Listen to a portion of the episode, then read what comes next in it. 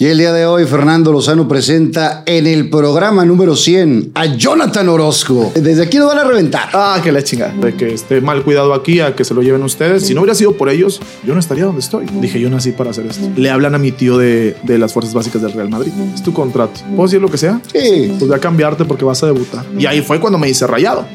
Y va un vato y toca así, tac, tac, tac, tac, con la pistola.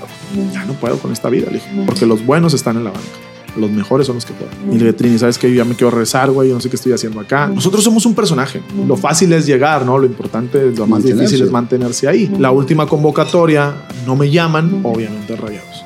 Pero me das un hijo, o nos casamos, Pues o lo registro como madre soltera. Este no es mi hijo que trajo Torta literal, bajo el brazo. torta bajo el brazo. No somos enemigos, somos simplemente Son rivales. rivales. Nunca me imaginé que las cosas fueran a cambiar a tal grado de decir, ¿sabes qué? Que es momento de un cambio. Viva Aerobús. La Matriarca Antojería. Moreno Diesel. Tu solución en autopartes. Chocolate Muebles. Las Malvinas. Gasolín. Presenta.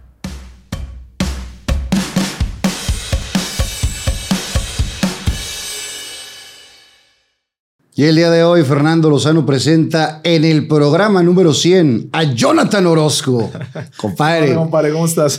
Desde aquí lo van a reventar. ah, que la chingada. Porque yo tigre, Claro. tú de corazón rayado Claro. o, o formación todo el tiempo rayada, pero la amistad es otra cosa, güey. Sí, muy independiente. La gente de repente eh, se clava, ¿no? Con ese tipo de situaciones que sí, eres rayado. Pero tenemos ya que casi 16 años, 17 años de conocer. Más o menos. Más o menos, sí. Ya desarmó la amistad desde de, de un tatuaje. De aquella, de aquella fiesta que hizo César Sí, y, y todavía no... Ya habías debutado, sí. pero no eras titular. Todavía no era titular. Porque- Apenas iban a ser, iban a ser Luca. Ajá. Porque me acuerdo que ese día me tatué un angelito con la letra de Nietzsche. Bueno, nomás para que la gente entienda, tenías un tatuaje. Un tatuaje nada más. Para que la gente entienda, tenías un Tenía solo tatuaje. un solo tatuaje. Ahorita Lo traes en la espalda, ¿no? Sí, en la espalda. Que era como un angelito. Era un angelito, sí, sí, sí. Era un solo, era un solo tatuaje. Y después me hice la cruz. Tengo una cruz con las iniciales mías hacia abajo y las de Luca que iban a hacer, pues fue en el 2007, antes de que naciera eh, Luca. En Sí. el 2008 nació él. Wow. Ya llovió. Pero vámonos a los inicios. Naces un 12 de mayo. 12 de mayo del 86, eh, nací en eh, Buen Regio, nací en, este, en Gine, nací ahí en, en, en Gine. Eh, viví toda mi, toda mi vida en la niño artillero, a los seis años, hasta los seis años. Eh, sí la vi complicada, he platicado mucho en mi historia de, de, bueno, de, de repente que estuvo complicado. Mi mamá, digo, mis papás pues siempre fueron separados, yo no conocía a mi papá. Entonces era mi mamá, mi mamá trabajaba este, en una empresa de, de, de supermercados que antes se llamaba de otra manera, ahora se llama de otra manera. Ah, pasa nada. Pues puedes- trabajaba en Hipermat, ¿no? Antes se Ok. llamaba Hipermat Sí. eh, se trabajaba en el corporativo y después, pues bueno, mi mamá yo la veía muy poco, ¿no? La veía en las, en las, en las mañanas, cuando se iba, muy guapa siempre, porque era la asistente de presidencia, y cuando regresaba en las noches, cuando alcanzaba a verlas, porque a veces me quedaba dormido, tenía que ir a la escuela, ¿no? Por lo tanto, no creciste tan pegado a tu mamá. Ni tampoco. ¿Quién mi te abuelita, cuidaba? mi abuelita Tina, que era la que prácticamente la que me educó en esa, en esa, en esa infancia hasta los seis años. Y digo me educó entre comillas porque se la pasaba en la lotería la, la señora. Entonces, este, Ahí, ahí en el Army Boy. Sí, en, la, en el Army Boy, ahí este, mi tía Silvia era la que me daba de comer, que es la, la, eh, que le mando un saludo muy grande. Este, la verdad es que es la que siempre está con nosotros. Se van este, nuestras, nuestras chicas que nos ayudan en la casa y ella es la que va a, a la, Estar pendiente a la casa, con- está al pendiente y nos ayuda y demás. Tenemos una relación muy fregona. Es más tía de Nietzsche que mía, casi creo. Y era la que me, la que me echaba la mano. Mis tíos, tipo, era la típica que los vecinos se casaban con los vecinos Sí. y se hacía un Todo quedaba en corto. todo se quedaba en corto y ahí tenía mis primos y demás. y esa fue mi infancia. Después este, viene un... Pero, pero espérame, ahí en, en esa época, de chavito, ¿jugabas en la calle? ¿Jugabas con la racita? Sí, jugaba, jugaba con mis primos, pero no era, no era muy fanático, era más por socializar que porque realmente fuera muy fanático. De hecho, en las historias, cuando la gente te empieza a preguntar y sacan las fotos y sacan todo el show, mi primer estadio, el primer estadio que yo conocí fue el de los Tigres. Ese fue el primer Y estadio. hay una foto ahí que traes una Hay playera fotos, de tigres y demás. fui con mi mamá. Mi mamá, en la niño artillero, pues le das la vuelta por donde están las vías del tren y sales a la ferrocarrilera. Y entonces Ujú. adentro, eh, en la ferrocarrilera enfrente está el estadio universitario. Y mi mamá, pues, iba a los Tigres. Por eso mi ídolo, cuando me preguntan, eh, al primer portero que yo vi, que yo conocí, o sea, que, que, me llamó mucho la atención fue Comiso cuando estaba en Tigres. ¿Cómo no? Y es mi ídolo. Yo hablé con él cuando él era entrenador de Querétaro y después lo seguí en Morelia, lo seguí en León. Eh, y luego cuando fui entrenador tuve el privilegio de poder platicar con él y que me firmara una, una playera. Y lo más chingón fue que me dijo, güey, regálame la tuya, cabrón, porque tú eres el que, pues no mames, yo admiro los pies, juegas con los pies y esto y lo otro. Y para mí era comiso, comiso, comiso. Entonces era yo comiso todo, ¿no? Entonces mi Pero mamá, como esas herencias que, que fue que te llevó nada más. Pero no me gustaba, ¿eh? Yo te, te aclaro que a mí el fútbol todavía no era como mi hit, como cualquier otro niño que ya nace con un balón. No, yo no. La verdad es que sí socializaba con mis, con mis, con mis primitos y con mis amiguillos ahí de la colonia, pero no era el fanático del fútbol, la verdad, no. Yo recuerdo que mi primer mundial que realmente me viene a la memoria es el, el de Francia 98. Antes de ahí no tengo recuerdos de mundiales. O sea, recuerdo haber visto la final de- del 94 Ujú. de, ¿De Estados Unidos? Estados Unidos, y, eh, que fue Italia-Brasil, la final. Pero ese es el único recuerdo que tengo. Después la del 98, ahí sí, Ahí sí ya ya era viste. fanático. Sí, ahí ya era fanático del fútbol. Me acuerdo que estábamos, no recuerdo si en la escuela o en la, en la secundaria, ya estaba en el- y el de química sobres, vámonos a ver el partido porque juega México contra Alemania y que esto que lo Entonces era como que el- el- la parte padre, ¿no? Yo, yo me acuerdo en la, en la, cuando estaba yo en la primaria. A mí tampoco me gustaba el fútbol. Y así como también hay un video de mi jefe diciendo, arriba los rayados. Pues mi papá tampoco iba al, al fútbol, güey. Mi papá era mucho más beisbolero por la edad que tenía. Y, y entonces yo nunca fui al estadio hasta eh, después del Mundial del 86. Ah. Ahí fue donde, con toda la, la fiebre del Mundial, ahí fue donde a mí me empezó a interesar el fútbol. Pero estoy hablando que yo tenía ya 11, 12 años.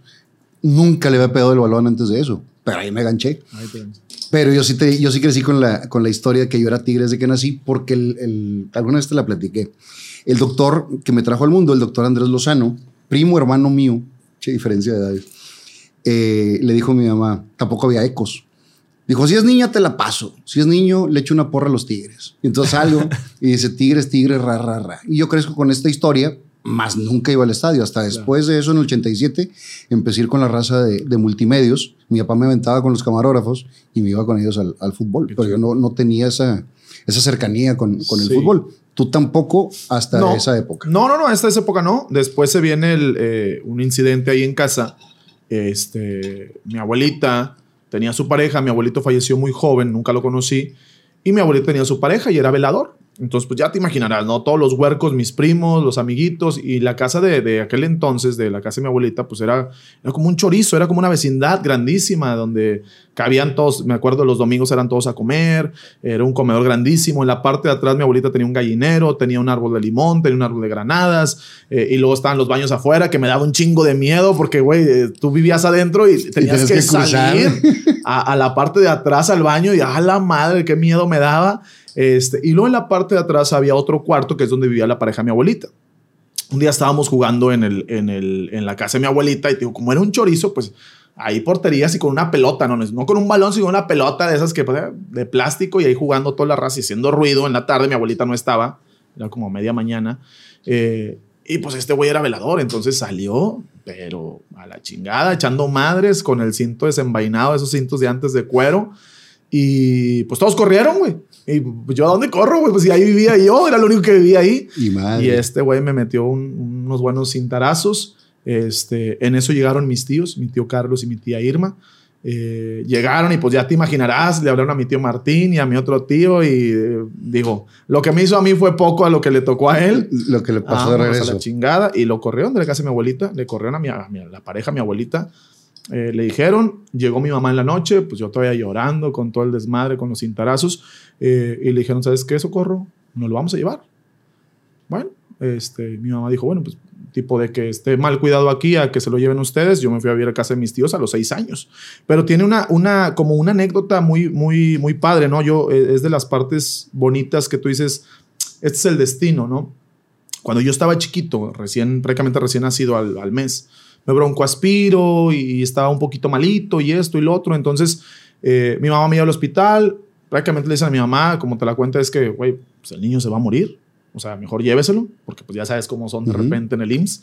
Entonces fue como que, ay, güey. Entonces mi mamá no se le ocurrió llevarme a otro hospital o llevar, no, dijo, lo voy a llevar con Carlos e Irma, que son mis tíos, ¿no? Son, son como mis papás. Entonces me lleva a casa de mis tíos Y mis tíos tampoco, oye, pues eran muy de la iglesia, encuentros matrimoniales y todo este show, ¿no? Eh, muy católicos mis tíos. Y le dije, ¿sabes qué? Este, pues hay que bautizarlo, cabrón. Porque si se va a morir el niño, tenemos mínimo que bautizarlo para que Para no se vaya con el pecado original, sí, me dice mi tío. Y mi tío me pone Jonathan Emanuel. Ellos, ellos escogen mi nombre, que es Jonathan Emanuel. Jonathan significa regalo de Dios y Emanuel Dios con nosotros. Y me bautizaron en el lavabo de atrás de la casa de mis tíos, en el tallador, o sea, en la casa de mis tíos, ahí en la Héroes, en la Héroes Colombia. Este, y te digo que, que cómo es el destino. A los seis años regresé a la misma casa. Regresé a la misma casa a vivir con mis tíos. Eh, me tocó de todo. Cuando yo le platico la, la historia a Nitza, dice, no, amor, es que mira, le digo, es que era lo que había. Sí. Era lo que había en aquel entonces. Yo dormí en Y un si- sillón. hicieron lo mejor que pudieron lo con mejor lo que había. con lo que había, exactamente. Y la verdad, yo estoy súper agradecido con ellos Claro. porque si no hubiera sido por ellos, yo no estaría donde estoy. Entonces, ellos para empezar no tenían la responsabilidad de acogerme en su casa. Ujú. O sea, fue, vivía eh, mi, mi prima hermana Michelle en un cuarto, mi primo hermano eh, Juan Pedro en el otro cuarto con su esposa y mis tíos en el otro cuarto, eran tres cuartos, ¿no? Y yo dormía a veces en el sillón, a veces en un catre, a veces este, en el piso. Ya cuando se fue Pedro, que se casa y le dan su casa, se va y bueno, Y ya te tuve toca cuarto, ya güey. dije chingón. Eh, ¿Y ahí cada cuándo veías a tu jefa? Ahí veía a mi mamá cada 15 días, yo creo, cada semana, dependiendo los fines de semana. Me llevaba, yo recuerdo mucho los, las, como el, esta parte de, de- de la convivencia con mi mamá era cada fin de semana, cada domingo, me llevaba al mercadito de ahí de la, de la Niño Artillero. Se pone un mercadito Sí. por ahí, por una iglesia eh, mormona muy grande. Ahí se pone el, el mercadito y ahí íbamos, ¿no? Y me compraba que mi ring de los luchadores acá con la capa y la chingada. Y es pues lo que me gustaba. Me gustaban mucho las luchas porque mi tío, uno de mis tíos, el más chico, mi tío Carlillos, que en paz descanse, eh, le, fascinaban las luchas, güey. Y me llevaba a las luchas y vamos a luchar y la chingada. Y me gustaban mucho las luchas y entonces compraba muchos luchadores, ¿no? Eh, entonces viví con mis tíos a partir de los seis años, eh, hasta que digo, hasta que tuve cuarto. Mi tío siempre fue muy estricto, pero no estricto malo, estricto de, De esos, disciplina. de esos viejos disciplinados que te, que, que te enseñan con el ejemplo. ¿Sabes? Que te ¿sabes qué, güey? Por aquí. es- hay dos caminos, siempre me decía mi, mi viejo, ¿no? El, el camino que te conviene y el camino que te gusta. A veces el que conviene es el que te gusta, pero es el que te gusta, no es el que te conviene. Entonces, cuando es por un lado, es por un lado y no hay de otra, ¿no? Eh, y entonces empecé a vivir con mis tíos. ¿En qué escuela estabas ahí? Yo estaba, em- empecé, eh, pues, la verdad, era la, estaba en la Villaluz, no recuerdo el nombre de, de la escuela, me quedaba como a tres cuadras, después estuve en la secundaria en la técnica 28, que me quedaba, yo escuchaba el timbre de la casa, porque donde, donde vivían mis tíos, ahí en la Héroes, estaba enfrente de, de la, donde topaba la calle, estaba el kinder. Al lado estaba una escuela, pero mi tío no me metió a esa escuela porque la de mejor nivel era la de la Villaluz, entonces yo caminaba a la Villaluz. Y, en, y enfrente estaba la 28, que es donde estudiaron mis primos, estudiaron todos, ¿no? Y yo escuchaba el timbre y ya llegaba Ya y a veces sí, corriendo o me brincaba y ya me formaba hecho madre. Eh, siempre fui muy, muy rebelde, muy desmadroso. Mis ¿Pero sacabas buenas calificaciones? Sí, siempre. Es que fíjate que, que hay, una, hay una parte muy fregona en este aspecto. Es que como siempre tuve la responsabilidad, y eso es lo más chingón de, de este- esta parte del agradecimiento con mis tíos, pues tenía que... Yo me sentía como, como una responsabilidad muy grande porque, güey, me estás acogiendo en tu casa y lo menos que puedo hacer es hacerte caso y darte buenas calificaciones. Saqué muy buenas calificaciones y estaba en todo, güey. Todo con tal de exentar, todo con tal de no ir a clases, todo. O sea, hice, estuve en la escolta, estuve en, El- en canto, teatro. oratoria, eh, tocaba sin albur la flauta, este, eh, todo lo que podía ver, yo lo hacía todo. Con tal sacar más puntos y estudiar todo, menos. todo. Por decir, la educación física me decía, ¿sabes qué? Yona? Viene la Copa Coca-Cola, güey, necesito que juegues con nosotros. Yo ya medio jugaba fútbol. Bueno, ahorita es la historia del fútbol, pero vente yo. eh, no, no quiero jugar. Te dejo que califiques tú y que tú vas a sacar siempre 10 y vas a estar exento. Bueno. Voy. Jalo. y me acuerdo que, que este, pues yo, imagínate, parte de todas las historias, que tengo un chingo de historias para contarte, pero parte de las historias es que cuando yo entro a la secundaria es justo cuando se hace mixto. Ok. Todavía no había el tema de la inclusión, pero se hace mixto. Y los mejores promedios, yo tenía muy buen promedio en la escuela, eh, se, va- se fueron al, al grupo A. Entonces el grupo A era característico por ser de mujeres. Ok.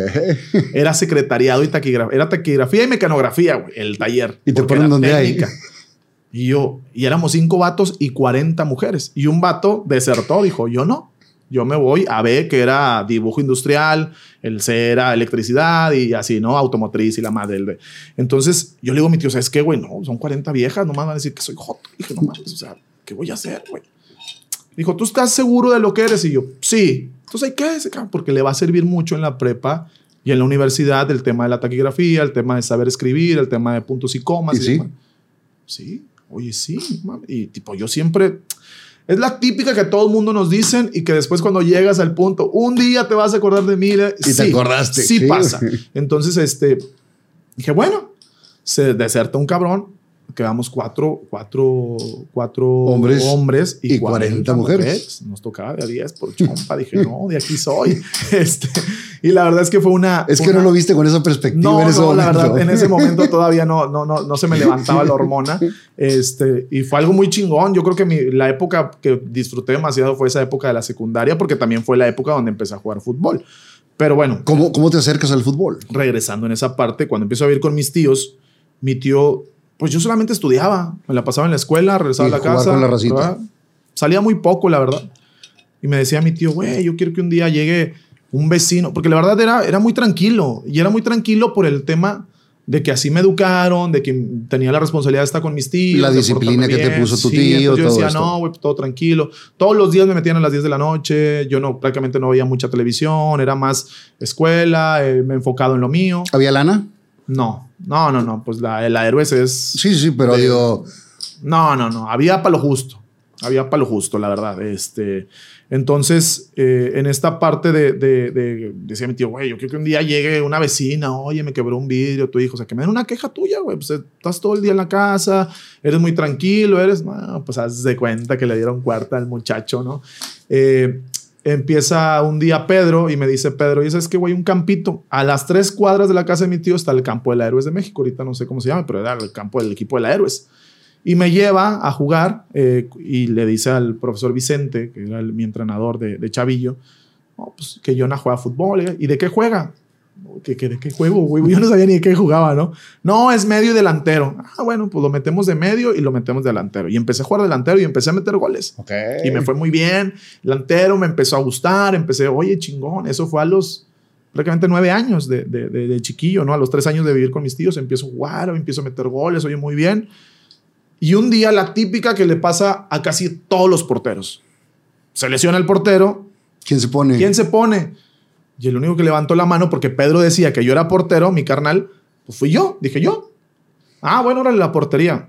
Cuando me paré ahí bajo los tres palos, dije yo nací para hacer esto.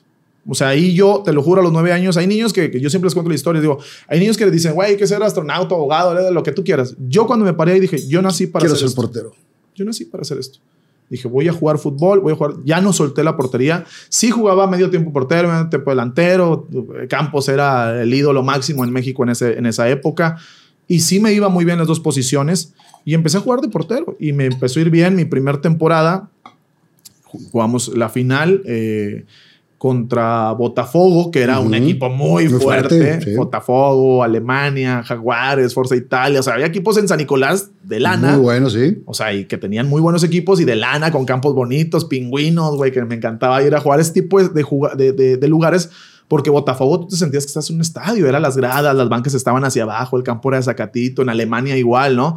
Y pues acostumbrado a pura, a pura piedra y tierra, más piedra que tierra ahí en la Héroes y, y en Calzanova y en los demás, ¿no? Que digo, eso también es parte de lo que valoras y dices, güey, qué chingón, o sea, de dónde vienes todo lo que hiciste y todo lo que te costó llegar a donde estás. Pero pues empecé así y en la primer final fue, me acuerdo, en, en la cancha de Botafogo contra el Udinese.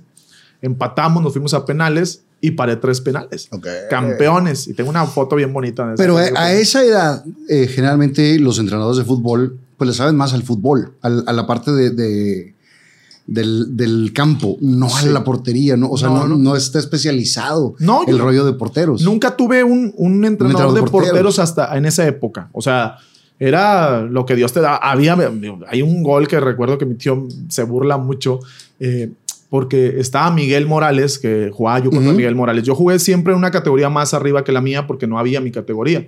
Entonces yo jugué contra Miguel Morales de Chavillos. Él estaba en Udinese y yo estaba en, en la Héroes. Entonces tira, güey, y una pelota altísima y yo voy corriendo, bota y pum, se me pasa por arriba y gol. Y yo, madre, o sea, porque no había, mídela así, mídela así, o sea, era lo que Dios te daba y lo que tú más o menos lo, y veías. lo que veías en la tele. Lo güey. que yo entrenaba, medio entrenaba con Pedro y sí, tírate y haz esto y haz lo otro, pero no había realmente una técnica en ese entonces hasta que eh, eh, estaba jugando en la Héroes y un día van a ver a otro compañero mío, va a ver va un entrenador de la selección de San Nicolás, porque también era 86 igual que yo, y jugamos en el 85, le dice, no, que lateral, que lateral izquierdo, que es muy bueno, que es muy bueno. Sí, juega muy bien. Y pregunto, oye, ¿y el portero qué onda? Me gusta cómo juega. Ah, también es 86. Pues tráetelo. Juan Chapa. Le mando un saludo. Eh, y me dice, ¿sabes qué? Tráetelo.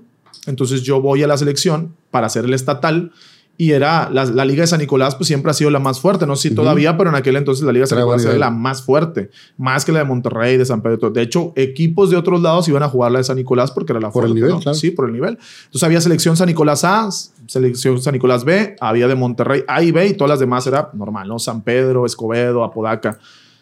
Jugamos la final eh, San Nicolás A contra San Nicolás B. Yo jugaba en San Nicolás A. Quedamos campeones también del estatal. Se hace una mezcolancia para ir al, al- al- al nacional. Y quedamos campeones en el nacional también contra Veracruz. Ok. Jugamos en, en Tampico. el- en, ¿Tú siendo titular? yo siendo titular. Este, jugó- perdón, no, fue en Ciudad Victoria, fue, la- fue el, el estatal. Ahí tengo todos los récords. Mi tío tiene todo, güey, todo lo tiene guardado todavía, ¿no? Este, somos campeones y Chapa trabajaba para Fuerzas Básicas de Rayados. Ok. Entonces le dice a Seferino Martínez, oye, ¿sabes que Tengo un portero muy bueno, que te lo traigas. ¿Qué edad tenías ahí? Yo tenía, iba a cumplir 10 años. Ok. Apenas. O sea, yo fue rapidito, sí, fue rapidito lo, también el tema de fútbol y fue, empezó así como a escalar. Entonces me dice este güey, ¿sabes qué? Pues que vayas a entrenar con Cefe, tal fecha, tal esto. Ok, voy yo con Cefe. eh, pero no había mi categoría todavía. Yo era 85, yo era 86 y era 85. Y me dijo, ¿sabes qué? Sí lo quiero, pero todavía está muy chavito. Estos están un poquito más avanzados. Yo pues realmente no traía un proceso de nada. Ellos ya tenían un proceso de fuerzas básicas, yo no. Entonces me mandan a la escuelita de rayados me mandan a la escuelita de rayados y yo empiezo a jugar con la escuelita de rayados, empezamos a ganar, nos empieza a ir bien, empiezo a jugar y entra a mi categoría 86 y ahí sí. empiezo con rayados a todo lo que da. Y ahí es cuando yo realmente me empieza a gustar el fútbol, me empieza a gustar verlo y sobre todo es cuando puedo ir a un estadio y lo disfruto, porque antes a los jugadores de, de fuerzas básicas, de tercera, segunda, todo lo que había en Monterrey nos dejaban entrar a los, a los estadios, al estadio de, de Rayados en específico, ¿no? Al TEC. Y a veces se Entramos- recoge bolas también lo Ajá. metía, ¿no? Entrábamos en la, en, la, en el 10, en la puerta 10 en especial. Entonces ya iba subiendo el caracol y estaba así arriba y ahí veía yo los partidos. Y ahí fue cuando me hice rayado. O sea, ahí fue cuando dije, ¿sabes qué? Yo le voy a este equipo. No nací yéndole a un equipo, pero dije, güey, son los colores que me arraigan, los que me gustan. Y mira que los escogí cuando realmente las cosas no estaban No bien. estaban tan buenas. No estaban buenas. Este, estaba medio complicado. A mí me tocó hacer una, una peregrinación para, para el señor Lankenau. Me acuerdo mucho de esa vez. Fuimos a la basílica y de la basílica hasta el penal, porque era cuando estaba en el Topo Chico. Eh, y pues allá vamos, ¿no? Todos los chavitos. Y ahora sí que, ahora sí, literal, cargando la Virgen y tronando los cohetes. eh, toda la peregrinación. Y antes de llegar, como una cuadra antes de llegar, que son los privilegios que un día, digo, en ese entonces te cagas de risa, pero ya después te toca y dices, ah, qué chingón, ¿no? Pero a una cuadra de llegar, pues ya llegaron todos los jugadores de Rayados. Abdul Thompson, aquel entonces, y el Turco, y este, Claudiño, Pedro Pineda. Abdul Thompson, Sí, no güey, no güey. Y ahí venían todos. Y ya una cuadra, güey, no mames, chingas, nos cargamos como 20. Desde- sí, desde ¿no? allá, cabrón, Y ustedes a la una cuadra. Pa' la pues, foto. Claro, ya estaban ahí los, los camarógrafos, los fotógrafos. Pero bueno, después ya te toca a ti también y dices, bueno, está bien, una por otra. Este, y sí, nos aventamos varias de esas. Y empecé yo a los 10 años en Rayados, me empezó a ir bien, empecé a jugar. me, Este, me empezó y empecé a escalar, empezamos a quedar, a ganar Con campeonatos. la idea ya de quiero ser futbolista. Sí, sí, porque, porque ahí te va la, la historia, la, la que sigue, ¿no? Eh, cuando yo empiezo a jugar fútbol de esa manera, pues empecé, oye, con la idea, bien, mi tío, güey, duérmete temprano, ve a la escuela, esto, el otro, y entonces ya alimentación, esto, ¿verdad? que no hay, que no había en aquel entonces como lo que es Tanta hoy en día. claro. Allá no había información, era come bien, no tomes co- un refresco, así, pero hasta ahí. No había de que, güey, tienes que alimentarte esta manera. Era domingo gorditas y domingo taquitos y barbacoa y la chingada, ¿no? Este, entonces nunca, no hubo tanta información. Pero hasta ese punto me cuidaba, ¿no? Después, eh, en esa época, ya como a los 13, 14 años, pues ya como que empezaron a buscarme un poco más y, y llegaron a la casa de mis tíos. Digo, mi tío eh, no teníamos coche, a mi tío, le, mi tío trabajaba en la universidad, trabajaba en FOD, de hecho era entrenador, mi tío en, en FOD de, de, la femenil, cuando aquel entonces era, era había, empezaba el fútbol femenil en, en, la universidad, y mi tío era entrenador de FOD, fue entrenador de filosofía y letras también de, de las chicas, y ahí más o menos yo iba, le ayudaba y peloteaba y demás, ¿no? Eh, y ahí fue cuando, bueno, parte de lo del de entrenador de porteros, ahí fue cuando yo conocí a Trini, fue cuando empecé realmente a tener un entrenador de porteros que fue Trinidad Caballero, que okay. es mi mentor y mi maestro, ¿no? Empezó a los 10 años entrenando con él, porque luego vi una historia de él. Eh, y empiezo a entrenar y bueno, él tenía una, una muy peculiar forma de ser, una forma peculiar eh, de, de, de, enseñarte, que siempre fue la psicología inversa, que ahorita eh, eh, yo creo que han cambiado tanto las cosas, digo, él sigue siendo igual, a él le vale madre, la verdad, pero han cambiado tanto las cosas que, que, ya es más complicado ser como él, ¿no? Por sí. tema, todo este tema que traemos. Eh, pero aquel antes era, eres un imbécil, no sirves para nada, eres un pendejo. Yo llegué y... Y, y en ese momento sacabas la casta sí, a demostrar porque lo contrario. Eres un imbécil, la voy a meter al ángulo, no la va a sacar. Y uh, te hacía exigirte y esforzarte para sacarla, ¿no? Y eran entrenamientos arduos. Y ahorita con cómo ha cambiado las cosas y lo políticamente incorrecto está bien sí, cabrón. Eso está cabrón porque hoy en día, eh, digo, yo lo veo entrenar a él, he ido a verlo con niños y sigue siendo igual. Lárgate, imbécil, lárgate, no te quiero ver. Y yo soy, pues que yo, yo crecí así.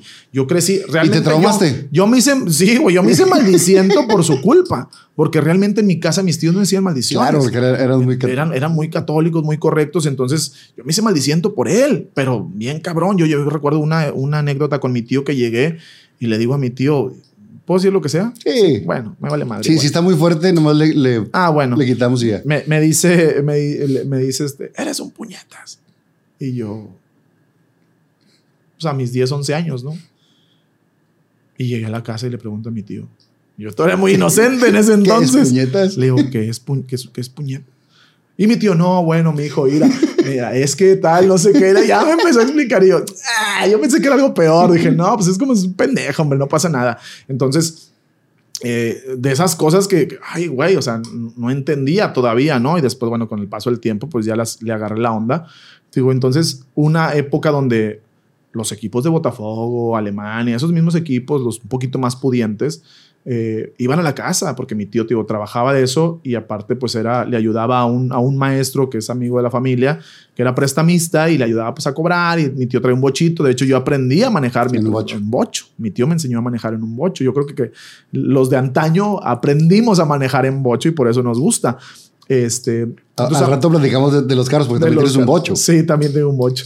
Este, y entonces, pues ya empezó él, empezamos a, a, a ver qué onda y iban los equipos A buscarte. a buscarme y decía, le vamos a pagar el arbitraje, le vamos a pagar el, uniforme. O sea, casi creo que va a estar becado Ajá. y todavía los papás nos vamos a turnar para venir por él y llevarlo a entrenar, traerlo a su casa, llevar los partidos, traerlo a su casa y no va a tener que pagar lonche porque antes cada niño su- tenía que llevar el lonche para todos, con su refresco, con su juguito y todo. Y era que, güey, es el gasto más fuerte que tienes, pero no lo vas a hacer También becado. también va becado.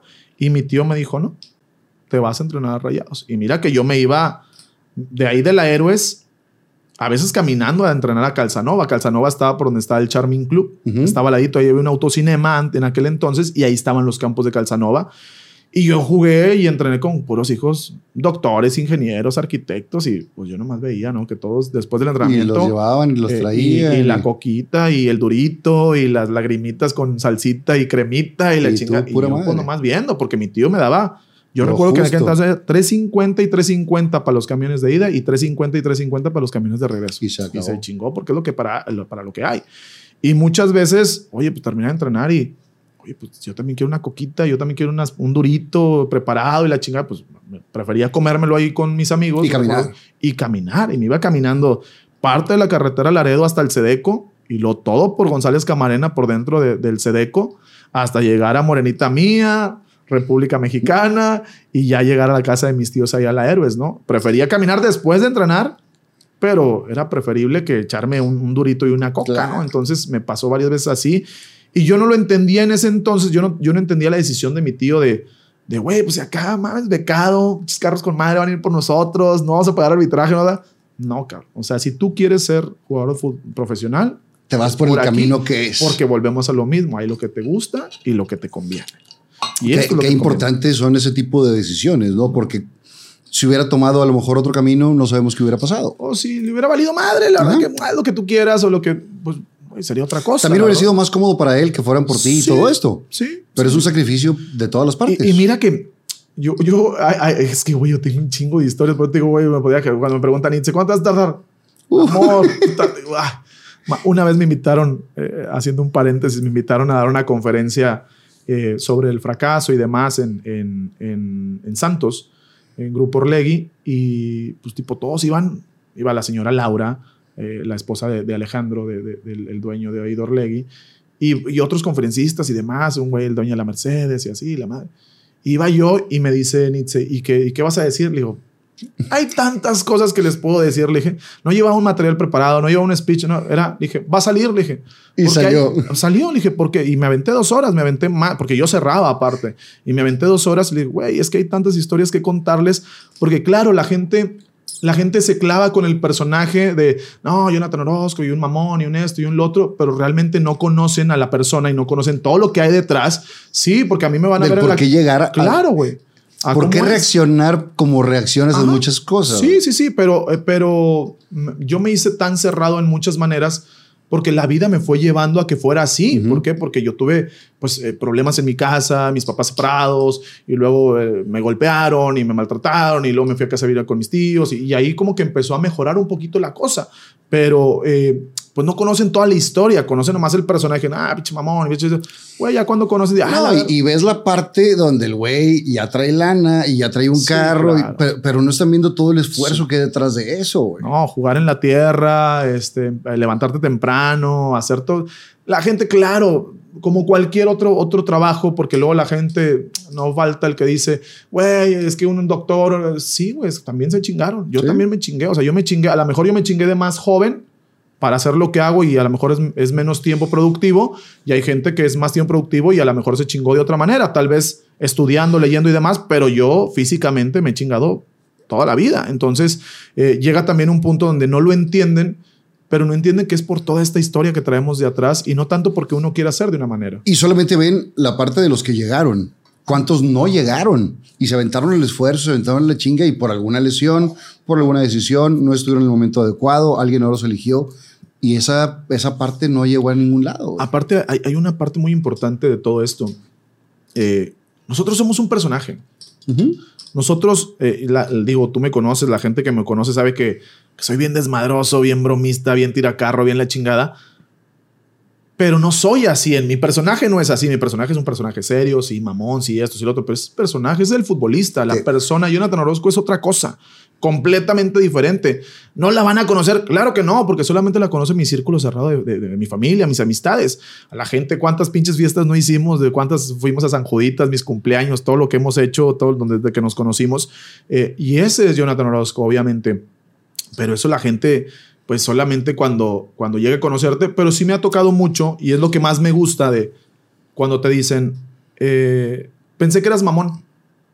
Pero pues no, prefiero que pienses eso a que pienses, pensé que eras bien buena onda y era bien mamón, ¿sabes? Ajá. Pero, pero prefiero que pienses, ah, era bien mamón y, ah, no, eso es que me Y que también hay esos concepto". personajes, Sí, güey. entonces o sea, hay yo- unos que, que dicen, pensé que. Sí, sí, sí, no, porque, que ta- porque también, también, sí, Sí, suele sí. pasar. Oye, lo veo todo contento, feliz y luego le pido una foto. No, oye, no, espérame, no. Entonces, digo, bueno, hablando de, de todo el tema, ¿no? Entonces viene esta, esta parte después de Trini, todo el show. Eh, ¿Cuánto tiempo estás ahí? en, en Monterrey duré toda mi vida. No, pero con, con, Ah, con Trini todo el tiempo. con Trini hasta que llegó Miguel Herrera, antes de que yo debutara en el 2005 y ya, eh, pues ya no está más con pero bueno, todos estamos a los 10 años que empiezas ahí. Sí, Y ahí empiezas a jugar en todas las categorías. Ajá, y te digo que es cuando viene esa decisión de mi tío de que te vas por aquí o te vas por allá, ¿no? Entonces yo decido, o bueno, decide él por mí, ¿sabes qué? Pues hay que jugar, ok, rayados, perfecto. Por más de que yo tenía la oportunidad de que fueran por mí y demás. A los 14 años se me presenta una oportunidad muy fregona. Yo seguía en básicas, ¿no? Porque tu proceso de básicas seguía. Y a los 14 años me invitan eh, un grupo, un equipo que se llamaba Chuma Club, del ingeniero Benavides. eh, tenía un equipo para su hijo. Este, y era un muy buen equipo. Tenía jugadores de Botafogo, jugadores de Sao Paulo, jugadores de Forza Italia. Y me invitan a un torneo Para esto yo había ido a varias Copa Dallas con Rayados y habíamos ganado y demás, pero me invitan a mi primer viaje intercontinental, ¿no? Que era en Barcelona, un torneo muy chingón que hacían como de tipo de fuerzas básicas en Barcelona. Eh, y pues nosotros no teníamos los recursos para ir. Y entonces ellos me dicen, ¿sabes qué? Nosotros con el grupo Rotario vamos a hacer un esfuerzo para llevarte a ti y a otro chavito que era Gustavo, un zurdito que juega conmigo también en Rayados. Vente para acá con nosotros. Entonces yo hablo con la gente de Monterrey. Bueno, mi tío habla con la gente de Monterrey. Estaba Gamboa en aquel entonces. Y le dice, ¿sabes qué? no lo están invitando a este torneo, es un torneo muy importante para él, le va a dar la oportunidad de conocer, de viajar, de otras cosas. Y pues bueno, él sigue siendo de rayados, pero dale chance de que vaya. Y le dicen, no, si él se va, queda fuera de rayados. Y mi tío dice, bueno, si es su decisión, listo, entonces no lo llevamos. Habla con Trini y Trini le dice, que te valga madre, tú llévatelo. O sea, tú no te preocupes que a él no le va a faltar a dónde jugar. Si no, yo aquí me encargo de que regrese al club. Entonces nos vamos a Barcelona a jugar con el equipo de Chuma Club. Empatamos, empatamos el primer partido contra un equipo que se llama Pubilla Casas, que eran las fuerzas básicas del Real Madrid, eh, que fue al que nos enfrentamos en la final. Y también empatamos, nos fuimos a penales, para dos penales, quedamos campeones. Y oye, poca madre, un viaje chingoncísimo. Regresamos de Barcelona. Yo, entre comillas, pues ya no estaban rayados. Entonces dije, bueno, pues me hablan de Chuma, oye, que vamos a la Copa Cruz Azul. En ese Inter le hablan a mi tío de, de las fuerzas básicas del Real Madrid a la casa, porque me pidieron mis datos. Entonces yo les paso mis datos, todo, le hablan a mis tíos. Y en aquel entonces, como te digo, no había la información que hay hoy en día. No sabíamos ni qué pasaba, no había un antecedente. El, el, siguiente antecedente fue el de Cicinho, que en paz descanse, con Jonah y con Giovanni, que se los lleva a Barcelona. Pero en aquel entonces no había ese tipo de, de, cuestiones, de cosas de... Y a mi tío le hablaron y le dijeron, ¿sabes qué? Este, le vamos a dar eh, todo becado a él, aquí va a entrenar, aquí va a vivir y ustedes se van a vivir con él, con él, les vamos a una casa, les vamos a dar trabajo, o sea, era todo general para que yo me fuera a jugar a Real Madrid y a lo mejor no te estaría dando esta, esta entrevista, güey. estarías, estarías, allá, güey. es lo que, le, lo que le digo siempre. Con un pinche documental en Netflix y no estas mamadas. Entonces, eh, pues no supo qué ser mi tío. Digo, ¿sabes qué? No, él, él ya tiene equipo. Listo, les colgó. Después nos vamos a la Copa Cruz Azul. Quedamos campeones en la Copa Cruz Azul. Y no estoy echando mentiras, cabrón, porque ahí tengo todos los, toda la evidencia, ¿no? Crean que, que no, he quedado campeón muchas veces. Este, y le hablan de Pachuca, de Atlas, de Cruz Azul, de América. No, pues él ya está en Rayados. Y así quedó. Eso pensaba mi tío. Nosotros no sabíamos ni qué iba a pasar. Cuando regreso, habló con Trini, me dijo, te vas a presentar tal día, tal hora. Yo me presento. Y pues Gamboa así, con, el director de Fuerzas Básicas, con cara así de pocos amigos, ¿no? Y yo eh, ya entrené normal con mi categoría. Y me citan en la tarde al club el club en aquel entonces estaba en Hidalgo. En Hidalgo. En Hidalgo. Estuvo primero en Hidalgo, luego estuvo... ¿En Revolución? En Revolución. No, estuvo primero en, eh, por ahí por el obispado, era donde estaba la de Confía en aquel entonces. Después estuvo en Hidalgo. Yo fui, el primero que fui fue el de Confía, era un edificio grande. Y luego después ya en el de Hidalgo, que estaba ahí por, por Gonzalitos Hidalgo. Y luego. No, es que el primero, el primero que estaba estaba en Hidalgo por la Purísima. Ándale, es ese. Ese es el primerito. Y luego después el, el, siguiente fue por Madero y Gonzalito, si no mal recuerdo, no recuerdo las calles. estaba en la esquina. Yo me acuerdo porque una vez mi papá conocía a don Fernando Redondo, paz descanse. Y, y, yo quería ir a un clásico y no conseguía boleto. Y mi papá le habla a Fernando Redondo, vamos por los boletos ahí y nos sientan donde sentaban a todas las esposas de, de los rayados, güey. Que era acá por la portería del lado de, de la herradura. Especial, ¿no? En, en, la parte de arriba. Y entonces iba yo con un amigo, pues descanse, Pepe Chapa, vestidos de tigres, güey. en la zona donde están todas las familias. estuvo muy, muy feo ese pedo. Nos voltearon a ver muy feo, güey. Sí, me imagino. Pero bueno, pues, me, me, citan al club y yo, madre, ¿y ahora qué va a pasar, no? Me van a regañar, que va a y me dicen, así me ponen, es tu contrato, vas, te vas a tercera división. Es tu contrato por cinco años, vas a ganar, en ese entonces ganaba por quincena 1.250 pesos por quincena. O sea, eran 2.500 más o menos, era lo que yo estaba ganando en aquel entonces, pero 2.500 pesos era un chingo y era una liviane bien cabrón para, Para lo la que casa. mi tío hacía en tema de camiones, en tema de, de tachones, de guantes, de, de agua, de todo, ¿no? Y yo era puta con madre. Entonces, Y ahí no hay como que negociar un contrato. Es, es esto si quieres, güey. no, y, y- en ese entonces, como te digo, no había la información que hay hoy, porque en aquel entonces yo me puedo, ah, no sabes qué, güey, en, en otro equipo me ofrecen más. Ni sabía que si me iban a ofrecer o No, lo que quieres es entrar, Entonces, sí, güey, yo, yo, aparte yo quería jugar, era lo más importante. Sabes qué, sí, ahí mismo firmé con mi tío, porque tenía que firmar él también. Y fue como que, perdón, es parte del proceso.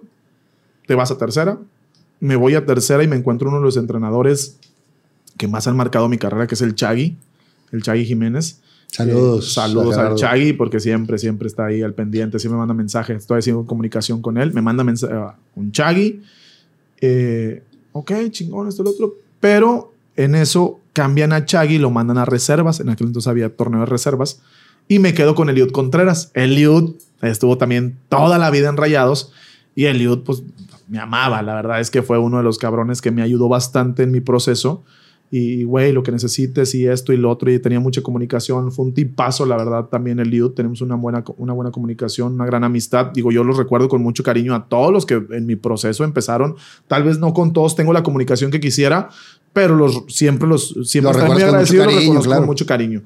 Entonces empiezo en tercera y empiezo a jugar y me empieza a ir bien y empecé pues ya a ayudarle mi primer sueldo, le dije a mis tíos, vamos a comer. No, que ya me dieron mi primer sueldo. Yo fui al- a las oficinas que te digo, yo recuerdo que mi primer salario dejó de ser Confía y ya dejó y empezó a ser ya FEMSA. Y nos fuimos es- a ese que estaba en, estaba en, según yo estaba, enfre- ese estaba justo enfrente de- del hospital universitario, está en la mera esquina, el, el- el club. Voy ahí Ujú. y este, y ya Verena, que conocí ahí a Verena, que era la contadora, que es mi contadora hoy en día, sigue siendo mi contadora. Voy con Verena y ya, no hombre, yo los, los sobrecitos. Aquí está, fírmale aquí.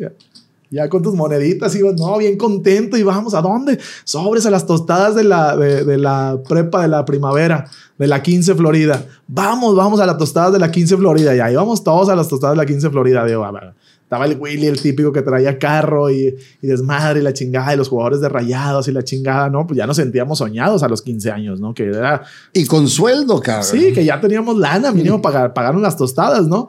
Eh, y les digo, no, yo no puedo ir, güey. ¿Por qué no? Porque invité a mis tíos a comer. Es mi primer, ahora era mi primer sobrecito que yo tenía. Le digo a mis tíos, ¿sabes qué? Cámbiense y todo porque yo los voy a invitar a comer. Ay, gracias. ¿Y a dónde los llevaste? A los arcos. Ok. Esa fue la primer comida que tuvimos nosotros eh, con mi primer salario. Los llevé a los arcos, a los que están ahí en la náhuac. Eh, vamos a comer, órale, vamos a comer. Y pues no, cállate. Le- Una rosa le dieron a mi tía y estaba feliz y contenta. Y, y así me gasté mi, o sea, me lo gasté todo porque mi tío siempre me dijo, eh, cuando tú ya tengas tu salario, lo vas a dividir en tres. Una parte es para tu casa, otra parte es para pagarte tus, o sea, tus camiones y demás, y el otro es para tus gustos. Cuando ganes más, lo vas a dividir en cuatro. Igual, una parte para tu casa, una parte para para el trabajo y otra para ahorrar. Muy bien. Entonces así empecé.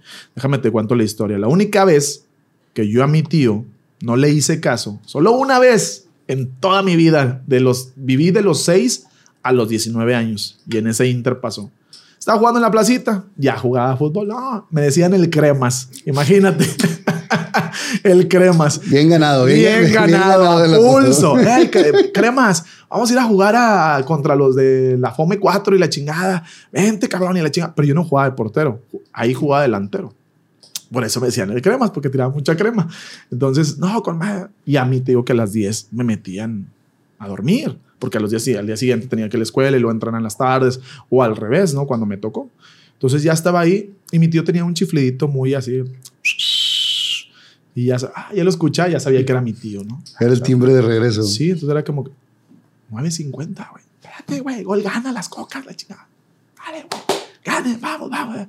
Jugando, ¿no? oye, 10. 10. No ha metido nadie gol, güey. pero Ahí voy, ya, ya. Ah, Dale, güey, dale. Oye, 10, 10. No, nadie mete gol, güey. Está muy, muy cerrado. ¿eh? Y se fue. Dije, bueno, va. Oye, papá, papá, pum, metemos gol, ganamos, vamos, cobramos las cocas en bolsa, ya se compote, con madre, chingón. Y llego a la casa, todo cerrado. yo timbraba y timbraba. Y no te abría. Todo cerrado. Y era aquellas casas con mosquitera primero y luego, no, la mosquitera cerrada y todo cerrado. Dije, la madre, yo timbraba y timbraba, todo apagado y no me abrían. No, pues me brinqué. Agarré, ya ves que en aquel entonces, en ese tipo de colonias eh, tan, tan bonitas, que, tan pintorescas, pues había protectores en las ventanas, entonces pues los protectores te ayudaban para brincar, pues ahí voy y me brinco y me agarro por los protectores y voy hasta la ventana de mis tíos y les tocaba Y no te abrió. y no me abría y no me abrió. Dije, güey, ¿Y dónde ¿ahora dormiste, güey? Pues en el techito, en la parte donde me bautizaron, donde está el techito, donde estaba el lavador y estaba el boiler. Pues dije, aquí en el boiler mínimo, así me quedé así y como a la hora, tipo, yo creo que en lo que se durmió mi tío, nomás escucho que se abre la puerta de la, de la cocina que daba para el patio. Y ya, ándale, ya métete. Pero que sea la última vez, porque ya sabes que el, el viejo. No, sí, sí, tía, gracias. Chinga, me metí, me metí. ¿Cuándo, ¿Cuándo volviste a llegar después de las 10? Nunca, nunca en mi vida, nunca, nunca, nunca. No, sí, nunca. con, un- con una entendemos, güey. Una sola, le dije, no. Pero bien puesta. No, bien puesta, ¿no? Y dije, no, ¿sabes qué? Hasta aquí. Entonces, por eso las reglas y las formas siempre las entendí muy bien porque pues mi tío me hizo muy así. Ahora, ¿eso mismo tú lo aplicas con tus hijos? No, ¿O eres mucho más relajado? no, soy más relajado. Soy mucho más relajado también, digo. Obviamente los tiempos han cambiado y hay mucha información y hay mucho esto y mucho lo otro. Sí, sí. Lo único que yo tengo en, en- o sea, que tenemos en la casa que es, pues que es algo así como que muy nuestro, es que en la casa no se dicen mentiras, es lo único. O sea, tú te puedes equivocar, la puedes cagar. Mejor prefiero que me digas, oye, ¿sabes qué? La cagué en esto. A que me quieras echar la mentira y luego yo te descubra porque ahí sí te va peor. O sea, esa parte no pasa nada. Si dices que voy a la cagué, no pasa. Todos nos equivocamos, ¿no? Entonces, pues empieza con ese tema de, de mi tío estricto. Y te digo, yo empiezo ya con mi primer sueldo, me empieza a ir bien, empiezo bien, entre comillas, bien para pagarme los. A veces que, oye, llega y taxi, vámonos en taxi. Porque tengo una historia muy buena. Es que tengo que un chico de Échalas, historias. Tengo una, una historia muy buena y le mando un fuerte abrazo a mi compadre Hashim, a Hashim ¿Suárez? Suárez. Este, Saludos. Un saludo a mi compadre. Eh, en aquel entonces, bueno, me estoy adelantando. Pero poquito. era fresilla, güey. Demasiado, andaba con su Audi naranja, bien acá, bien perro el vato. Pero esa es una historia, me estoy adelantando, pero es una historia muy chingona. Pues como yo ya ganaba mi lanilla, más o menos, tenía yo creo que unos 16, 17 años en ese entonces. Y Hashim vivía en las puentes, ¿no? Eh, y yo vivía pues en la Héroes, me quedaba cerquita, agarraba ahí el- el- la, la Miraflores y me llevaba ahí a Telmex ahí en, en las puentes. Y este güey pues me dijo, oye, ¿sabes que hay una? Pues tipo, ahí en Telmex, ahí te recojo. Ah, bueno, güey. Eh. Y se le olvidó, güey. Entonces, yo, donde yo estaba en Telmex, ahí sentado esperándolo, yo nomás vi que salió el Audi naranja. digo, "Ah". Y tú, ay, güey. Y ahí voy corriendo en chinga. ah, y le toca rojo. Dije, ahorita lo alcanzo en chinga. Y ahí voy corriendo. Ah, Y se fue. Dije, madre, ¿y ahora qué hago? Pues taxi, güey. Pues ahí voy en taxi desde las puentes hasta el, hasta el cerrito en aquel entonces. Una lana, güey. Puta, como 120 pesos en aquel entonces era un chingo. Estás ¿no? hablando del qui- 10% me de tu casi, quincena, sí, me quitaba casi todo el presupuesto. y yo, madres. No, pues, ay, go- chinga, se me olvidó, compadre. No, no, que la chingada. Hombre, pero mira, ya vivo a dos. Pues hijo de tu chingada, pues dime dónde vives, cabrón. Y yo Ya ya, llegó, güey. mínimo ahí te espero afuera. Y pues bueno, y ahí lo esperaba, ¿verdad? Mínimo lo esperaba afuera porque pues, me daba ray. Entonces era, prefiero irme de ray que irme Y es una en, camión. Claro. Porque en ese entonces, yo de ahí de la, de, de la Héroes, de la FOME 4, que estaba enfrente, agarraba el 129 hasta la central de autobuses. Hasta ahí donde estaba el, el FAMSA, ¿no? De, de- de central de autobuses. Y de ahí caminaba a la vuelta de central de autobuses. Y de ahí salía el Álamo. Ahí la orilla Toda su la ruta y me en la orilla de la carretera. Y varias veces fui con mi tío y demás. Otra historia. Me dice, cuando yo tenía como 14 años, me dice, te voy a llevar, me llevó varias veces, me dice, esta vez yo te voy a acompañar, pero ya todo corre por tu cuenta. Haz de cuenta que yo no vengo contigo. Y siempre me decía, si no sabes a dónde vas, siempre siéntate atrás del que maneja la- el camión, ¿no? el autobús Y le preguntas. porque él se sabe toda la ruta. No le andes preguntando a la gente, pues el que lo único que se sabe es este cabrón. Entonces, le- siéntate siempre atrás de él o párate ahí al ladito de él para que le vayas preguntando si no sabes. No, está bien. Oye, pues agarramos el 129, llegamos a FAMS, caminamos, todo chingón, compramos tus boletos y me senté atrás de él y mi tío se sentó al lado mío. Yo dije, bueno, normalmente cuando vamos de camino hacemos como 45 minutos desde la central hasta el cerrito. Yo traía mi Casio en aquel entonces de que le ponías la... Le puse una alarma, dije 45 minutos. Sueñito. Quedé dormido, dije, pues sí, pues me levantaba a las, entrenaba a las 10 de la mañana, me levantaba todos los días a las 6 pasaditas para agarrar el camión a las 7. Porque era 7, de 7 a 8 llegabas hasta el centro de Monterrey. Y luego de 8 a 9 Ajá, hasta el padre. Cerrito para llegar una hora antes a entrenar. Porque mi tío llegaba a todos lados una hora antes. A todos. Hoy es fecha que yo le digo a mi tío, no sé, Navidad. A las 9 cenamos y a las A 8 ocho ya está ahí.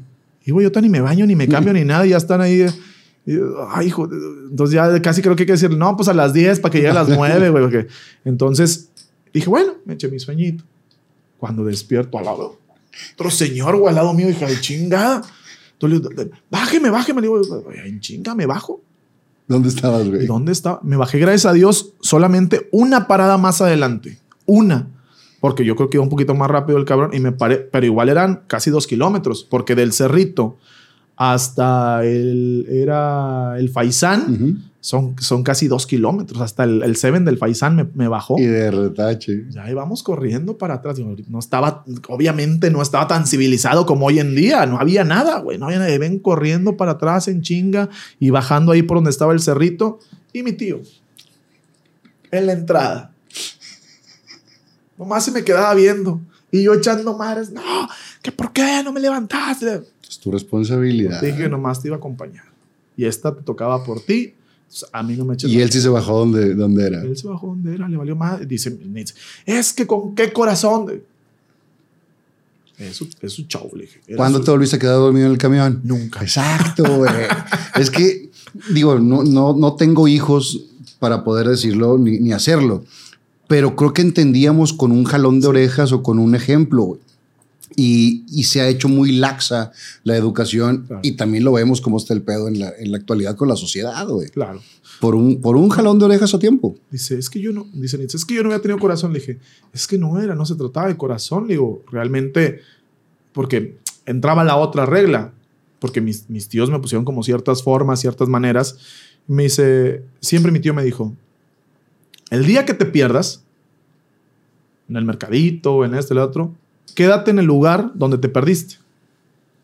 Porque si yo te voy a buscar, me voy a regresar exactamente por el lugar donde todo lo que caminamos. Entonces, si te pierdes, quédate ahí, ahí parado. No, nada, nada, yo voy a regresar por ti. Entonces, güey, yo me pierdo, pero yo, bueno, yo ya sabía llegar, ¿no? Entonces dije, vámonos para atrás. Voy corriendo, mi tío. Yo te dije, flaco, que esta iba por tu parte. Y no me volví a quedar dormido en el Claro, camión. güey. Agarré mi tiempo de Pusiste, más. pusiste la alarma cinco minutos antes, Sí, si dije, acaso, y la no, chingada. No, no, no. De Ahorita, ahí- ahorita que decías ese de quedarte en el mismo lugar, me pasó una a mí hace muchos años, cuando me iba con los camarógrafos de Canal 12 a- al estadio. Yo iba a los dos estadios, güey, porque me gustaba mucho el fútbol, tigre de, de- de- de afición, pero iba a ver el fútbol acá. Entonces iba a los dos. Un día andaba yo de esos que andas engrosándola, güey, y me dicen los camarógrafos, si sigues así, te vamos a bajar, cabrón. Y yo, de, chinga, vas a bajar, soy hijo Rómulo, güey. Te vamos a bajar, güey. Está bien. Seguí engrosándola y me bajaron, güey. Saliendo del estadio por Barragán. Y yo dije, pues dan la vuelta estos güeyes, ¿verdad? Y voy caminando hacia universidad. Y no pasaban, no pasaban. Llego hasta universidad. Dije, pues estos cabros ya no vinieron, güey. Y agarro el ruta 1.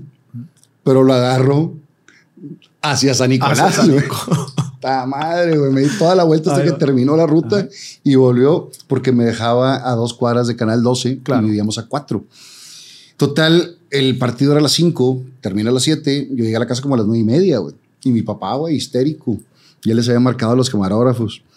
Y no, pues se fue con unos amigos, dijo el, dijeron, culo, ¿eh? dijeron, se fue con unos amiguitos que se encontró ahí. Y llego yo, ¿por qué te fuiste con tus amigos? Y como que agarré onda. Dije, si los empino, ya no me Ya van a no me llevar, güey. Claro. No, ya, ya no me van a dejar. Y entonces dije, no, pues se me hizo fácil, ¿verdad? Se y saludos a Michael Chilango, Martín Villarreal, mi compadre Humberto La Morena, que me bajaron los cabrones. Hijos de la chingada. y sí, lo importante es quedarte en el mismo lugar, güey. Porque Ahí si no, la a si no la cagas más. No, bueno, esa fue la única vez. Digo, y empecé ya en, eh, a ganar mi lanita en tercera división. De ahí me paso, me pasan, me suben a segunda división.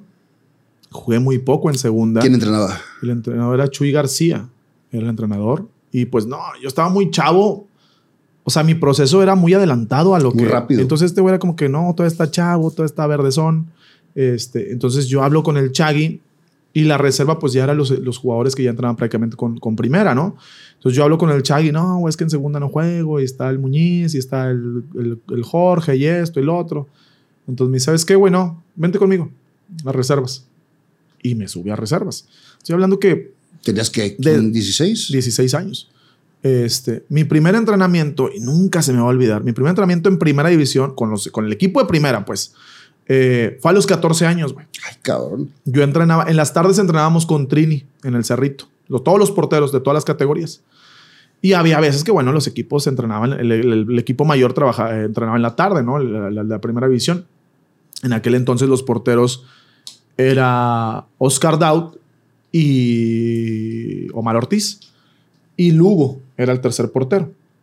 Entonces, eh, en aquel entonces Benito Floro, oye, me falta un portero. Y le habla a Trini, eh, y nos estaba entrenando en la cancha arriba, nos estábamos en la de abajo entrenando con los porteros. La Trini, eh, un portero para los espacios reducidos, pues eran dos de doble portería, necesitamos, le faltaba un portero. Jonah. Yo de 14 años, güey, estaba ahí en chavititititito. Y ahí voy para arriba, ¿no? Ah, pues ahí aventándome la chingada.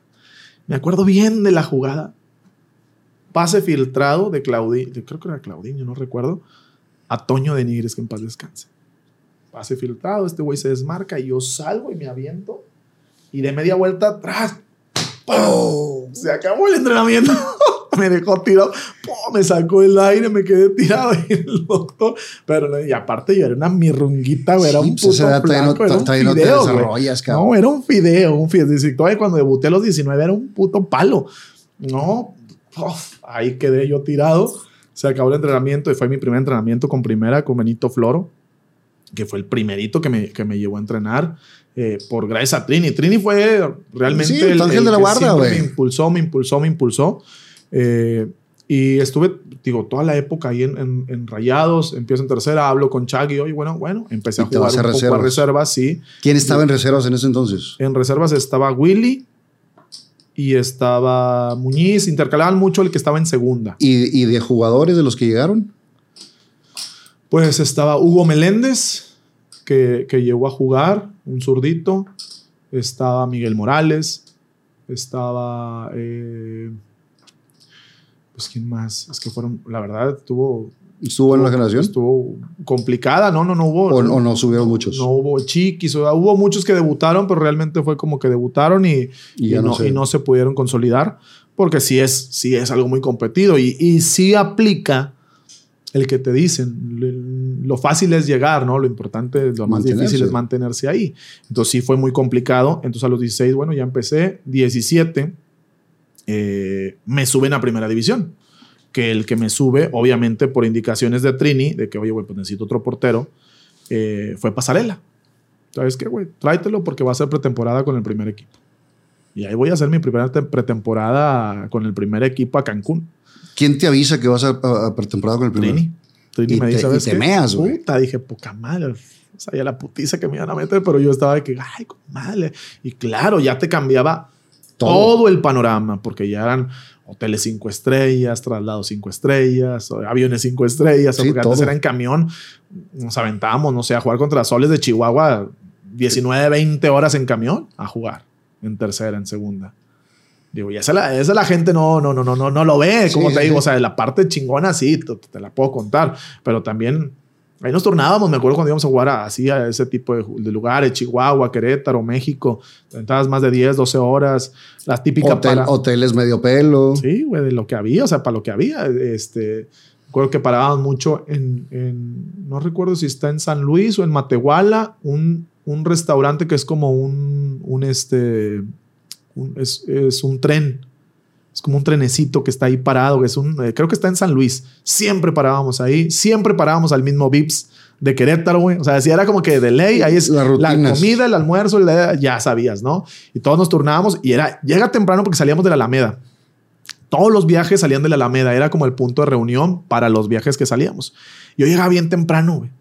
Porque enfrente de la Alameda, en la mera esquina de la Alameda, donde está, hay una michoacana y en la esquina había unas maquinitas, güey. Sí, enfrente. Mero enfrente. El Odisea 2000 Ajá, o un- algo así. Entonces yo iba primero iba a jugar las maquinitas en chinga, Street Fighter con Mortal Kombat. Había uno de fútbol que si llegabas a la final y ganabas la final, jugabas después con unos marcianos que te goleaban como 15 a 0. Una mamada, güey. Pero ahí me la pasaba y llegaba temprano porque nomás llegaba el autobús. Los, los primeros que se subían eran los que agandallaban. Y nos daban un autobús que tenía asientos hasta la mitad y después no tenía asientos. Entonces yo ya iba con mis colchas, mi, este, con mi almohada, Pa- pa con todo, para acostado. acostado, sí.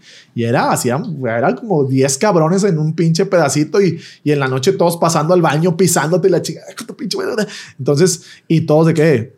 Yo, tacos de huevito con frijol, tú, no, tú tacos de chorizo, tú, y ahora les armaba la de, de, de- de tacos, ya pinches garrafonzones de, de cocas, de agua, de todo, órale, güey, porque pues el pinche viaje, claro, había el típico cabrón que, que llegaba con lo mejor de lo mejor y todo lo demás, de que nomás quedamos viendo con el pinches tacos y este güey a veces hace sushi la chinga, hijo de la chinga.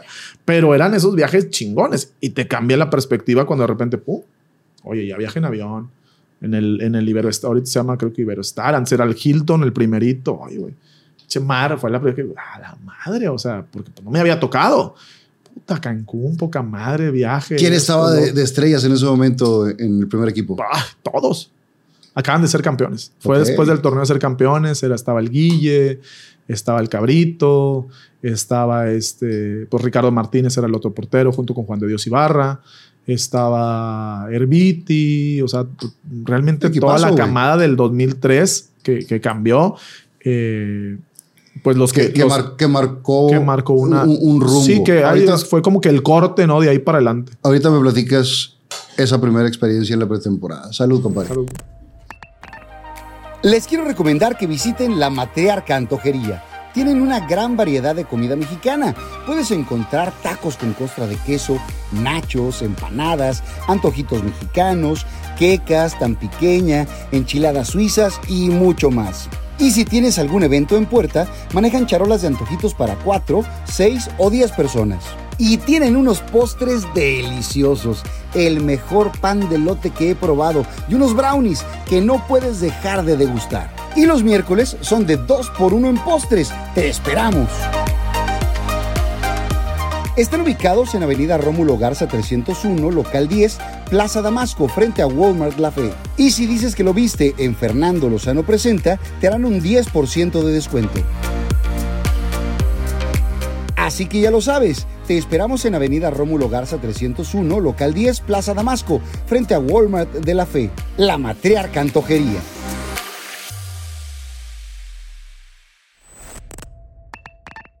Llegas a esa primera eh, pretemporada y cambia también la, la friega que les ponen. Sí, no, no, era una, era una chinga porque pues estabas acostumbrado a los entrenamientos acá, pues, Más- más, más light, light. más tranqui. Y se vienen las putizas de casi tres veces al día, ¿no? Te levantabas a las 6 de la mañana para que no te pegara el pinche solazo ahí en Cancún, ¿no? Seis veinte y tanto nos levantábamos en la mañana. ¿Entrenan igual los porteros que, que el equipo? A veces, eh, al- antes sí, antes era muy, muy así de, de esa parte física, sí la entrenaban igual. Hoy en día ya no, porque también fue evolucionando también el tema de- del fútbol, que te das cuenta que... obviamente, necesitan un tanta potencia como el delantero. No, no, o sea, eh, los delanteros, los, los medios, que son los que más corren, ocupan un temas más aeróbicos y los porteros son más anaeróbicos, que es más en chinga, pum, pum, y listo, se acabó. Entonces se trabaja de otra manera. Pero antes sí, antes Era eran, parejo. te levantabas en la mañanita, a, la- a las 7 de la mañana ya estabas corriendo el campo de golf de 10 kilómetros para arriba, de ley, a cierto tiempo y a, o sea, 3, 4 minutos el kilómetro. ¿Cómo te chingada. trataban los estelares? güey? Pues la verdad es que, digo, sí, sí había mucho bullying en aquel entonces, como lo llaman ahora. Para mí es tirar carro, para mí era como que Madre, pues, ¿verdad? es parte del show, güey. Está chavo, güey, de, Veiga. Ay, creciste en la niña Sí, güey. tra- tra- traías barrio, güey. O sea, Veiga, el tilón. este, Vega, saludos sí, a güey. Argemiro. El pirata, todo. O sea, güey, no mames, me tocó estar. eh, yo creo que un día van a decir, oye, yo jugué coñón.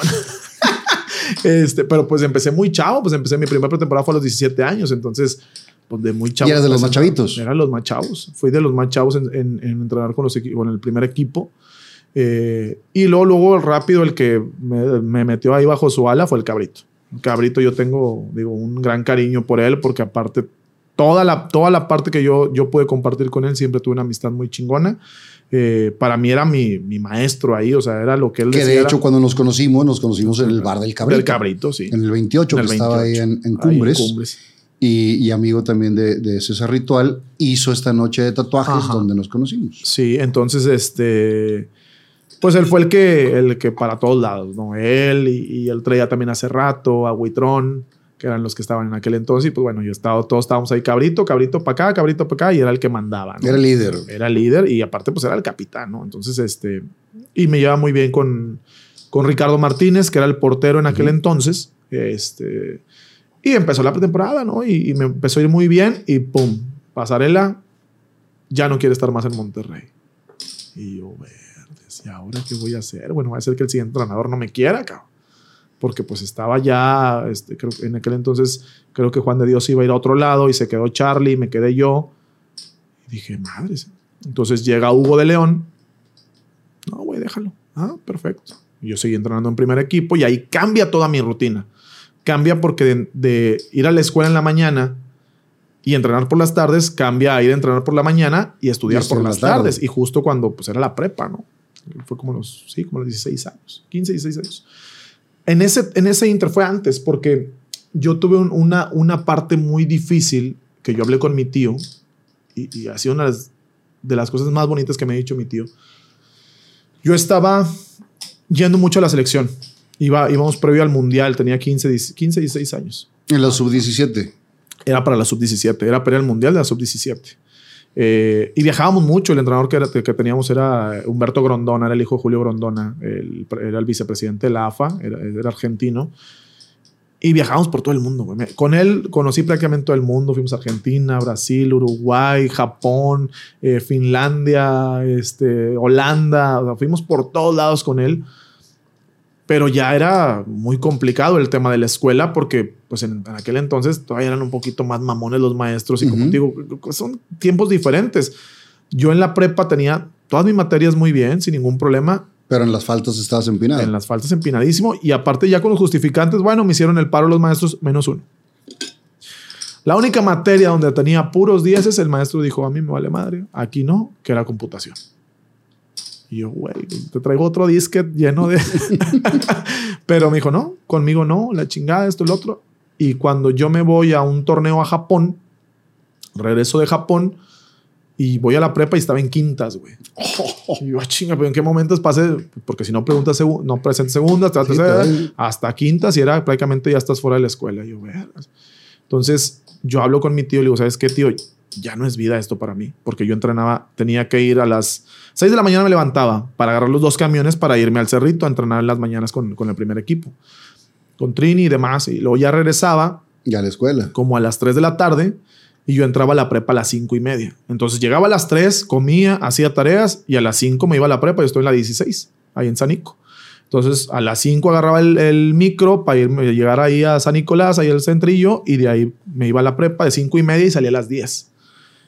A lo que agarraba el, el, la- el micro en la noche. a las 11 y media, las 12. claro. Y dormías, poco y mucha friega. güey. Entonces yo le dije a mi tío, ¿sabes qué? Ya no puedo con esta vida. Le dije, si tú quieres que estudie, yo mejor me dedico a estudiar y pues ahí saco una beca para ayudar a la familia, tipo juego ahí fútbol, porque de hecho jugué en el equipo de la prepa cuando, ay, que va a haber pruebas para la prueba, jugué, no Sí. jugué ni 10 minutos y luego me escogieron. Y yo, ah, chingón, ya estoy en la... Y después ya se enteraron que, bueno, que jugaba yo en el... en Rayados. Eh, y le dije a mi tío, ¿sabes qué? No. Y me dijo mi tío, eh, eh, ¿tú qué quieres hacer? Ya prácticamente 16 años, 16, casi 17. Le digo, yo nací para jugar fútbol. Me dijo, bueno, pero tienes que ser el mejor, me dice. Porque los buenos están en la banca. Los mejores son los que juegan. Entonces, nada de desveladas, nada de salidas, nada de esto, nada del otro, porque tienes que dedicarte al fútbol. Si ya no vas a hacer nada por las tardes, tienes que ser el mejor futbolista. Tienes que entrenar también en las tardes, tienes que prepararte, tienes que... Chingón. Porque parte de, de- de toda esta educación y toda esta disciplina que él tuvo, yo nomás fui un 15 años y tenía 40 viejas, güey. Eran 40, 15 años mínimo, más los de las demás viejas de los y otros. nada más fuiste a Y uno. nomás fui a uno, güey. Porque pues ahí voy. Y aparte, como eran mis tíos y demás. Oye, hasta la misa fui porque era mi primer 15 años y ahí la chingada, era vestido y la madre. Y voy a la, la misa, a las 7, ahí en la San Nicolás Tolentino. Voy a misa de 7 a 8. De ahí me voy al, al salón, ¿no? Al saloncito, la chingada, con ahí mismo estaba cerquita. Y igual, ponle tú a las 8, 8 pasaditas. Y pues ya sabes que las fotos, la quinceañera, pues ya llega la quinceañera casi a las 9, ¿no? Y a las 10 ya estaban por mí. y llega mi tío y dice, "Ey". Y yo, güey, apenas. Y ya después me llegan las invitaciones. Y, ya, ¿Y qué no va a ser 15 años? Y le digo, Pues, ¿por ¿pa' qué chingados voy? Si me vas a rezar las 10, ni me diera chance. Bueno, una hora más, pero nomás cuando. Dije, ¿para qué? Si cuando apenas está poniendo con mal el cotorreo es apenas a las 11, cuando está ya de que el DJ o algo así. Dije, ¿sabes qué? No, nunca fui a antros, nunca fui a fiestas, nunca me desvelé, nunca. Y mira que la Pero, pero eso hizo que fueras mucho más profesional. Claro que sí, claro que sí. O sea, yo no me quejo en ese aspecto, pero sí me perdí de muchas cosas que cualquier, cualquier Chao, otro chavito se hubiera, se hubiera tenido, ¿no? Eh, sí había muchas tentaciones en, en la colonia, porque pues era una colonia, pues tipo... Sí, popular. eh, popular con- con zona, sí, sí, sí. La, la, la Héroes era eh, popular, la Villaluz, la Fome 4, todo lo que había alrededor. Respetaban mucho a mis tíos, los querían mucho los vecinos, porque mis tíos pues, son un pan de Dios, los dos cabrones. Entonces, me cuidaban mucho los mismos vecinos, los vecinos de al lado. Llegó una, me acuerdo que eh, en un entonces, eh, al- el, el vecino de al lado llegó, oye, que llegó el pitufo, y que llegó el pitufo, y que pues, era el rumor de la colonia, oye, llegó el pitufo. Ah, chingón, y pues quién chingo es el pitufo. No, es el hijo de doña Elsa y que la chingada y que no sé qué, ya sabes, el chisme del barrio, ¿no? No, pues quién sabe. Y pues ya jugando con los del equipo, no, güey, que llegó el pitufo. Y así en voz baja, ¿no? Y yo, el vato viene de Chicago, güey. Viene de Chicago, y de las clicas cabronas. Y ya, chica, tu madre, ni sabía ni qué pedo. No, no, no. Pitufo y que viene a agarrar aquí la zona de por. Antes eran pandillas, güey. Sí. Antes eran pandillitas de las que, ay, te pinto yo a ti la pared de tu colonia, pero tú vas y me pintas la mía y, y tres puntos y libres y locos y que, espérate, güey. O sea, entonces, eh, no, pues el pitufo y el pitufo, pues tipo, sí, agarró ahí como que, pues en los grupitos de la raza que andaba ahí, porque el vato venía de Chicago y que la madre, pues, nomás había, el vato nomás fue a trabajar y regresó, güey, pero pues como ya, el vato agarró y era, a mi Yona nadie me lo toca. Este El cabrón, pitufo. sí, este cabrón es deportista, esto, lo otro, la madre, chingón, esto, lo otro, y nadie le puede ofrecer nada, ni esto, ni lo, nada. Entonces, yo no tuve ningún, digo, nunca me llamó la atención ni tomar, ni fumar, ni nada, pero aparte de este Pero güey, él se encargó el del que, que haga, el que le dé, el que esto, que el otro, nadie a la chingada. Oye, pues un día iba a entrenar y a un cabrón de otra colonia de enfrente, pues no se le ocurre pancharme la, la, la gorra. Es que, ah, te pancharon la gorra. Este, y que me pancha la gorra. Y que voy con el pinche pitufo. ah, es que pitufo me pancha la ¿Quién? Que el Aquel vato. No, pues para luego es tarde. Tenía dos gorras en la casa, la mía y otra Y que le habían manchado. Y no lo, no, Jonah, no, perdón, güey, la chingada. No sabía, y la madre, porque pues el vato. Entonces era tu protector, Sí, el era mi pitufo. protector, el pitufo ahí de la colonia, güey. Pues ya, y, con- y, y lo- digo, jugaba con la racita de ahí, pero ese güey era como que, digo, estaba más grande que yo. Pero a mi Jonah, nada, güey. Ese güey, déjenlo pasar y esto y lo otro, y la madre, no le digan nada. El vato es deportista, no le ofrezca, no le. Nada. Y si alguien se mete contigo, vienes y me dices, cabrón. Nunca tuve un problema, bendito Dios, en la colonia. Nunca tuve eh, un conflicto. Solamente una vez me peleé en, en- en la, en la escuela.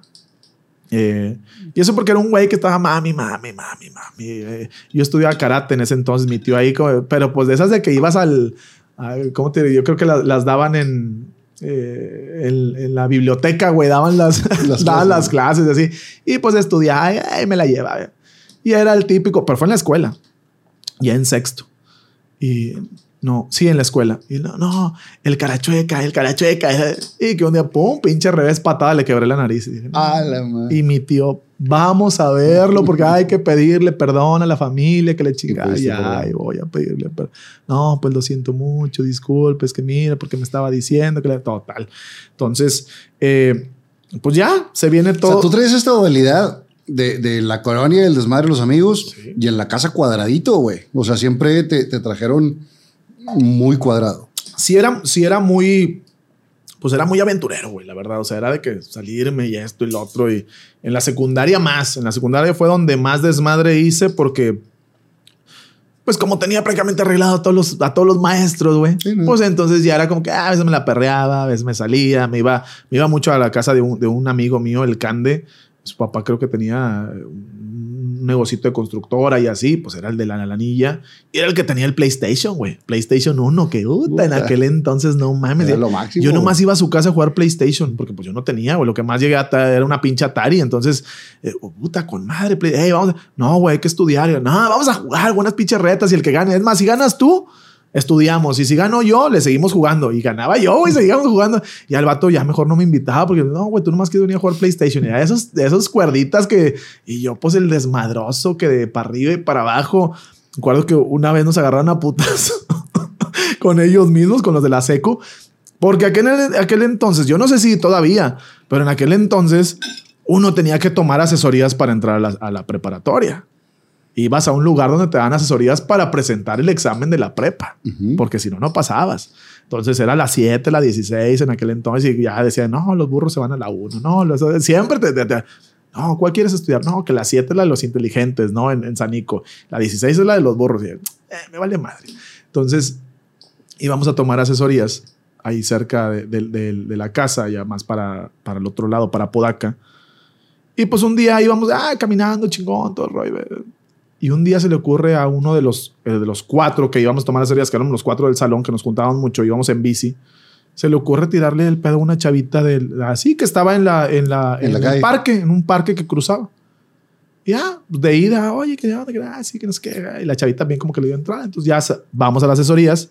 Y de regreso. Y la chavita le dice, pero pues ahorita que salgamos, ah, pues aquí te espero. Y cuando regresamos con unos vatos, vámonos a corriendo, piedras y la chingada y patada. No, no, me acuerdo que, ¿qué? ¿Le estás tirando el pedo a mi viaje? No, no, tranquilo. ¿Y cuál tranquilo? El vato, pum, putazo a este güey. Yo salté dos, tres patadas y a correr. No, vámonos. Pues eran, eran como 10 vatos y nosotros éramos cuatro. Ahí vamos corriendo, hecho madre, hasta que nos metemos a este güey sangrando la nariz porque pues, justo le pegó, güey. Y hasta que, no, métanse, ah, chingar a. Los corrió a los chavos y, y, digo, eran más o menos de la camada, pero eran un chingo, güey. Entonces vámonos en chinga corriendo, no, me nos aventaron la bici y la madre y media. Pero pues esas historias que, Sí, que te acuerdas, que, güey, que, que, se que- quedan, güey. que- pero que ahora ya no existen, güey. Que eso era lo chingón de, de esa parte de, de- de esa tranquilidad de ir tú caminando por la calle, hacer tu desmadre y, y pasar, cruzar las plazas y conocer casas y colonias la madre. Porque mi- mis primeros sueldos, digámoslo así, mi primer, eh, cuando empecé a ganar dinero, que yo quería ganar dinero porque pues quería comprarme mis cocas y la madre, era lavar carros en la colonia de lana, ¿no? No me acuerdo cómo se llama la colonia que estaba cerquita de casa de mis tíos, pero nos íbamos dos amigos y yo con una cubeta, trapos, casa por casa. Ah, lavamos el carro. ¿Cuánto? No, pues 20 pesos. Ándale, lávalo.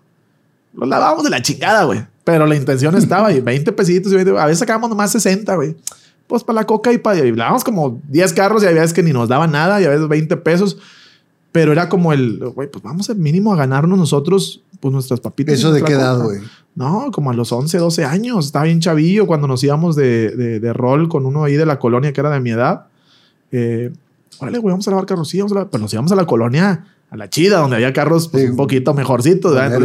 sí, me enfrentito de la Héroes. Entonces pasamos por el callejón y ya pasábamos esa colonia que eran puras casitas un poquito más grandes.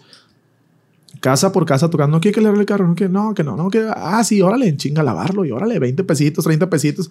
Oye, pues para las cocas, para las maquinitas, para el Metal Slug, que era, nos éramos viciosos en el Metal Slug. Entonces, eh, a veces le salíamos debiendo a la cena, hombre, fíenos. Y la señora bien buena andaba, ah, les voy a fiar las fichitas, porque antes era comprar la Claro. fichita, antes no era que ponle cinco pesos. No, me da una ficha para el Metal Slug o me da una ficha para el Mortal Kombat, porque esas eran más caras. Había unas que eran más baratas, otras que eran más caras. El Metal Slug valía lo, lo mismo que todas las demás, pero el Mortal Kombat o el Ese Street caro. Fighter era el caro. Porque aparte estaban los vatos ahí viciosos que sobre la reta, quién Sí, sigue. se la arma de lana y la Sí, sí, sí, no, y que de cinco pesos y que la vaya, a la madre. Pues en aquel entonces cinco pesos era un chingo de dinero y te alcanzaba pa- para una coca y unas papas, güey. Ahorita no te alcanza para nada, Para pero nada, en aquel güey. entonces sí. Entonces te digo, pues empezó todo ese proceso hasta que llegamos a primera. Cambia pasarela a Hugo de León. Hugo de León Y te dije que te, que te quedes. Me dice que me quede. Lo corren a Hugo de León porque empatábamos todos los partidos con él. Eh, y entra de interino Orduña, Sergio Orduña. El millonario. El millonario Orduña, sí, que fue mi entrenador en Cobras de Ciudad Juárez después. Se queda ahí y ya, tipo, me quedo con él. Se va Orduña al itinerato y llega Miguel Herrera. Y cuando llega Miguel Herrera, eh, pues yo entrenaba, se va Trini, que era pues el que yo era su protegido de Trini, y se va Trini, ¿no? Él tenía otra idea, otra ideología, quería salir jugando, quería otro entrenador de porteros.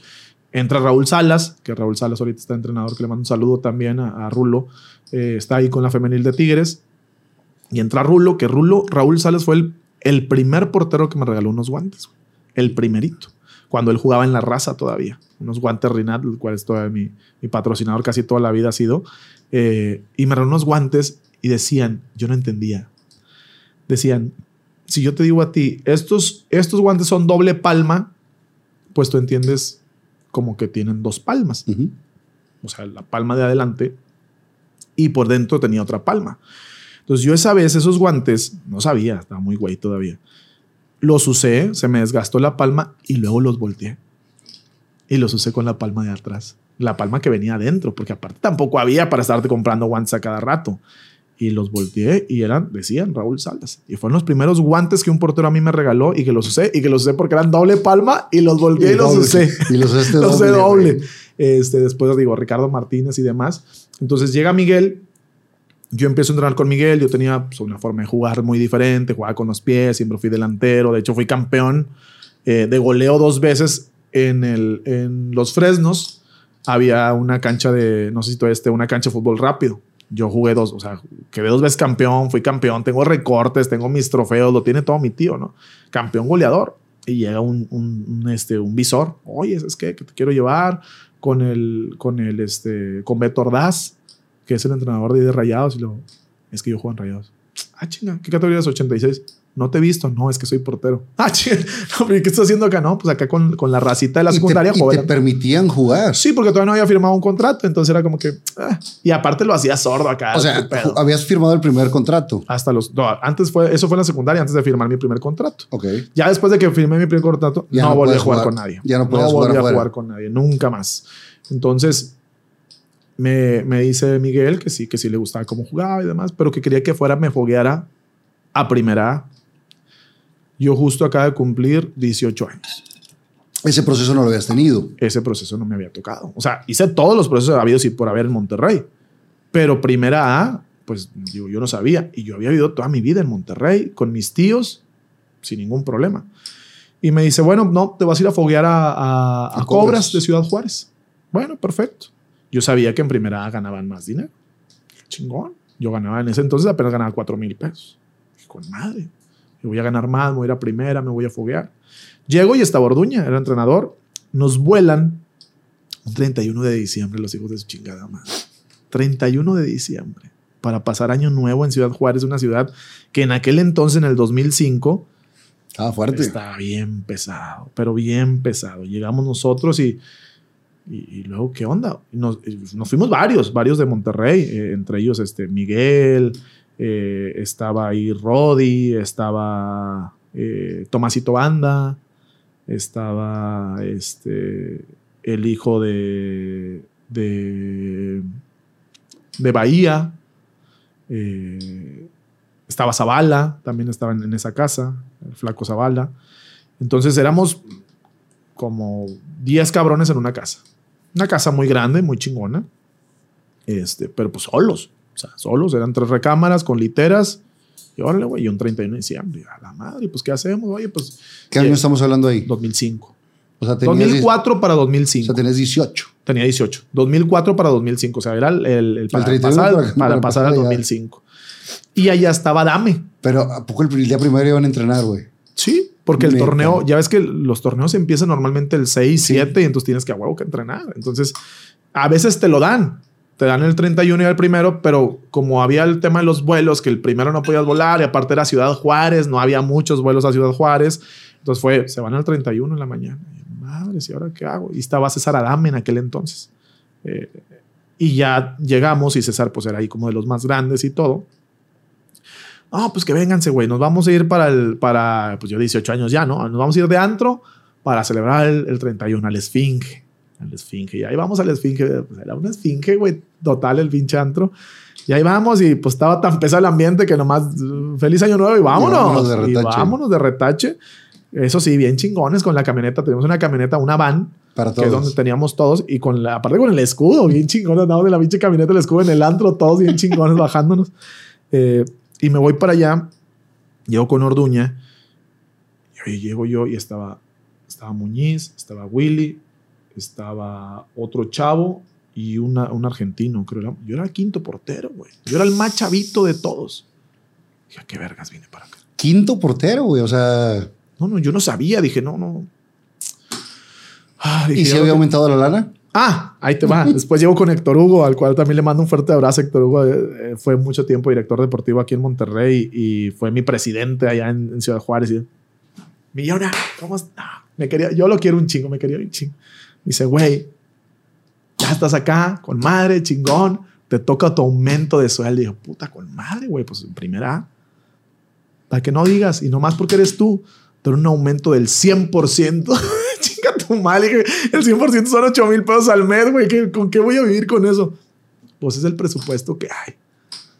Y yo, no mames, de 4 mil a 8 mil al mes. Digo, Y fuera, pues sí, pero fuera de, de casa, güey. Ajá. Y ya, digo, la ventaja es que yo no pagaba nada, nos daban comida, nos daban Ok. esto, nos daban todo.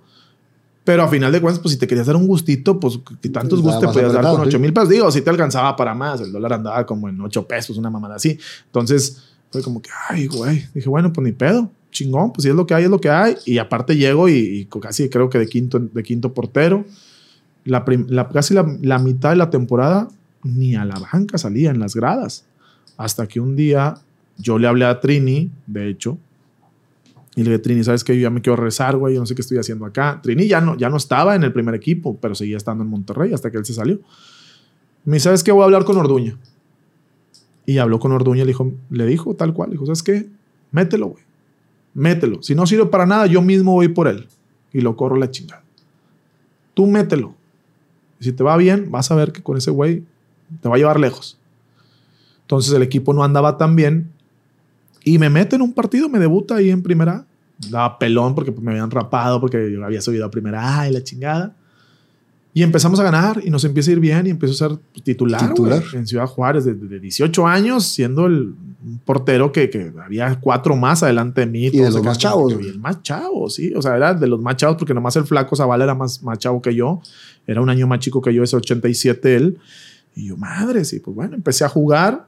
Llegamos hasta cuartos de final contra León y León tenía un equipazo en aquel entonces. León le invertía mucha lana a la primera porque quería ascender. En aquel entonces había ascenso. Entonces acá el equipo era más un equipo formativo. Había un argentino, Germán Gortz, que fue y estaba también el Che Gómez. Germ- Che Gómez estuvo en Tigres y güey, yo jugaba contra Valtencir Gómez, contra este Camilo Romero, güey. O sea, me tocó jugar en primera con cada, cada personaje, pero cabrón. y colmilludos. No, no, no mames, de los de antes, chingón, güey, la verdad. O sea, como, digamos que como, como fogueo me sirvió un chingo. O sea, realmente sí fui a foguearme. No mames, estaba muy cabrón. Y era otro, otro, otro estilo, otro ambiente. Ibas a los mochis y, güey, se te ponían ahí enfrente con la banda en el hotel y la chingada y jugaban en un campito chiquito, y pero pinche banda, todo lo que para que no durmieras, güey. Sea, para que no durmiera el equipo contrario y la chingada. O sea, estaba chingón el ambiente. Llegamos contra, jugamos contra León. Digo, Germán Gortz fue como mi papá. Yo tenía 18, él tenía 36. Ya estaba a punto de retirarse. Fue el que me dijo, vente, güey, conmigo, la chingada. Tú no andes batallando. Mira, aquí está el carro. Tú ya sabes manejar. Cuando lo quieras, cuando lo ocupes. Él estaba casado, pero la familia no se había ido para Ciudad Juárez. Entonces era como, pues, güey, no tengo a nadie. Vivo yo solo. Vente para acá, para el DEPA. eh, cuando quieres dormirte acá. Cuando quieras, todo ahí, ¿no? Total. Eh, nos subíamos en la casa ahí que quedaba cerquita. El güey me, me trató con madre. Y un día, ahí te va esta historia también. Como nuestra casa era la más grande, las otras casas que también eran como de tipo asistencia, pues estaban la de más raza y la chingada. Todos comíamos en la casa, en la de nosotros. Teníamos un chef, teníamos toda la comida ahí a la cual le ponían candado, porque pues se la chingaban entre todos, güey. Y un día, nuestros, nuestras salidas eran los miércoles al Moylan, güey. Imagínate lo que hacíamos. Miércoles al Moylan a hacer coquitas y rocaletas y la chingada y media, pues porque no había nada, güey. O sea, ta- estaba fea la ciudad y, y a jugar básquetbol y a subirte al toro mecánico y al Cuser ahí del, de los láseres y así. Éramos unos niños que jugaban porque, güey, pues no había, no podías a dónde salir, a dónde chingados ibas. Entonces, fuimos y nos dice el chef, hey, no sean gachos. Ahorita antes de que se vayan, en 10 minutos le apagan a los frijoles. Y eh, todos los cabrones ahí. Nadie se acordó, güey. Nadie se acordó. Nos fuimos cuando llegamos a la casa. No mames, parecía que se estaba incendiando. Salía así el humo, pero impresionante. Y el puto olor que había. No mames, no, no. Y abrimos la. Ya le apagamos. Fueron los bomberos. No, güey, no se está quemando nada. Son los frijoles que están sacando. La, la ropa, yo la tuve que tirar. Tuve que tirar porque la ropa de los cuartos. Impregnado. Impregnado olor a frijoles quemados, güey. Horrible, no mames, de la chingada. Y, esas son las historias que. No mames, güey, ¿cómo no se los fue? Y luego en esa casa, que estaba medio culera, había un sótano y había un piano. Y se tocaba solo en las noches, güey. Ah, su madre. No, no mames. Y baj- güey, bajamos de día con culo y el piano estaba boca abajo. O sea, cerrado. Cerrado, boca. O sea, no, pero, o sea, con las patas para arriba. Ah, cabrón. Con las patas para arriba y to- se, se escuchaba en las noches tocando. Y había veces que íbamos y el piano estaba normal, parado. La no, madre. dije patitas para qué son. Yo dije, no, ¿sabes No, qué? me voy con aquel cabrón. Vámonos a. Yo me iba a dormir con el, con el otro cabrón. Dije, Sí, no, no, sí. no. Iba Orduña. Orduña era muy, pues, muy estricto, muy así, muy de la vieja escuela. Y no, que esto, que lo otro. Y, y pues no nos permitía salirnos de noche y todo, ¿no? Y de repente había un lugar que se llamaba El Atorón. Imagínate el nombre, ¿no? El Atorón. Y era como una bodega. Eran tres antros en una bodega. Una bodega grandísima. Y era uno que era de reggaetón, otro más popero y otro más de cumbias, ¿no? Y ahí andábamos siempre de cumbias. Estaba muy chingón porque abría a las 3 de la tarde. Ok. Abría de las 3 de la tarde a las 2 de la mañana. Entonces a las 3 de la tarde la HB valía 3 pesos. Entonces, conforme iba subiendo cada hora, iba, subiendo, el un peso. Ok. Iba subiendo un peso hasta las 10 de la noche, que de las 10 de la noche a las 2 de la mañana valía 10 pesos. Entonces nos íbamos a las 3, 4 de la tarde, vestidos, con después de entrenar. Ay, echamos nuestras chevecillas, la chingada, estabas bailando. con 15 ya, pesos, con andabas mamadísimo. No, con maga. Y luego ya íbamos a comer, íbamos a cenar a las 8 de la noche y a las 10 pasaba Orduña, güey. Entonces ya está, y estábamos todos acostados, tapados, vestidos, y pasaba Orduña a la casa, como, ah, sí, no, profe, ya nos vamos a ver. Y se iba, fúgalo, otro, vámonos a las 10 de la noche, y nos, no, era un desmadre. Claro que sí, con un culo, porque nos pasó una vez. Teníamos un jugador que le decían, le decían el ruso. Pues le decían el ruso, pato alto, güero, así, mamado, pinche ruso, la chingada. También era de los que vivía solo, eran los dos centrales, el ruso y Germán. Y oye, pues vamos al antro, chingón, al Don Quintín, que era más fresón, más acá.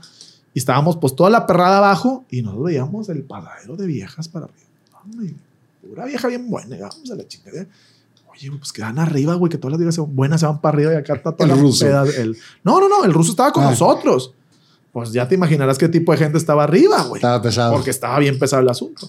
Pues en una bajó la chava, una chava al, al baño y pues el ruso, carita, le "Eh, pues, ¿sabes qué? ¿Qué onda, mijo? Vamos al depa, vamos a echar unos drinks. ¿eh?". No, pues habla, tú sabes, sí, habla a tus amigas. Cuatro amigas, éramos cinco güeyes, cuatro chavas. y, se enojaron los de al, arriba. No, nos fuimos al depa, güey. Nos fuimos al depa de él. Y su depa era una reja grande y luego estaban los depas así como abajo y arriba nomás la escalera para los de arriba. Y el vato, y la reja, y todo abierto. O sea, entrabas con la tarjeta y tss, se abría la reja y ya subías así y ya abrías tu, tu de este. Entonces nomás, te lo juro, teníamos ni dos minutos de que habíamos llegado a que este güey abrió y pasamos. Y nomás escucha "Eh", las pinches camionetas y se bajan güeyes. Y va un vato y toca así, tac, tac, tac, tac, con la pistola, güey. Hacia la reja. Y ya baja el ruso. ¿Qué onda? No, hombre, con madre que ganaron. Fue después de un partido. Hombre, todo bien, la chingada. Más que dice el patrón que pues las muchachas que van de retache porque ya están pagadas. Y ahí van. Y nosotros y quedamos se solos, quedaron solitos. Y dijimos, ¿sabes qué? Se acabó No el antro. más, no más. Dije, ¿sabes qué, güey? Yo no más. Ya Germán me decía, ¿sabes qué, güey? Vámonos al paso. Y íbamos a comer al, al Pizza Hut, una cosa así, güey. Nomás a echarnos un- unas, unas, este, al Arby's y ese tipo de cosas. Y, y fue como mi papá. Y después regresé a Monterrey ¿Cuánto tiempo estuviste allá? seis meses. Estuve de diciembre y en, en mayo, para mi cumpleaños, me regresé. Regreso a mi cumpleaños, cumplo mis 19 años, recién cumpliditos. Llego a entrenar con Monterrey Y Miguel habla conmigo, me dice, ¿sabes qué, güey? Eh, vienes a pelear el, el puesto a Cristian Martínez. O sea, no pienses que eres suplente, vienes a pelear un puesto. O sea, ya te fuiste a foguear allá, te tengo la confianza y órale, güey, porque puedes jugar en cualquier momento. Pues ya me empiezo a poner las pilas, empiezo ya más a una onda de, ay, güey, con madre, vamos a echar chingazos, la madre. En ese momento que, que compites eh, el puesto, son compañeros de trabajo, pero también se convierte en, en cierta rivalidad. Sí. ¿Cómo, ¿Cómo te llevabas ahí con Cristian? Mira, con, con Cristian tuve una, una muy buena amistad. Él siempre fue un, un tipazo, eh, siempre me apoyó en todo momento. Siento sí que hubo ahí un poquito de fractura cuando le gané el, el puesto, porque es normal, Sí, es, pues, parte de- es parte del show, o sea, le ganas el puesto y, y pues más que te lo gane un chavito de 19, 20 años, o sea, es, es complicado. Pero hasta, hasta ese, ese punto creo que fue algo muy mínimo realmente, porque tenemos una gran comunicación. Yo sigo hablando con él, compadrito, ¿cómo estás? Compadre, bien. Tú es, él es ahorita entrenador de la Estaba en León, ¿no? sub-20 León todavía. Bueno, Saludos a, a sub-23. Cristian Martínez. A- al buen Cristian. La última vez me lo topé en, el aeropuerto. Algo había venido aquí y yo Sí. iba para México y le iba para León. Y ahí lo saludé. Tipazo también. Sí, no, no, no, es un tipazo el cabrón. Y la verdad tengo una muy buena amistad con él. Es un- con alguien que también me llevo poca madre. Entonces, y fue. Yo Pues creo que hasta ese entonces, un güey que también me ayudó, me acogió, estuvo conmigo. Yo agarré muchas mañas de él porque él era, pues, como lo que yo veía, ¿no? Él me lleva, creo que siete años más o menos. Entonces era como mi, mi, mi, mi a seguir, ¿no? Ujú. Entonces eh, me dice Miguel, oye, ¿sabes qué? Pues sí, chingón, empecé a entrenar, ¿verdad? Y yo siempre entrenando, comiso, y comiso, y comiso, ¿no? Ah, Desde, aunque estaba en primera, yo, ah, ahora sí, viene San Comiso a la portería. Ya me transformaba yo me empezaba a aventar y la chingada y media. Y un día, eh, en, en una semana, nos empieza a intercalar, íbamos a jugar contra Atlas, nos empieza a intercalar, oye, medio tiempo, o sea, interescuadras, oye, medio tiempo, oye, Yona, cambio, Cristian, vete para allá. ah, pero más Cristian que yo, ¿no? X. Entonces llegamos al TEC. Y en el TEC, eh, ya ves que había así como en la al lado del, del vestidor había como una zona que estaba levantadita, que había como unos, unos, unos, este, unos tubos ahí, unos postes. Y ahí nos sentábamos, porque por ahí pasaban las edecanes. ahí estábamos echando el taco de ojo antes del partido. Y este. Y llega Miguel, ¿no? Y se me sienta. Ah, bien. Me dice, ¿qué? ¿Cómo estás? Y yo, bien, güey, todo bien. ¿Quieres jugar o qué? Estaba jugando en las reservas. Yo antes jugaba ahí en las reservas. Jugamos a las 3 de la tarde en pleno solazo porque los partidos eran a las 5. Sí. Entonces, sí, ¿qué quieres jugar? Y yo, no, pues sí, sí me hubiese gustado, porque este, pues, tipo así mínimo, porque yo lo que hacía era jugaba con reservas, regresaba, me bañaba, me cambiaba y iba a ayudarle a calentar a Cristian y ya salía a la banca. Eso es lo que normalmente hacía siempre. Pero ahora no me dejaron jugar y se me hizo, pues, entre cierta manera raro. Pero dije, bueno, pues porque pues a lo mejor no quieren que juegue, por la chingada, no sé. La verdad no se me pasó por la cabeza. Entonces yo estaba viendo jugar reservas. No, pues sí, sí me hubiese gustado. ¿eh? Me dijo, bueno, pues voy a cambiarte porque vas a debutar. Y yo, verdes, ¿ahora qué voy a hacer? Pues voy en chinga y ya le digo a Raúl, oye Raúl, que te, a Raúl Salas, que es el que anotaba en, los, en el pizarrón y todo. Oye Rulas, que acá dice Miguel que te avise que voy a debutar. Ah, no, sí, a cambiar, decía Cristian y pues le pusieron mi nombre, la chingada. Y, y yo, eh, la verdad me ayudó mucho. Porque yo creo que si, si yo hubiese, subido, si hubiese sabido antes No duermes esa noche no de hubiera entrada. dormido, no hubiera comido, hubiera tenido un nervioso, si de por sí ahí, pero me ayudó mucho porque fue ya y ya. ya. O sea, era vete a cambiar porque ya toca calentar para jugar. Y yo, madres, bueno, va. Este, me, voy y me cambio y, y yo preguntaba a Cristian, oye, ¿y a quién pones en la barrera? Y porque él ponía la barrera, ¿y a quién pongo? ¿Y, y qué digo? No, no, tranquilo, compadrito. O sea, no, no, le chingada. no. Caliento, todo muy bien. Me va muy bien en el partido. Ganamos 1-0 con gol de Lucho Pérez de tiro libre. Hizo una tajada impresionante en el último minuto, a mano cambiada, pega en el poste, sale, estaba Serafín. Mis centrales era Serafín y Baños en aquel entonces. Eh, jugaba de contención al Chicharito. Este, no, no, no, fue el debut, Debut del soñado. sueño, debut soñado, fue algo muy chingón, fue algo que la verdad me marcó mucho. Eh, lo Pero en ese momento que te dicen que vas a jugar, eh, eh, ¿a quién le avisaste? ¿Le pudiste decir a los tíos? O sea, no había manera. Nadie. O sea, ellos se enteraron por la televisión, por el radio o porque estaban ahí. No, yo creo que, se- yo creo que el, el- el- mi partido del debut ellos no estuvieron. Yo creo que si lo vieron en la tele fue una cosa y si no lo escucharon, porque no, no recuerdo en aquel entonces, pues eran en aquel entonces por de prepago y demás, y estos los días que eran esos partidos que en, en Monterrey no se podían ver. Si era Eh, pago por evento. Sí, pago por evento, pay-per-view y la chingada. Entonces, yo creo que no, lo- no les tocó. Después volví a jugar contra Necaxa. Los- ¿Seguido? no, no, a los como los 3, 4 partidos y ganamos 1-0, jugó Cristian. Y O sea, ese me- partido, debutas, te va muy bien y regresó Cristian en la portería. Sí, 13 de agosto del 2005 debuté y luego ya regresa Cristian a la portería y vuelvo a jugar como en dos, tres jornadas más contra Necaxa. Empatamos 1 a 1 ahí en el TEC y mi primer gol me lo metió el Ruso Peña. Eh, Un ex tigre. Fabián, saludos. Eh, eh, de- con Necaxa, jugaba con Necaxa en Sí, aquel entonces, tiro libre, eh, digo, tiro, tiro de esquina y remata primer poste. Empatamos 1-1 con gol del, creo que del Guille. Y de ahí, bueno, ya se vienen más pretemporadas, más esto, más lo otro. Y después hay una, como una, una parte donde marca mi, mi carrera, que es cuando jugamos un partido contra Morelia y yo estaba jugando ya con Miguel. Eh, y el equipo a Morelia le, le expulsan a dos jugadores. Y nosotros empezamos a pedrearles el rancho, pero no entraba y no entraba y no entraba. Foul del equipo. Fuera del área. Piti Altamirano de Morelia. Tiro libre. Ya pongo mi barrera y todo. Y quiero adivinar y me la tira mi poste al ángulo. No, perdemos 1-0 con dos hombres de más. Ay, cabrón. No, y cuando llegué al vestidor me dijo de, de todo el piojo, digo, no, no, no lo digo como, como que me sienta mal ni nada, al contrario, porque te ayuda bastante, o sea, todo es como una psicología, un inverno, y todo es parte de un crecimiento, porque sinceramente no lo veo como algo malo, me después me llevó a selección y la chingada, o sea, tengo una buena relación con él, pero no, me dijo que hasta lo que me iba a morir, que no iba a volver a jugar nunca en mi vida y casi creo y la chingada, porque aparte de una forma muy peculiar de ser, que es parte de su calentura en el momento y claro. hasta ahí queda. Este, y dije, bueno, pues ni pedo. Y me la cumplió, no volví a jugar con él.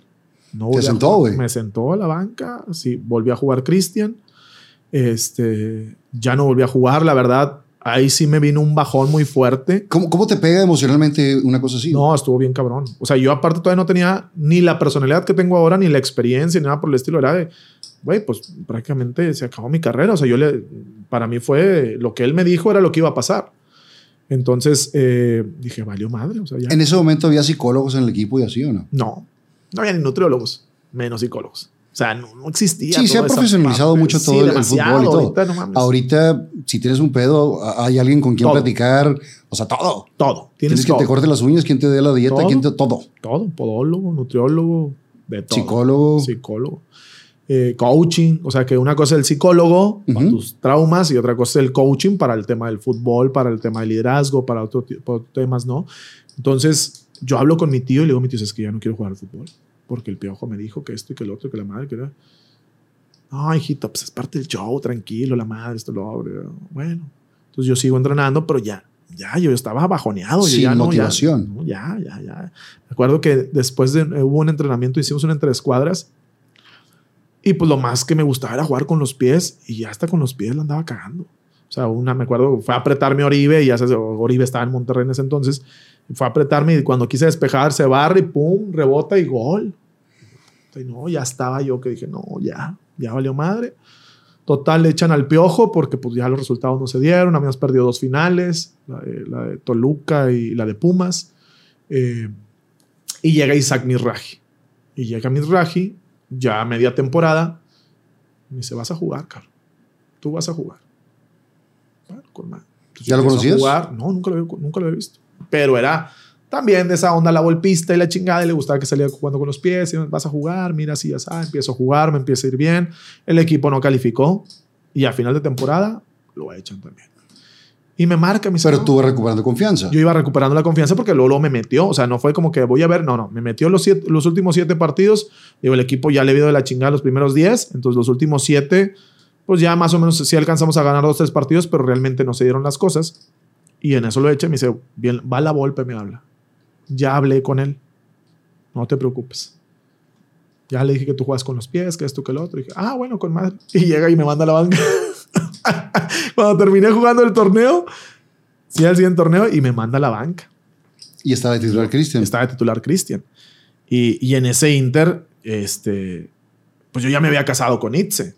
O sea, porque yo regreso de, de, ¿Qué cobras? de Cobras y al siguiente año la conozco. Entonces, yo la Oh, conozco. oh, ah, no, no, eso, eso, eso es- esa historia me tienes que contar, güey. Perdón, perdón, perdón, perdón la interrupción. Voy a ser muy rápido. Como habrás notado, aquí abajo aparece un nuevo botón que dice unirse. Ese botón sirve para hacerte miembro exclusivo del canal. Dirás, ¿qué gano si me inscribo? Principalmente vas a poder ver los programas completos dos días antes que todos los demás y sin anuncios, videos exclusivos para los miembros y muchas cosas más. Así que dale, clica ese botón y conviértete en miembro de este canal. Ah, es que esa historia está buena, compadre. ¿Dó- ¿Dónde la conociste? A Nietzsche. A Nietzsche la conocí. Yo tenía nomás los dos partidos que había jugado, estos que te comentaba de, de- de mi debut y del ruso. Y la conozco por Nayeli, por mi, por mi cuñada. Ujú. Nayeli es de mi camada, es 87. Y teníamos amigas en común, ahí una que otra que andaba yo pretendiendo y demás. Y por el Messenger, en aquel entonces Ok. que existía el Messenger, ¿no? Eh, pone una foto y, y pone la foto Naye con, con una chava de pelo rojo, rojo, rojo. Y le digo, oye, preséntame a tu amiga. Pues no se parecen tanto, güey. Entonces, este, me dice, no es mi amiga, es mi hermana. Y yo, pues, échala, ¿no? Acá. Este, me dice, no, es que no quiere, que porque pues ella no, y que trabaja, y que esto, y que lo otro. Y, Tú preséntamela, yo me encargo de lo demás. No, que no quiere, que no quiere. Total, le empecé a insistir yo a, a Naye hasta que me pasó el número de, de Nietzsche. Y empecé a hablar con Nietzsche, que qué onda, que cuando nos vemos, y que la chingada, y no, es que yo trabajo, y es que no puedo, y es que esto, y es que lo otro. Total, un día le, le empiezo, le sigo insistiendo y me dice ella, pues voy a ir al, al, al Vivo Bar, uno que estaba ahí en Senderos hace un chingo. Me dice, ahí voy a estar por si quieres Si ir. quieres, ay, pa, pa, Pues, pa' luego es estabas, tarde, ahí voy en chinga y ahí voy para allá, ¿no? Ya sabes, el necio me dicen, voy con ellos, ah, chingón, la mesa, ya, pues, madre, con madre. Tú tenías 19, Yo tenía eh, 18. ya 20, 20. ya acaba de cumplir 20. Ella 22, 23. Ella, Nietzsche, ya 23. Nietzsche yo la conocí de 23 años. Este, Ya estaba graduada. ya está graduada, ya trabajaba. Ella es licenciada en administración, de Ah. lic- licenciada en administración de empresas. Pero estaba trabajando con mi suegro en- en- de representante médica. Entonces, eh, y le iba muy bien porque Sí. trabajaba para muy buena empresa y traía los mejores productos que en aquel entonces era el Tempra, el Chocomil, el Pentrexil y pues, vendía un chingo y le pagaban muy bien y tenía gastos médicos mayores y la madre, o sea, la verdad Y tú que- traes con un contrato todavía. Güey, yo te- ganaba 15 mil pesos al mes apenas. Lo que me alivianaba de aquel entonces, porque era cuando yo alternaba con Cristian, todavía con el piojo. Había eh, primas. Eran las primas. Lo que a mí me alivianaba eran las primas. Con las primas me pude comprar mi primer carro. Me compré un Stratus miado, le decía yo. un Stratus 96 que tenía más años que yo, casi creo. Eh, ya, eso sí, lo traía con mi sonidito alpine, es con los bajos a todo lo que da. eh, es- me acuerdo que siempre ponía la misma canción. Me gustaba mucho una canción de, creo que era Sólido. Creo que era Sólido. No me acuerdo si era Sólido. ¿Qué grupo era? Di- ¿Cómo era? Ay, no recuerdo el nombre, pues escuchaban los bajos, pum, pum, pum, y yo, puta con madre. Tirando chopo. yo era así, y traía muchos tratos miados, ¿no? Este, entonces ahí conocí, cuando conocí a, con, a Nietzsche, despuésito del Stratus, fue, me lo compré yo con, mi, con mis primas, ¿no? Con mi salario. Después, eh, después de eso me compré un Pillot convertible, el 206cc, que era así como que... ay, Antes de eso, yo me acuerdo que traías un, también como una camionetilla de chocolate, güey. Del año del caldo. También. Ahí estaba, ¿por qué? Porque en Televisa Monterrey hacíamos los eventos de eh, que vivan los niños y. Monterrey no tenga frío.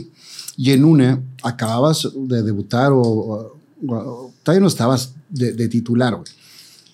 Y me hablaste y me dijiste, compadre, yo quiero donar una camiseta y que, Claro. que, que lo que se junte. Y nos vimos en un punto y traías una camioneta. Una camionetita viejita. Sí, sí, tuve también una Chevrolet, creo. Si no mal recuerdo. era, como una, era como una vanecita. Sí, sí, chiquitita. Eh, Este, fue lo, fue lo, así es lo primerito. Digo, mi, mi primer carro, cállate, era convertible. Y yo me Ese fue el primero del año. sentía- Ese ni siquiera era del año, güey. O sea, fue ese, fue ese mi nuevo, pero yo me, ese sí me sentía que andaba en un Ferrari a la chingada, porque convertible. Llevaba, eh, en, en ese entonces, todavía a casa de mis tíos, fue antes de salirme de casa de mis tíos, porque todavía no llegó a esa parte también. Yo vivo hasta los 19 años con mis tíos. Ya que debutas, ya que empiezas a ganar Ya un que poquito debuto, más. ya que empecé a ganar un poquito más, yo le aproveché que mi tía no estaba. Mi tía se fue a ver a Pedro, Pedro se fue a trabajar a Estados Unidos desde hace mucho, muchos años y mi tía iba, iba a ir a visitar a Pedro. Y yo dije, es momento porque si no está me va a hacer la llorona y la madre, no te vayas, hijito. dije, no está mi tía, es momento de decirle a mi tío que me tengo que independizar a los 19 años. ¿Y qué te dijo tu tío? Le digo a mi tío, ¿sabes qué, tío? Este, pues, güey, ya han hecho todo por mí, ya me está yendo un poquito bien, mira, quiero dejar las puertas abiertas, me quiero ir a vivir yo solo para allá. Porque en ese entonces tenía mi noviecilla, a los 19, y me dio una hora más de tolerancia. O sea, de las 10 a, A las las 11. 11. Ya con novia, con carro, con sueldo, ¿verdad? A mi casa a las 11. Entonces había veces que me decía mi tío, eh, 10.50, ¿la llevas o la llevo?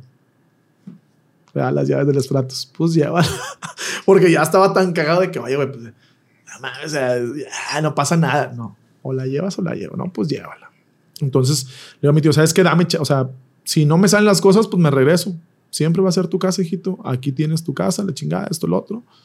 Dije, oye, pues chingón. Eh, ¿Y rentaste dónde? renté en Fuentes de Anáhuac. Ahí vivía este Cefe y vivía todo- todos mis compadres, todos este, el buen Pe- Pedro, también Salgado, todos los Salgado. Saludos. Saludos. saludos a mis compadres.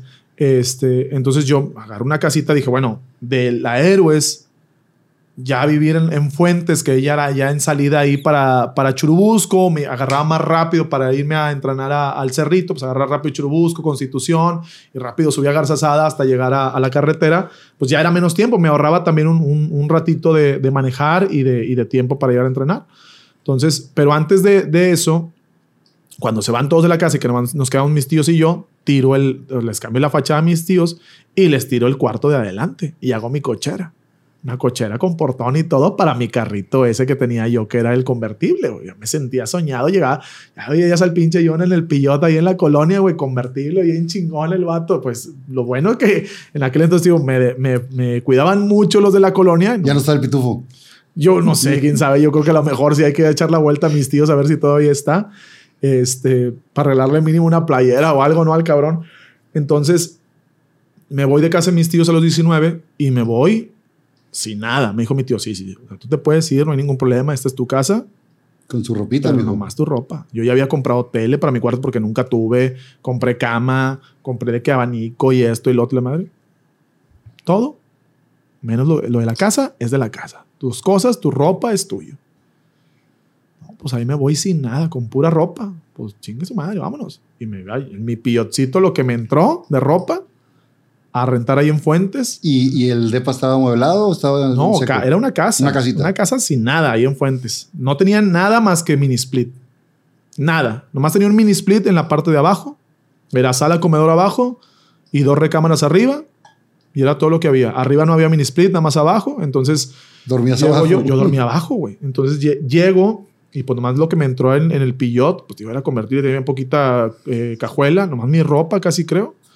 Me voy y pues, compré unas cobijas primero y dormía abajo en cobijas. No tenía ni un mueble, pero ni un mueble ni un mueble. Lo, lo primero que compré fue ahí en el, en el Oxxo una hielera, güey.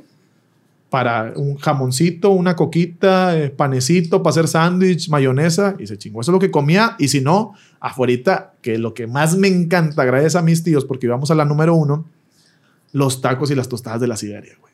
Me maman como tú no tienes. Es lo que más he extrañado siempre de Monterrey. Los tacos y las tostadas de la Siberia. Entonces mis tíos me llevaban a la número uno, a la, ya la- al colegio civil. Siempre. Entonces yo afuera de la, de la casa, de ahí de la colonia, había una Siberia. Yo iba a la Siberia, casi todos los días comía Siberia, güey. Entonces ya tenía yo mi hielerita y lo primero que me compré fue una televisión y, y un, Un este, y no, y un sofá. Un sofá que tenía como un esquinero y quitas el esquinero y se hacía todo el sofá. Entonces ya me acostaba dormía. en el sofá y ya tenía tele. Dije, bueno, ahí me la llevo poco a poco. Y así eh, fue cuando conocí a Nietzsche. Yo ya vivía solo. Antes de Nietzsche tuve una novia que, eh, pues, tipo, era mi novia ya medio formal. Los papás me conocían, todo bien, que es la que mi tío llevaba a veces a su casa. Y un día dijo, oye, pues que vacaciones de la escuela, pues que me voy contigo el mes. Yo, ah, pues sí, vente. O sea, pues como tipo, tipo de vacaciones, ¿no? Eh, y en aquel entonces existía el Fotolog, que hoy en día es nuestro Instagram, ¿no? Hoy, hoy en día es el Instagram de las, de las personas. En aquel entonces existía un Fotolog ¿Cómo no? y Metroflog. Entonces ahí subías tus fotitos y te ponían. Yo, yo era Gold. era Gold, obvio, Era 100 Gold. comentarios, varias fotos al día. Entonces eh, tenía mi fotolog. Pues yo ya había debutado, o sea, yo ya había debutado, ya jugaba y demás. Digo, bueno, había tenido dos partidos, pero mínimo, pues ya era como un poquitito conocido, ¿no? En aquel entonces. Y pues que típica las chavitas que, ¿dónde? Que la chingada y que te dejo mi número y que la madre. Entonces, un día de repente llegan en ese entonces los que eran mis suegros a mi casa, porque ahí estaba, pues lo que La- era la la- novia. mi novia de, de ese entonces. Y llega y pues hacérmela de pedo. Que porque yo, que las chavas, que el fotolog, que no sé qué, que esto, que el otro. Y le digo a la chavita, ¿sabes qué, güey? Agarra tus cosas porque te vas a ir con tus papás. No, pero yo no me quiero ir. Lo siento mucho. O sea, ¿sabe que vienen a mi casa? Me la hacen de por algo que ni siquiera estoy haciendo. O sea, que me pongan, es como cuando yo le decía a o sea, si me escriben algo, pues Sí, que me pues, escriban es una cosa que yo de pie o que diga o que no diga, pero una cosa es todo. que te escriban, ¿no? Pues tú no puedes, como cuando te escriben una pendejada, pues tampoco puedes eh, controlar eso, ¿no? Entonces le digo, ¿sabes qué? Agarra tus cosas y te vas. Y se fue y ahí, termi- ahí terminó mi relación con ella. Yo la verdad ya seguí medio andando con ella, pero ya la relación ya era como que, ah, yo ya no podía ver a sus papás. Dije, bye. Y despuésito fue cuando el Messenger, este, oye, Naye, presenta a tu amiga, tal la Y conozco. en el Messenger te hacías respetar, güey. Mandabas Sí, no, zumbidos hasta que te, su- con- hasta hasta que que te contestaran, güey. Y ya, total, La fuiste a ver al vivo, bar? la, fui a- la voy a ver al vivo bar. No bailó ni una pinche canción conmigo. Y yo estaba bien, que para mí me encanta bailar. Y soy Sí, sí. desmadre, Pues ahí bailando con mi, con mi cuñada, que es mi comadre Nay, ay, con una amiga de ella, baile y baile toda la noche. Y mi vieja sentada, su whisky, su cigarro, con madre. Y, yo, Y no te "Ah, tiró un pedo. no, y no, y no, y que no, ¿por qué me abrazas? Y la chingada. Yo, no, pues es que. no, bueno, total, terminamos el, ese sábado. No, pues que vámonos a la- ahí al, al porche de mi casa. Bueno, pues vamos y nos fuimos al porche de su casa. Y ya de que llegamos al Oxxo, le digo, oye, pues, tipo, bájate, no me vayan a conocer. Yo, ¿Quién te conoce, mamón? Tienes dos partidos, culero. Órale, y que me bajo a comprar este, eh, un- una botella de whisky, aguas minerales y la chingada. Me quedé como hasta las 5 de la mañana platicando con ella, eh, con la amiga y ella, y ahí estuvimos platicando fuera de su casa. Total, ya se mete. Y al día siguiente, pues yo con, la con, con todo lo que me han inculcado mis tíos, pues al día siguiente yo me levanté en domingo a Temprano. misa a las 12. O sea, misa a las 12 porque iba con mis tíos a, a misa. Íbamos mucho, al principio mucho a lo de San Juan de los Lagos, cuando estaba el padre Fidel, y luego después se cambió a los Fresnos, íbamos a los Fresnos, mis tíos lo seguían mucho. Este, iba yo a los Fresnos a- y le mando mensaje, oye, como a las, pues, que tiene como a la una de la tarde, ¿qué onda este? ¿Cómo estás? De chingada, oye, pues paso ahorita. Dijo, yo los domingos no, o sea, no circulo, güey, ni vengas ni nada, le digo, porque Ni no te aguanto". arrimes, güey. Total, así quedó. Después, la, eh, la siguiente semana empezó a hablar con ella, ella era representante médica, entonces yo salía de trabajar y era su hora de comida. Yo salía de, de- de entrenar como a la una y ella comía de una a tres. Entonces ya le hablaba, oye, ¿qué onda? Pues tipo, vamos a vernos. No, pues sí, vamos a ver, vamos a comer, sí, vamos a comer. La primera vez que la llevé a comer, la llevé a los generales, de allá de los que están ahí por galerías. Es, no, vamos a los generales. Y tiene su porqué y siempre se la cuento a Nietzsche.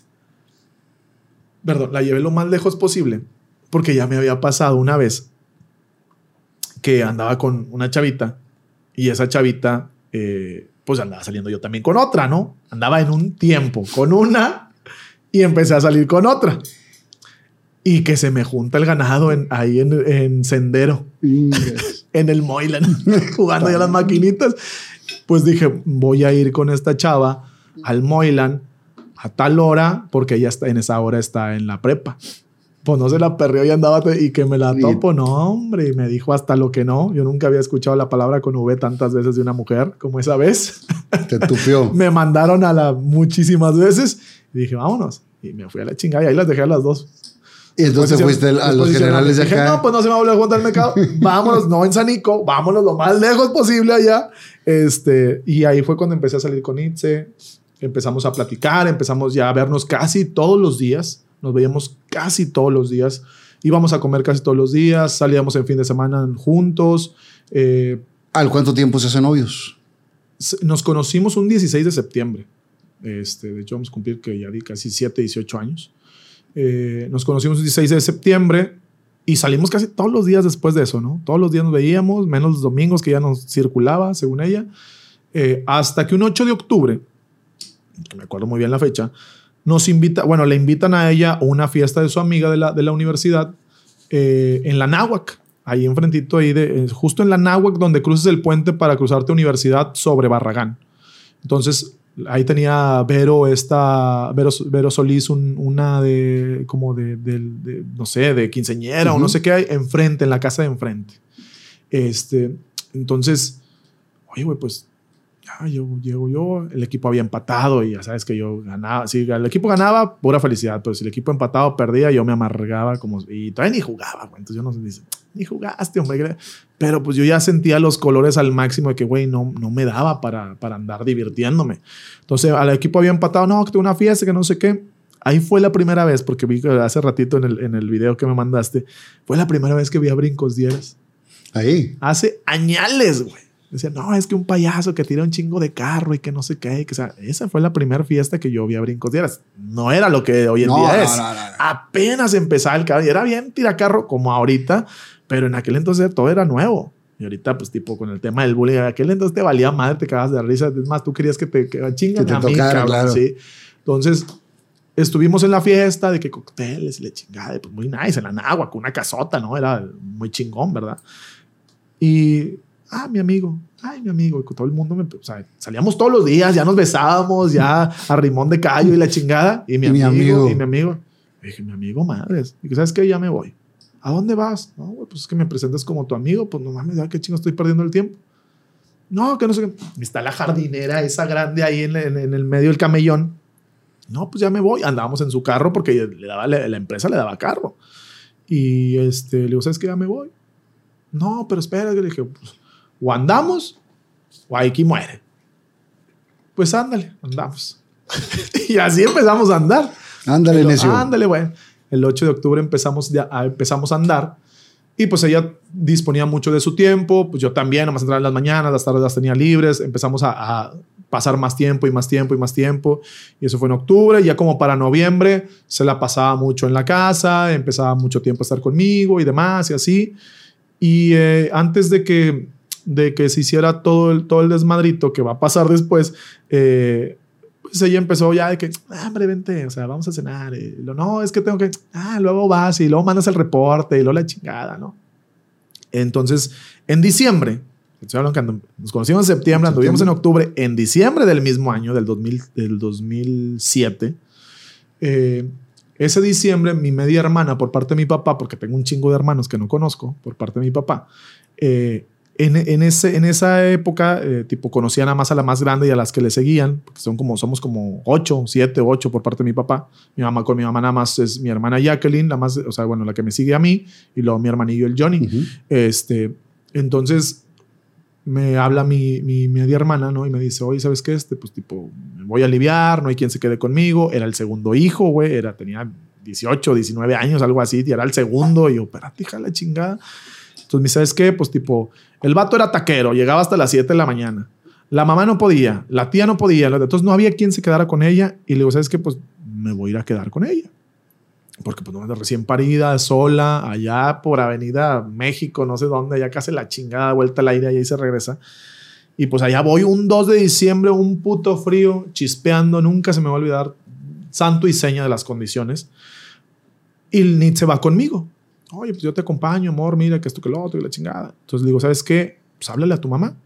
Dile que aquí nos vamos a quedar porque mi hermana acaba de parir, la chingada, esto, y a las 7 de la mañana fuga porque pues tipo aquí nos Ya vamos a llega quedar al el vato. hospital, Ujú. llega el vato, ¿no? Le hablamos a mi suegra y ya sabes cómo es mi suegra, este, y mi suegra, no, mi hija no es ninguna querida y que la chingada y que no sé qué, y que si aquí ella no llega a las 3 de la mañana, o sea, como si hubiera ido de antro, se va de la casa. Dije, "Ay, puro pedo. Digo yo a ¿sabes qué, amor? Vete. Ahí me había acaba- a ver, me acaba de comprar mi primer carro, ahora sí de agencia, que fue un Mustang, que siempre me encantaron los Mustang. Me compré mi primer Mustang, le había hecho hasta lo que no, le puse que las aletitas, que el sonido, que las líneas, que los faros, que la chingada, todo, ¿no? Y le digo, güey, vete tú para tu casa y mañana en la mañana te vienes por mí. Me dijo, güey, está chispeando. Haciendo un chingo de frío. Estamos ¿A que hacer la chingada y tu carro está nuevecito, güey. Le iba a pasar algo, ya sé cómo me vas a poner. Ni de pedo. Dijo, no. Y aparte, pues es mujer, güey. O sea, aunque sea tu hermana, es mujer y es incómodo que si le tienen que cambiar algo, que si la toalla, que si esto, que si el baño, que güey, es mejor que esté yo porque soy mujer que, que, que tú como hombre, a lo mejor le va a dar pena, el pudor, la chinga. Bueno, con madre, pues ya, mi hermana desparramada en la, en, en la cama, Nitz en el sillón y yo en el piso con un puto frío, porque hacía un puto frío ese, ese, ese, ese 2 de, diciembre del 2007. Eh, total, llega el taquero a las 7 de la mañana. Pues vámonos, fuga, fuga, sí, vamos, vamos, todos medio dormidos y la chingada. Llegamos, no le dejaron entrar. llegamos a la casa. Ah, Llegamos a mi Ah. casa, la donde yo rentaba. Todavía te estoy hablando que, que sin nada, sin nada, o sea, nomás con el, con el, Con el sillón, sillón. y ya había comprado un colchón ahí. Había comprado un colchón y un refrigerador. Ya me había comprado un colchón que subía y bajaba todos los días al segundo piso porque como arriba hace un chingo de calor y no había abanico, no había mini split, bajaba el, el colchón, lo ponía en la sala y ahí me acostaba a ver la tele y ya había comprado mi primer refrigerador. Dije, porque bueno, mínimo ya la coquita, todo frío, la chingada, ¿no? Eh, Pero eso sí, con pinche Mustang. Mustang nuevecito, güey, sí. pero sin muebles el vato, ¿verdad? Eh, y pues, oye, vámonos a la casa. Sí, vamos a la casa. Mi percepción, mi imaginación, mi idea, lo que yo tenía proyectado era, nos vamos a la casa, son 7 de la mañana, nos dormimos un ratito y como a las 11 nos vamos a tu casa, que mi suegra me haga unas tortitas de harina, un huevito con chorizo, frijolitos, y ahí platicamos con ella. Ese Y- era mi... Y dijo Globito, en tu perra vida. En tu perra vida, pues total, nos fuimos a dormir en la casa. Nos levantábamos, nos bañaba. Cuando íbamos a casa de Nitz, Pedo grande. Su ropa en bolsas de la basura fuera de su casa. No. Así de huevos. Y luego Naye saliendo, mi cuñada, que no, que la plancha la compramos entre los dos y que la no sé qué y que la chingada y que le, le digo, me dice, ¿y qué hago?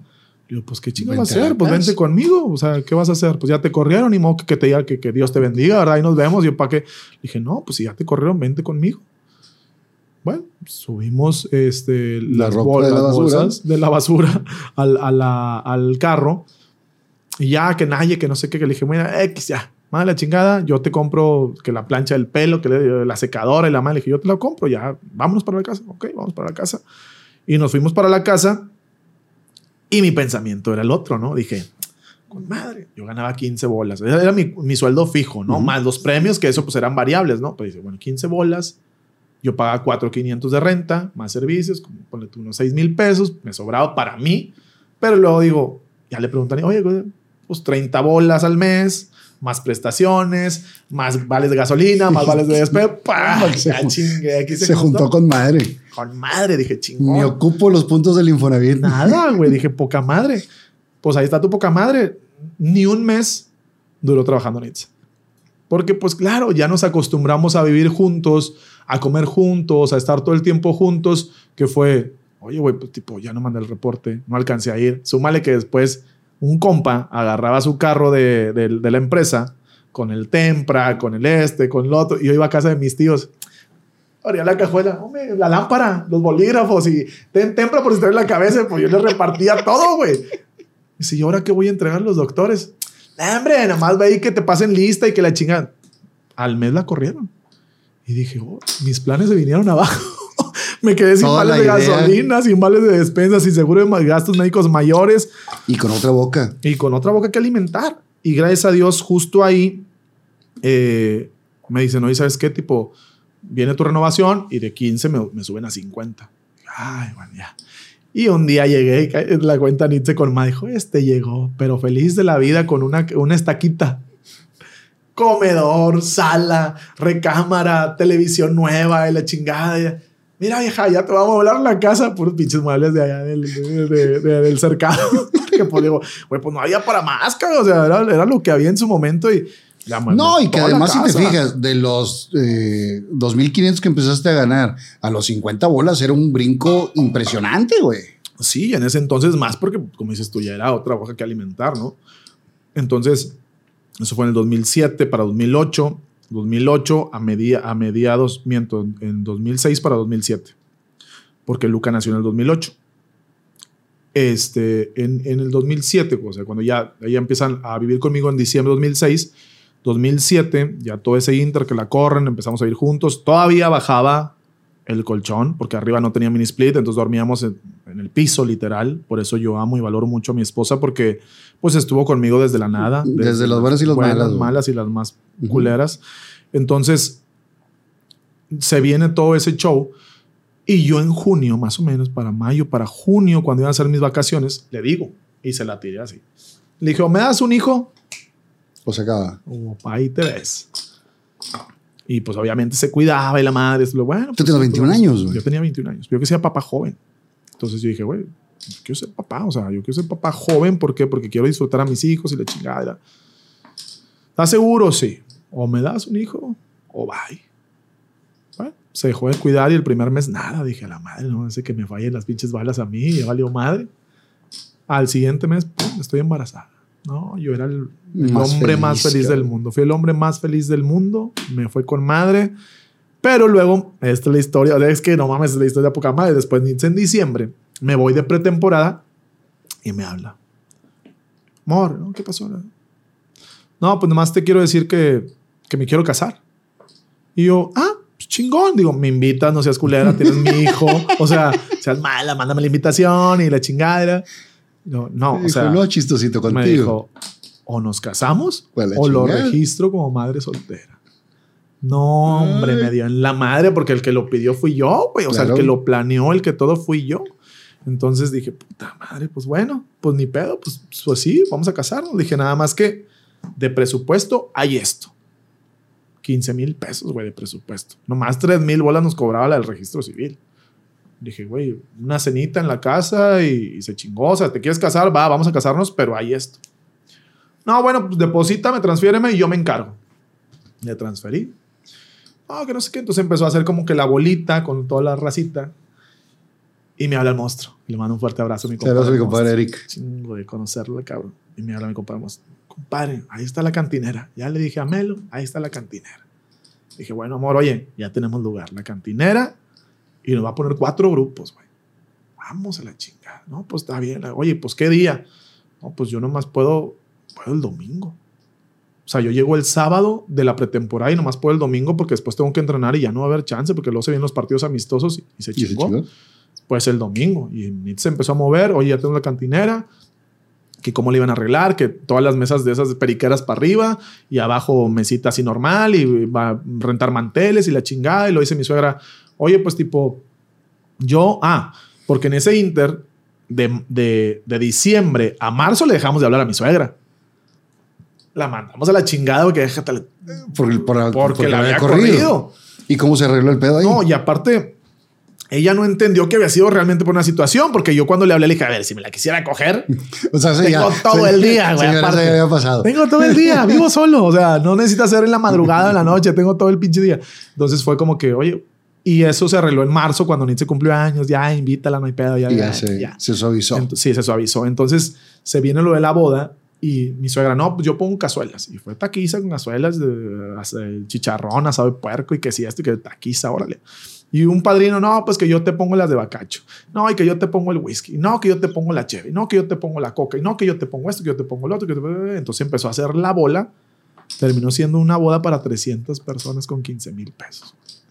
¿Quién tocó? Pinche bodorrio. Tocó la lucha, obviamente. que la lucha ha ido a todas mis bodas. Eh, tocaron otros tres grupitos. Iba a ir mi comadre la morocha también. Pero no sé por qué no pudo en ese evento. Pero pues, güey, a la gorda tenemos un chingo de años de gran bien de conocerla desde la cantinera. Y se armó el pinche desmadre. Y me casé un domingo 9 de diciembre a las 3 de la tarde.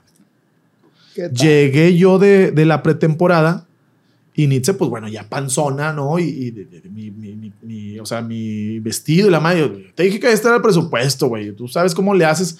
Tiene una tía que es costurera y la tía le dijo, güey, pues ahí tengo un retazo blanco que acabo de. Ahorita te pongo. Le hizo un, un vestido así como tipo bata, velo, listo, güey, ya tienes tu. Y yo le digo, güey, yo no tengo más que el traje del club.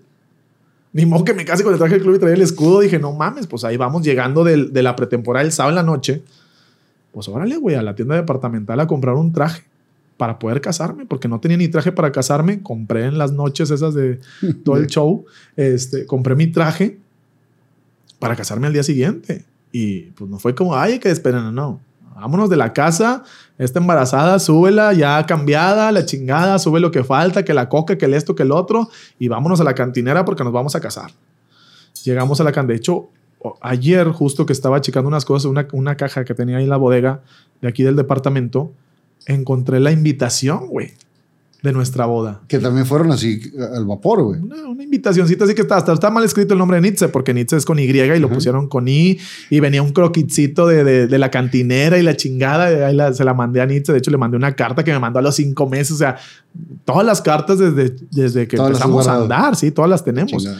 Entonces, este, pues hace el pinche bodorrio a las 3 de la tarde y como que en el inter de la comida, pum, ponemos el partido. Fue cuando quedó campeón Atlante, que jugó contra Pumas cuando Atlante estaba en Cancún. Fue campeón y justo pusimos el partido a la hora de la comida. ya.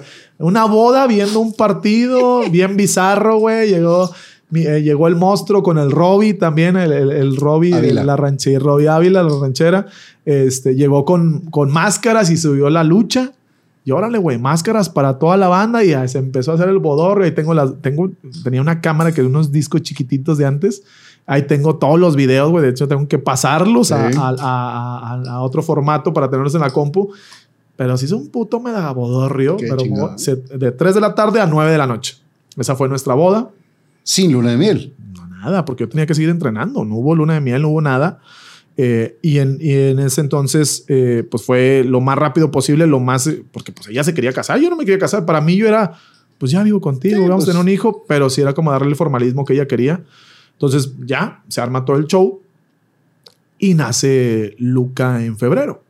Y te digo que es esta parte donde viene, donde entra la Volpe, porque es justo esa misma época, porque no es lo que nosotros decimos, que Luca trajo Torta bajo torta bajo el brazo. Yo estaba con Hugo Sánchez en, en- El proceso en el proceso preolímpico. Estaba, estaba con, con Hugo y jugamos un partido en Querétaro contra Honduras, si no mal recuerdo, me tocó jugar a mí, ganamos, nos fue muy bien. No, miento, en Toluca contra, contra Honduras, contra Colombia, no me acuerdo, un, un equipo así. Y me toca jugar el miércoles. Y al día siguiente, pues íbamos a entrenar el jueves en la mañana, estábamos en el CAR, en el DF, y le digo, hablo con Hugo, oye, Hugo, ¿puedo hablar contigo? Sí. Mira, lo que pasa es que, tipo, mi esposa me está esperando, eh, está embarazada, está a punto de, de dar a luz, y ella me está diciendo que, pues, el día que yo llegue, pues, como va a ser cesárea, se programa y sin problema. Me dice, ¿qué estás haciendo aquí? Y yo, pues, pues Mm. entrenando, güey. Me dice, háblale a Toño y dile a Toño que te saque un vuelo para hoy mismo. Hoy mismo te vas, vete todo el fin de semana y aquí te veo el lunes. Ve a tener a tu hijo. No, no. Que a toda madre, güey.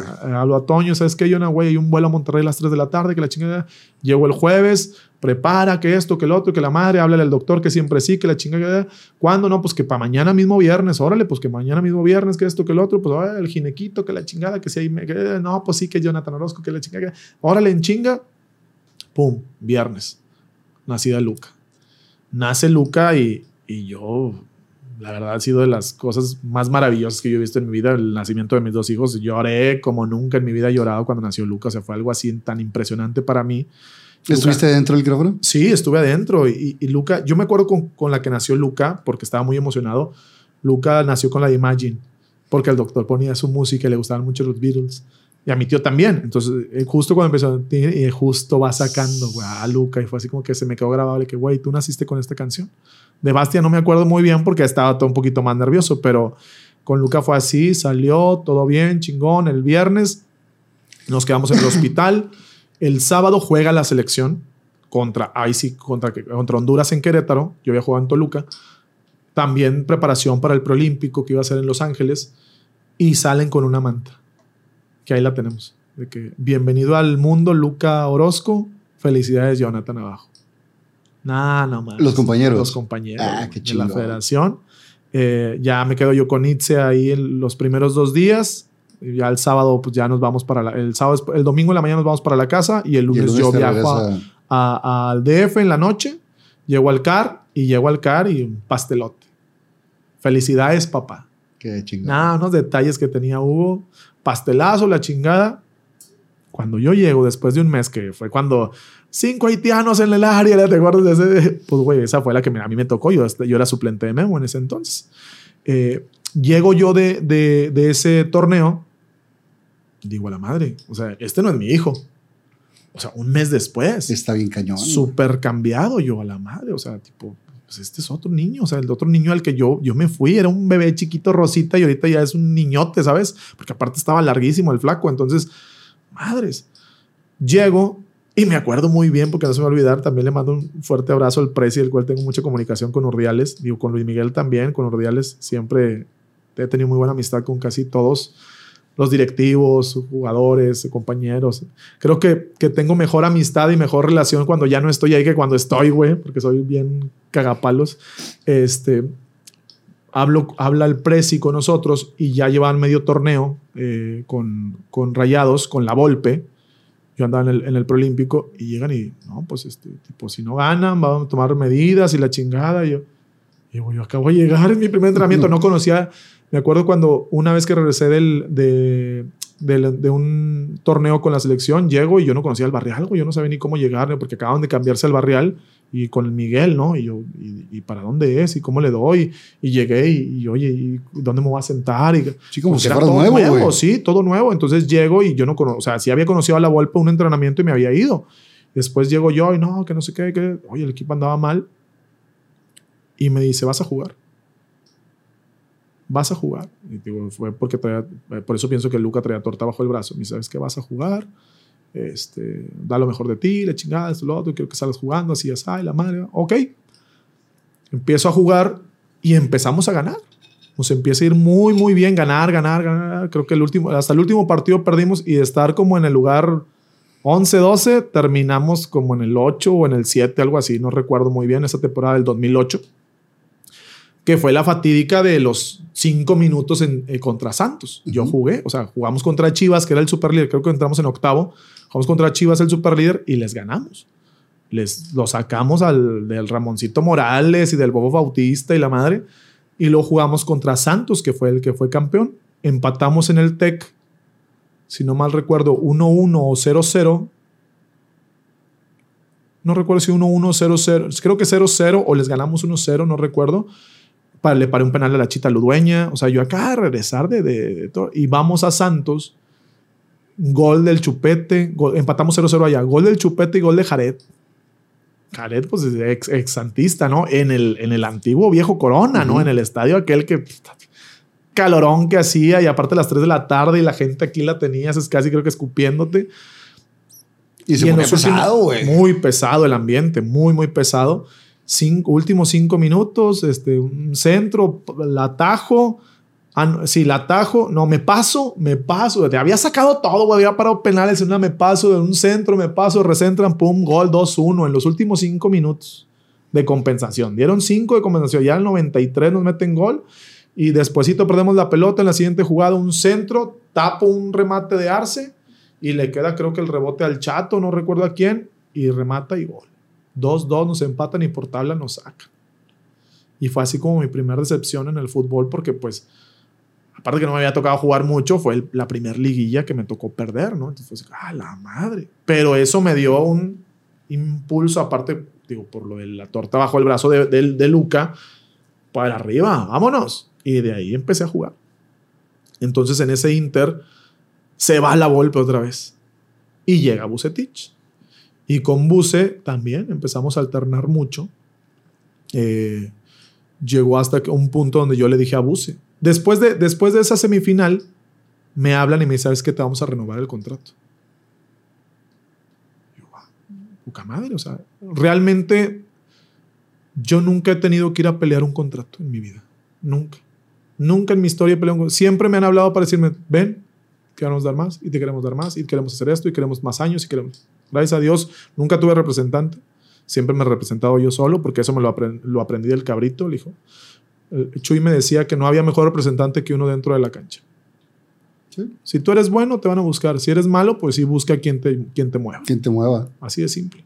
Entonces me hablan hoy, ¿sabes qué, güey? El doble con, o sea, torta, torta bajo el brazo. Y de ahí nos cambiamos a una casita más grande, porque pues ya con niño y la chingada, ahí mismo en Fuentes, de renta todavía, pero ya una casita más grande. Y de ahí salió para comprar mi primer casita ahí en Fuentes, que era la Ujú. azul que en la que llegaste ahí, era una casita ahí en Fuentes de Anáhuac. Ahí, ahí fue la que, donde me tatué esta madre. Ajá, que iba, que hacíamos mucho las fiestas de Las fiestas tatuajes, de con- tatuajes. de tatuajes con, con Yo me acuerdo en esa fiesta, en esa era, era posada, era diciembre. Y acababas de comprar un Mini Cooper, güey, Ajá. que estaba con Bien madre. chingón, el que era, el que era inglés. Ajá, que traía el se- volante otro del otro lado. lado. Sí, sí, yo no sé ni por qué chingado lo vendí. No sé por qué lo, Lo vendiste, vendí- ¿Sabes por güey. qué lo vendí? Porque como era estándar, no tenía clima, solamente tenía calefacción Ujú. porque era inglés. Y luego yo, una vez se me ocurrió llevármelo al barrial y pues no mames, la tirada está bien lejos y luego sin clima, saliendo en Sí, lo- los, carros clásicos son para verlo. Eh, la- Son no, y- incomodísimos, Y, la güey. cagué, pero estaba hermoso ese Está pinche carro. Ahí lo tenía guardadito porque es- mi debilidad siempre ha sido los carros y los relojes. Eso es como lo que más siempre me gustó. Y los relojes fue por, por Chuy, que me inculcaba muchas cosas. Y los carros porque siempre me gustaron desde chiquito. Ese, ese está muy chido. Sí, está Compras esa casita. Compro esa casita ya porque ya, pues ya con el sueldo ya me da para vivir un poquito mejor. Llega esa época con Buse. Yo ya casado con Itza y demás, muy bien, todo chingón. Y hasta que llega un punto donde ya casi creo que jugaba a ver quién la cagaba menos. Así, tal cual. O sea, no era ver quién era mejor, sino quién la cagaba menos. Porque o la cagaba él o la cagaba yo. Y era un partido y un partido, dos y dos. y- hasta que yo un día, pues la verdad me armé de huevos y le dije a Buse, ¿sabes qué? Y no me dejar mentir porque ahí estaban, yo entré a su oficina y le dije, ¿sabes qué? Ya, o, sea, o lo dejas a él o me dejas a mí porque la confianza, pues no tenemos confianza como Sí, para no. estar jugando. O sea, ni él ni yo, o sea, ni, no sabes quién es el titular, quién es el suplente, ni qué.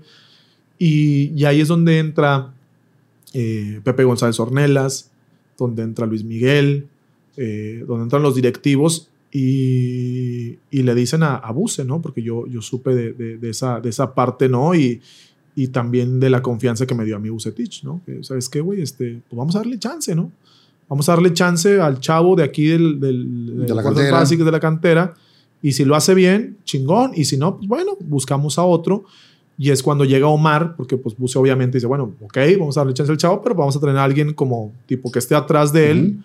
Y yo creo que ha sido el, el mejor suplente que yo he tenido en mi vida. O sea, que es el gato, el mejor. Es, es un güey que no te dejaba aflojarle, que siempre estaba trabajando, que siempre daba más y daba más y daba más. Y, y es cuando empiezo a ser titular. ¿Sabes qué, güey? Vas a ser titular. Es tu Y Cristian oportunidad. se va. Cristian se va, no recuerdo dónde se va, creo que sí se, se regresó a León. No, no renovaron No a Cristian no y, sube- y subes tú como titular. Y yo subo como titular con Buse. 2009. 2009. Mi primer temporada como titular somos campeones. La sueño también, cabrón. También en sueño. Toda la temporada. Eh, fue justo la final cuando antes de, de todo, de todo el show, antes de jugamos cuartos de final contra América, fallece Toño, que en paz descanse. Este, digo, traíamos el ángel, el alma, ¿no? Yo traía la torta, traíamos el ángel de Toño, traíamos todo lo que pasó en esa época. ¿Alguna vez platicaste con Toño del madrazo que te puso en el entrenamiento? Muchísimas veces, porque después Toño estuvo una con el Piojo en una interliga.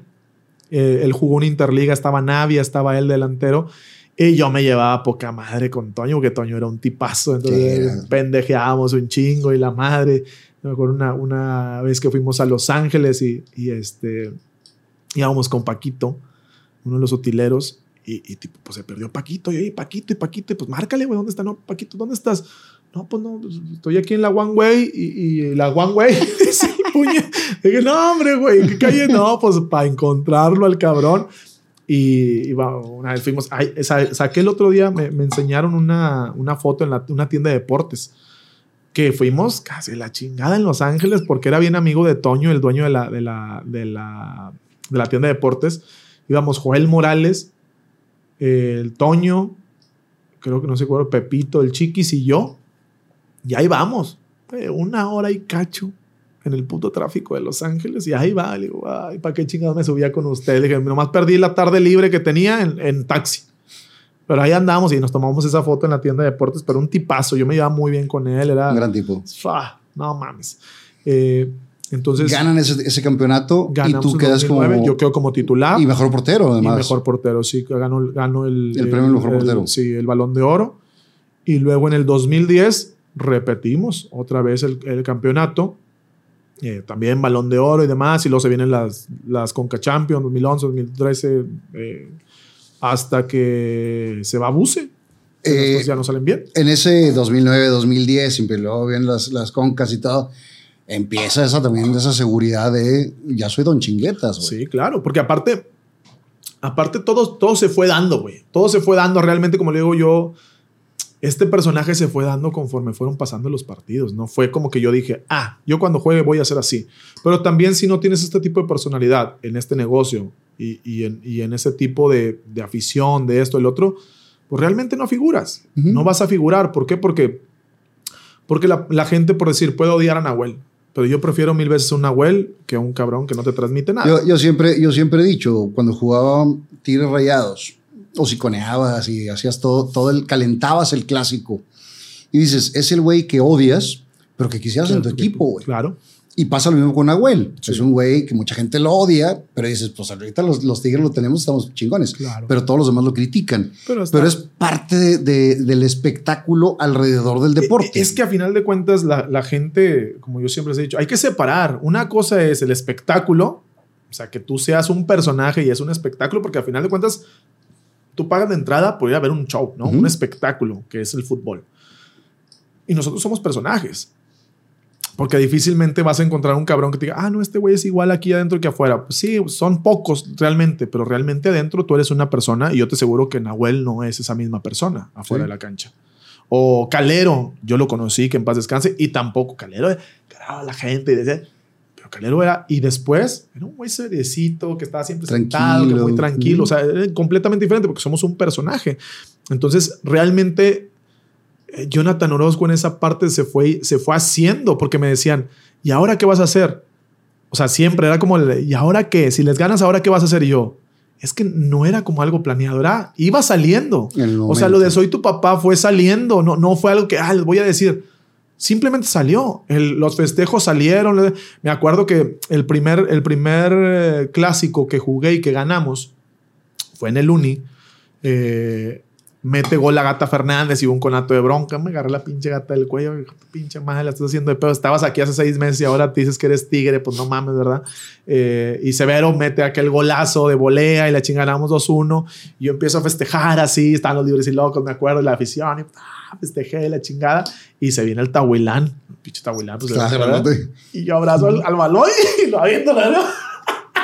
Dije, pendejo no soy. Este güey está más grandote. Mínimo uno de su gol. No, no, te quedas. Y así se armó todo el desmadre. que yo le decía a Baloy, tengo mucha plática con Baloy. Le digo, Baloy, le decía el cabrito, tú nomás no hables, güey. Porque si hablas, ya valió más. Tenía una pinche voz, una pinche vocecilla, güey, el Baloy. O sea, y ya después ya se la lloví. No, güey, no, la lloví tenía una vocesota así. Y él ya le viene, eh, pinche, le nomás no hables, güey, que te vean así bien mamado, pero no hables, no, no hables, no digas nada. Eh, no, pues ya vente al pinche Baloy y dije, chingue su madre. Y de ahí empezó la historia fue de un, de un festejo, empezó la historia y se empezaron y a calentar los clásicos y demás. Empezar y meter y entrar al último y, y, el abucheo y el ir a encarar a la gente. Pero siempre fue esta parte de, del personaje que es ese enfrentamiento. Y es un enfrentamiento que ha durado a lo largo de, de, de, toda mi carrera. O sea, porque es. Claro, y así, no solamente lo identifico que es rayado. O sea, lo identifico que es Jonathan Orozco contra Tigres. Uh -huh. No con, o sea, rayados contra Tigres, sino Jonathan Orozco contra Tigres. ¿Por qué? Porque iba con Santos y era lo mismo peor. Iba con Cholos y era lo mismo y peor. ¿Por qué? Porque ellos ya era un pique, ya era, ya era el pique, pero era esta parte que les digo yo, es, es, es como un matrimonio de te odias, te avientas sí, de todo, sí, pero ahí estás. Odio. Ahí estás. Y fue algo, es, ha sido algo muy bonito de, de, la, de mi carrera porque siempre he pensado eso. Siempre he pensado que tú tienes, o te tienen que querer o te tienen que odiar. Tú no puedes estar en un punto sí, los medio. Grises, los grises no funcionan. En un punto medio no puedes estar. Y, y la neta es que esa parte lo, lo, hiciste muy bien. Hace poquito todavía llegaste y en, engrosándolo también en el Twitter, que, que, tenía mucho que venir a la ciudad, no sé qué, pero con mis hijos y la madre. Y digo, hay raza que se gancha muy, claro, muy cañón. es parte de. Eh, hay gente que, que sí te odia literal, güey. Sí, o sí, sea, por, por ese tipo de cosas. Yo entiendo que es un show. Obviamente. Y, y yo entiendo que no soy tu hijo, güey. Obvio. Eh, pero Yo digo, creo que al revés podría ser, pero. por, la, por la edad. Por los edad. 11, no, todavía no me salían. Pero, pero sí, es, sí es parte de, de la cultura regia, eh, esta rivalidad. Tienes amigos, digo, lógicamente que le vayan a los Tigres, pero que hayan jugado en Tigres también tienes compañeros, Sí, amigos. claro, amigos, familiares, amigos. O sea, digo, sigo hablando con muchos. eh, me llevo muy bien con otros. O sea, la verdad es que sigo, sigo, digo, nunca ha sido yo lo, yo lo dije y lo declaré una vez, o sea, no es como que yo tenga una enemistad o que los odio que sea anti algo, ¿sabes? No. Simplemente es parte del show, es parte de la carrilla, es parte de la rivalidad. Ni modo que yo me vaya a pelear con mi mamá que le iba a los tigres. O ni modo que me vaya a pelear con mis tíos, que la mayoría son tigres. O sea, tengo rayados, rayados. De mi familia nomás son dos. Todos los demás son tigres. Claro, todos después le van a los rayados porque jugué en rayados o jugué en Santos o jugué. Suele pasar. Pero tigres eran casi todos. Todos eran tigres. Te estoy diciendo que mi primer estadio, porque mi mamá le iba a los tigres, fue, ese. Entonces es pues, que le esté echando ya a mi familia, ¿no? Pero es parte del show, es parte de la carrilla, hay que tomarlo como tal, siempre se los, se los dije y siempre va a ser así.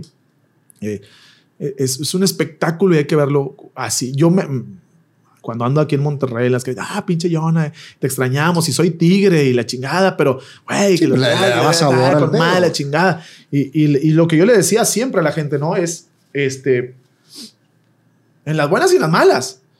Porque cuando tocaba ganar, Claro. Pero cuando tocaba perder, tocaba aguantar. aguantabas, no había pedo. ¿Por qué? Porque sí, chica, sí, aquí estoy, putos, aquí estoy, pues ni pedo. ¿Qué le voy a hacer? Aquí estoy con ustedes, tírenme carro, ni pedo, voy a aguantar.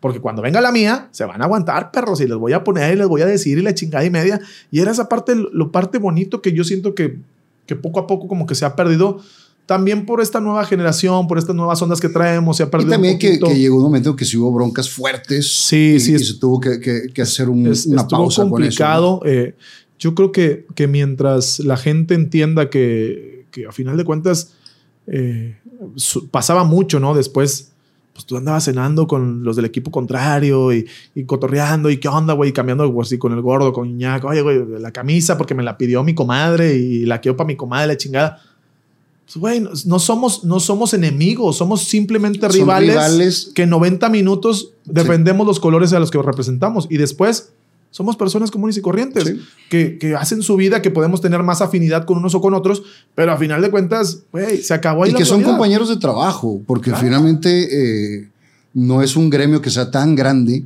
son compañeros y, y, a lo mejor le entras duro en la jugada, pero no con la intención de, de lastimarlo, güey.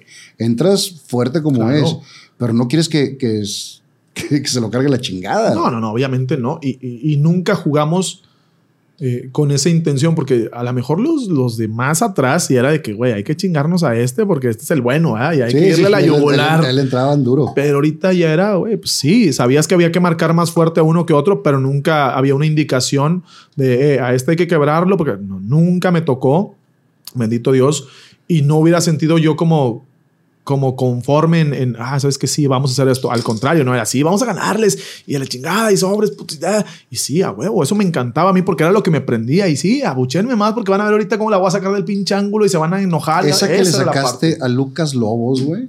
¿Cómo me Ese, suspendo en el aire? ¿eh? Su madre, güey. Sí. Como Jordan dijo. Esa, esa, esa fue una, una, para mí, de las atajadas más espectaculares en un clásico. Un clásico que, que, viene el centro de Torres Nilo, Ajá, le rebota, rebota, y la remata, y la remata y la saca, hasta el otro lado, güey. Y también tiras crema porque aparte. Ah, oye, ya después de que la saco y un saludo para mi cae. eh, ¿Cuál fue el clásico que más te, te, te, gustó y cuál fue el que más te dolió, güey? El que más me gustó, obviamente, sí, el de mi debut. O sea, cuando yo debuté en clásicos. Eh, hay, hay, dos, ¿no? Porque obviamente la gente, claro, tiene mucha razón. Primero jugué en la Interliga. Esa la perdimos. Uh -huh. La perdimos. Estaba Gaitán, estaba Silvera, si no mal recuerdo. La perdimos. Estaba el Rorro de portero. Imagínate, güey. Este, no mames, ya estoy, ya, ya me estoy haciendo viejo. Eh, la perdimos. Ese fue mi primer clásico. Pero pues al Chile yo ni lo cuento porque las interligas eran como que sí, pues eran de pretemporada, ¿no? Pero bueno, vale, sí, sí, es cierto. Fue el primero, lo perdí. Pero el primero en liga, que fue ese que ganamos en el 1 y 2 a 1, que fue el primero que yo jugué, ese lo recuerdo con un cariño y un amor porque pues, fue un. ¿Cómo es la noche antes de, de, un clásico, güey? Pues sí es diferente, muy, muy diferente, porque hasta en los programas locales todo se habla del clásico y el clásico, el clásico, el clásico. Mo Monterrey desayuna, almuerza, come, todo merienda y cena fútbol. Todo es fútbol. Y entonces es la presión y todos los ojos todo. sobre. Fíjate que el primero no fue tanto porque fue el que, el que así dije, pues, un éxtasis, el que ganamos 3 a 1 en cuartos de final.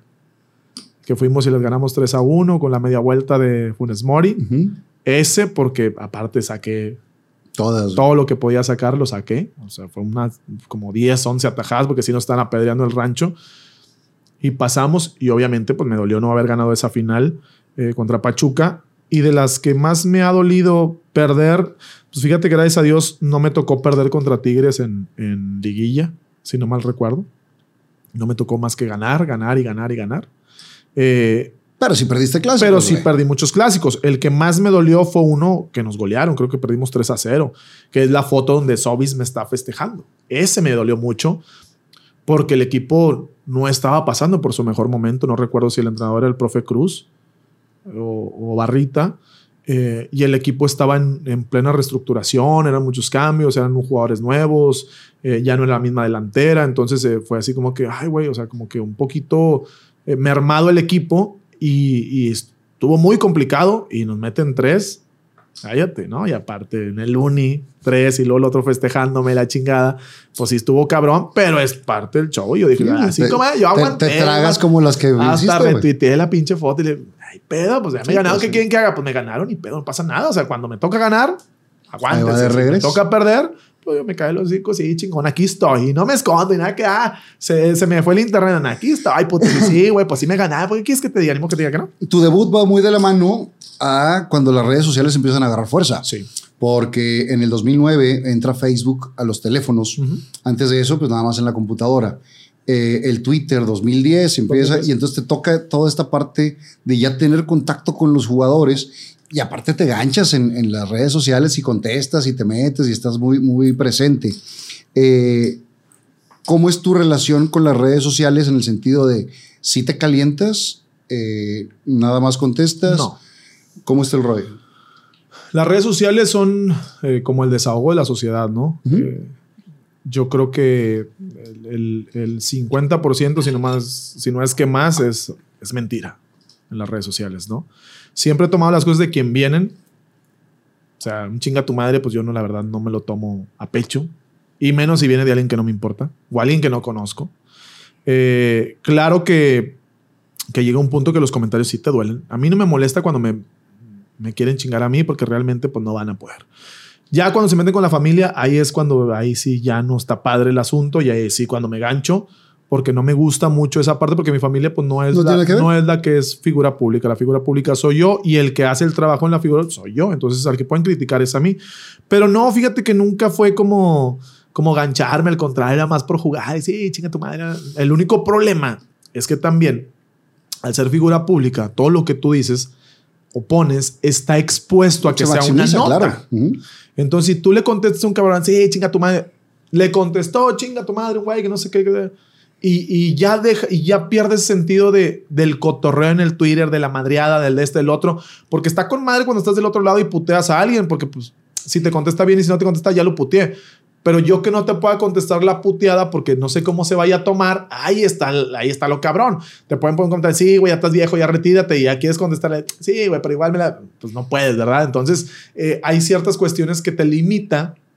O sea, te limita porque aparte te limita la liga, te limita tu equipo. Ahora, ahora también han tomado cartas en el asunto, porque eh, al principio pues no había ni siquiera la- la- el saber de las redes sociales. Claro. Ahorita ya los equipos tienen lineamientos de comportamiento. ¿no? Claro, ¿no? Y bastantes. Digo, eh, es muy complicado. Yo creo que, que- que las redes sociales son un arma de doble filo. O sea, las puedes usar a tu favor o te pueden jugar en tu contra.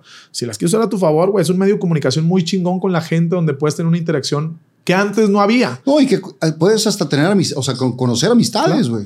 Digo, yo así, ¿sabes de quién? A mi compadre Luis Mario. Luis Sí. Mario Garza. Así lo conocí. Porque, ah, no sé qué, y, luego un día le mandé un mensaje en Twitter y le pongo, compadre, ven, vente a la, a- creo que era en San Juditas, güey. Vente a San Ju- Y me pone, es que no soy Beto, o sea, soy, ya sé quién eres, le dije, eres Luis Mario, vente, güey, no hay pedo, vente aquí. La, y ahí va Luis Mario. Y así fue como lo conocí. Y ahora es compadre. Y ahora es mi compadre. Entonces fue así como que, ay, hace un chingo. Y fue por medio de redes sociales. Y claro que se van haciendo los vínculos porque el amigo de mi amigo, ya, la Ujú. chingada, y entonces va siguiendo, vas, está con madre. Pero también la otra parte es como que la que tienes que controlar un poco. Para mí, yo siempre he tenido una forma de pensar en, en ese aspecto. Y no solamente en eso, sino en cualquier comentario, ¿no? Obviamente siempre me enseñaron en, en de quién vienen.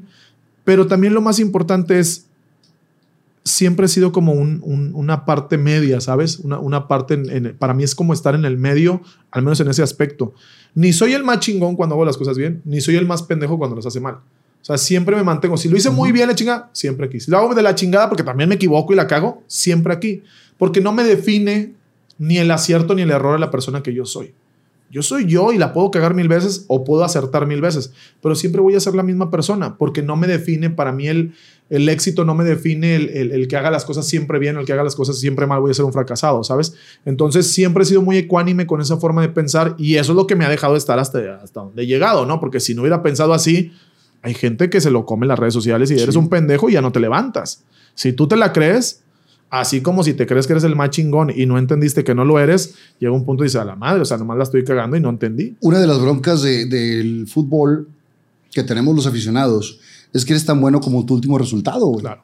Y entonces, eh, una semana eres el mejor y la semana que viene, güey, eres el peor. Y está bien cabrón porque somos muy resultadistas Así pasa. y, y no estás viendo todo el contexto de, de lo que sucede. Yo he tratado desde hace muchos años de ser mucho más consciente en el sentido de aficionado porque, digo, mi humor no puede depender de un equipo de fútbol, güey. También. O sea, sí me gusta un chingo que ganen los Tigres. Y sí me duele cuando pierden, pero eso no va a cambiar a que yo salga o no salga o vaya a cenar y, y- y no disfrute la cena.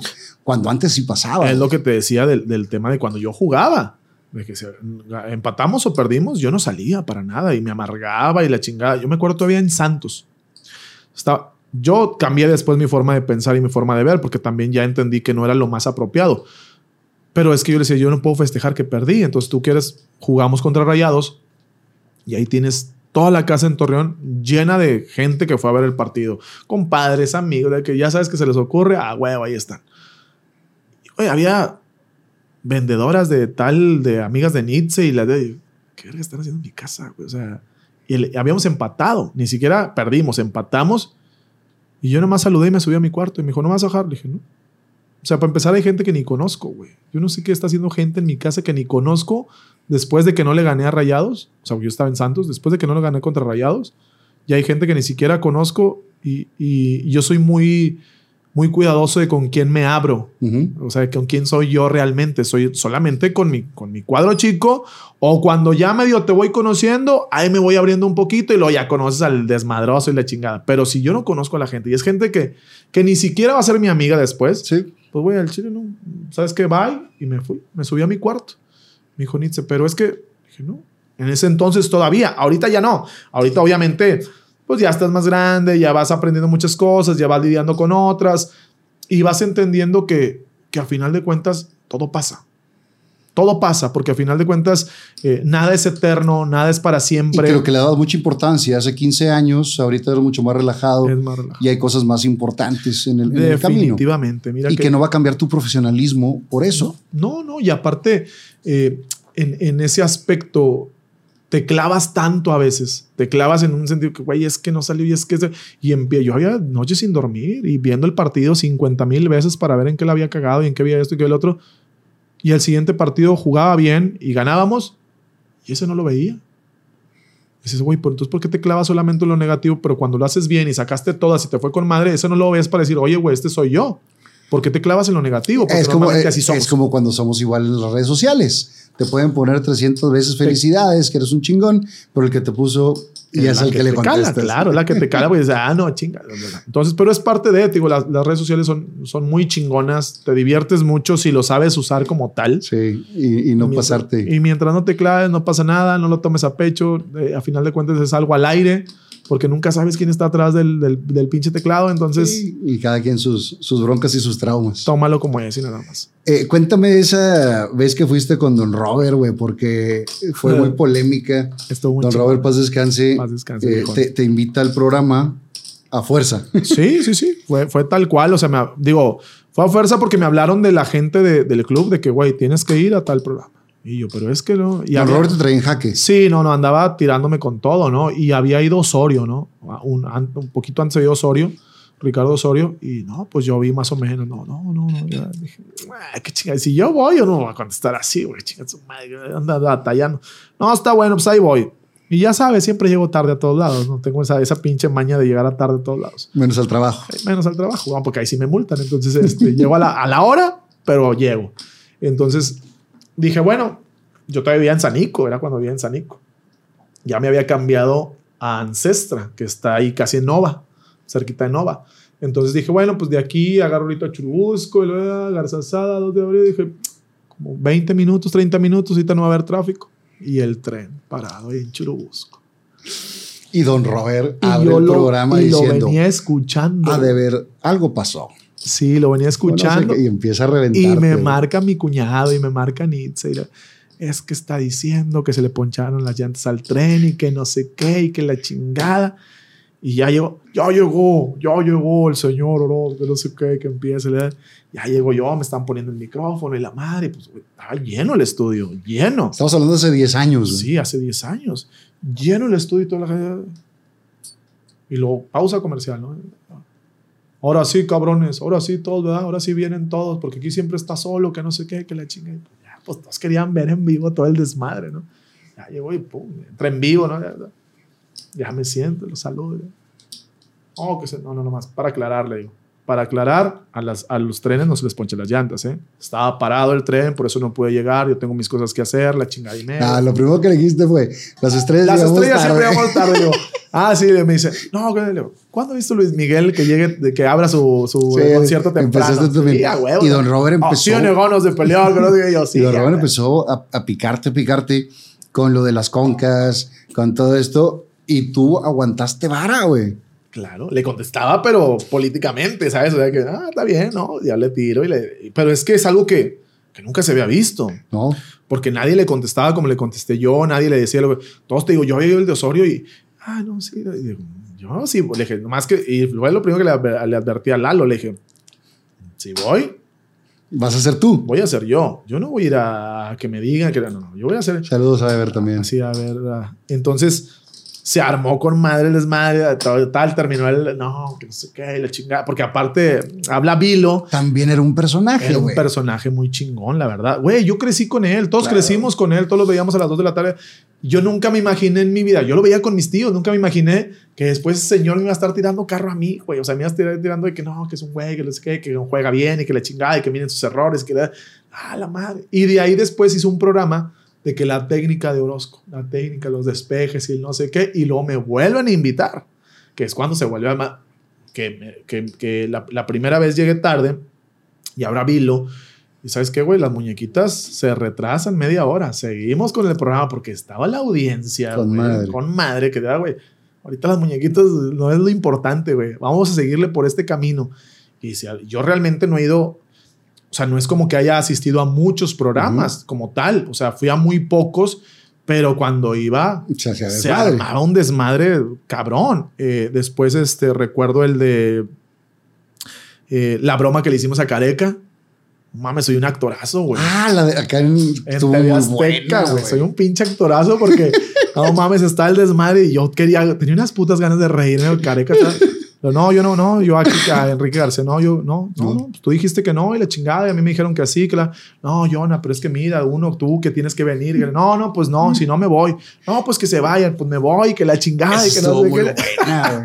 Y Careca nomás yo le veía la cara a Careca que decía, que, ¿qué hago, güey? La chingada, pues es que es el invitado y que la madre, que la, ah, que feliz día de los inocentes. No, hombre, que, ah, madre, que no sé qué. La madre. Saludos también a Careca. Ah, me lo, me buen lo encontré hace poquito comprando leche para bebé para su nieto, güey. Ah, la madre, ya. Ya es abuelo. tan rápido.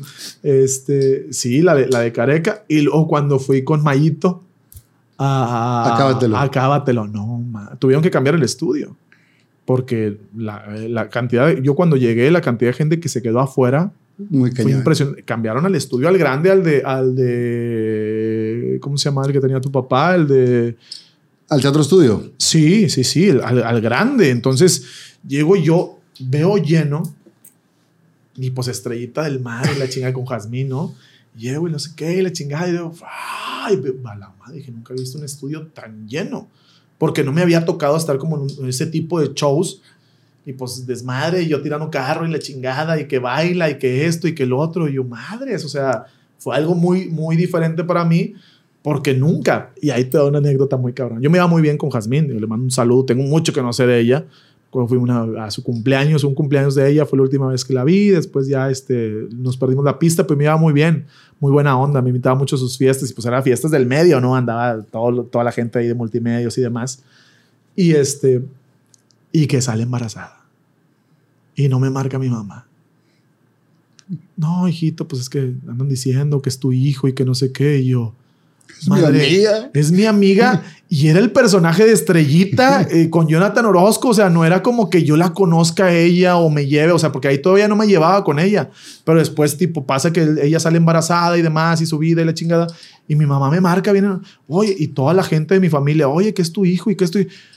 Güey, fui a un programa con ella nada más y es show y creen que pues tipo es mi hijo y dije, yo cagado de risa y luego no, Le dije, ve, ve lo que provoca también todo, o sea, cosas tan simples. Que se hace hacen show un grande. Show grande, le digo, no mames, y, no, que, le dije, no, mamá, o sea, le digo, es, es, digo, sí la conozco, es amiga de nosotros y la chingada, pero tipo, pues la conoce ni Itze y la madre y ni en cuenta, o sea, digo, yo no sé qué haga con su vida ni nada, lo respeto mucho, pero pues nada que, no, es que dicen que le dijo de estrellita y mi mamá dice, no dejas mi, de, De estrellita, Estrellita. es tuyo. Y yo, Padre, y es un personaje y Jonathan Orozco también es un personaje. Le dije, "Javi, A final de cuentas, cuando yo veo ese tipo de shows, pues es hacer show. O sea, es realmente el show que haces y el desmadrito que te avientas y la chingada, pero es más parte de ese show que otra cosa. Totalmente. Te avientas las temporadas, quedas dos veces campeón con Rayados, tres eh, con K-Champions eh, al hilo, que en ese entonces no valían, güey. Eh, Ahora sí. Ahora sí, ya valen. Sí, todo, todo será un show. Yo digo, todo lo que es oficial vale. Claro. O sea, definitivamente. Nos guste o no nos guste, dependiendo de quién equipo le vayas. Claro. Pero pues nos metemos mucho en el sí vale, no vale por parte de los aficionados. Que creo que debemos de reconocer cuando los demás les va bien. Fíjate que yo, yo es algo que tengo que, que no soy una persona envidiosa en ese aspecto, ¿no? A mí me gusta que la gente le vaya bien y yo felicito a todos, ¿eh? Cuando, ah, compadre, felicidades y chingón y esto y lo otro y oye, ¿y ¿cómo te fue? Y digo, me llevo muy bien con prácticamente todos los porteros y con todos los jugadores y la chingada y, oh, y los que tengo y los que sigo, ¿cómo vas? Y felicidades campeonato y, y que les vaya muy bien. Y por decir, ayer hablé con el doctor Francisco, que acaba de cumplir años, que le mando un fuerte abrazo eh, de rayados y, eh, güey, feliz cumpleaños, éxito al rato. Ah, gracias, compadre, no sé qué, que la chingada. O sea, ¿por qué? Porque, porque me gusta que a mis amigos les vaya bien. Claro. O sea, no, no tengo ningún problema de que sean, por decir, con Robert, no te vayas tan lejos, con Siboldi. O sea, con Siboldi tenemos una super amistad. Adriana, su esposa, con Nietzsche. O sea, tenemos, somos uña y mugre, güey. Tenemos una gran amistad con él por, desde antes de, de lo que era Santos y luego en Santos y luego después de Santos y luego en Tijuana y luego después de Tijuana. O sea, cada que estamos coincidimos, nos vemos, nos juntamos y demás. Y te da gusto su éxito, Claro. aunque no le vayas a Tigres. Yo no le voy a Tigres, pero realmente disfruté El que, que, él, hiciera campeón a que Tigres. a él le hubiera ido bien. Sí, ¿por qué? Porque yo, porque, porque es mi amigo y, y güey, Como yo te escribí en cada campeonato que ganaste y te felicitaba, güey. chingón. ¿Por qué? O Porque como es- me escribe el cabo cuando gana Tigres o cuando yo le escribo si gana Rayados. güey. Claro, no, yo, y fíjate que yo he tenido la oportunidad de, por decir, al Ferpa, A, a gente de Tigres, así de la barra y demás, y que me escriben, y, oiga, por decir, cuando este, este Samuel estuvo, estuvo, Estuvo malón. mal- malón, oye, güey, pues tipo, salud, que esté bien, la chingada, que se recupere. ¿Por qué? Porque pues no es como que les desees el mal, no, como yo te digo, al final yo no tengo una enemistad contra ellos. Claro. Es, un pique de fútbol y, es una cosa, pero yo no tengo ningún problema. O sea, si un día a mí Robert me habla y me dice, güey, vente a ver el partido de, de Tigres contra X, yo voy sin ningún problema. Porque yo no estoy peleado con la gente de Tigres. Ujú. A final, digo, a lo mejor habrá muchos que me van a rayar la madre, ¿verdad? Obviamente, y es parte del show. Pe- Pero también esa afición de Tigres también te hizo ser mucho de lo que eres. Exactamente. Yo les Por- debo por mucho a pique, ellos. O sea, les debo mucho al- al- al- a, la relación que, que armamos en el fútbol. Entonces, este, pero no, no soy, no estoy enemistado con ninguno y al contrario, güey, me da un chingo de gusto cuando le va bien a la gente. Y viene todo esto hasta que un día te vas de Monterrey. Me voy de Monterrey, me voy a Santos. Y eso me lo cuentas después del salud. Perdón, perdón, perdón, perdón la interrupción. Voy a ser muy rápido. Como habrás notado, aquí abajo aparece un nuevo botón que dice unirse. Ese botón sirve para hacerte miembro exclusivo del canal. Dirás, ¿qué gano si me inscribo? Principalmente vas a poder ver los programas completos dos días antes que todos los demás y sin anuncios, videos exclusivos para los miembros y muchas cosas más. Así que dale, clica ese botón y conviértete en miembro de este canal.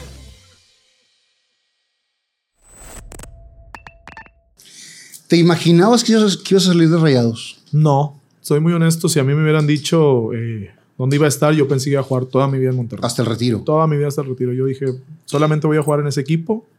Nunca me imaginé que las cosas fueran a cambiar a tal grado de decir, ¿sabes qué? Creo que es momento de un cambio.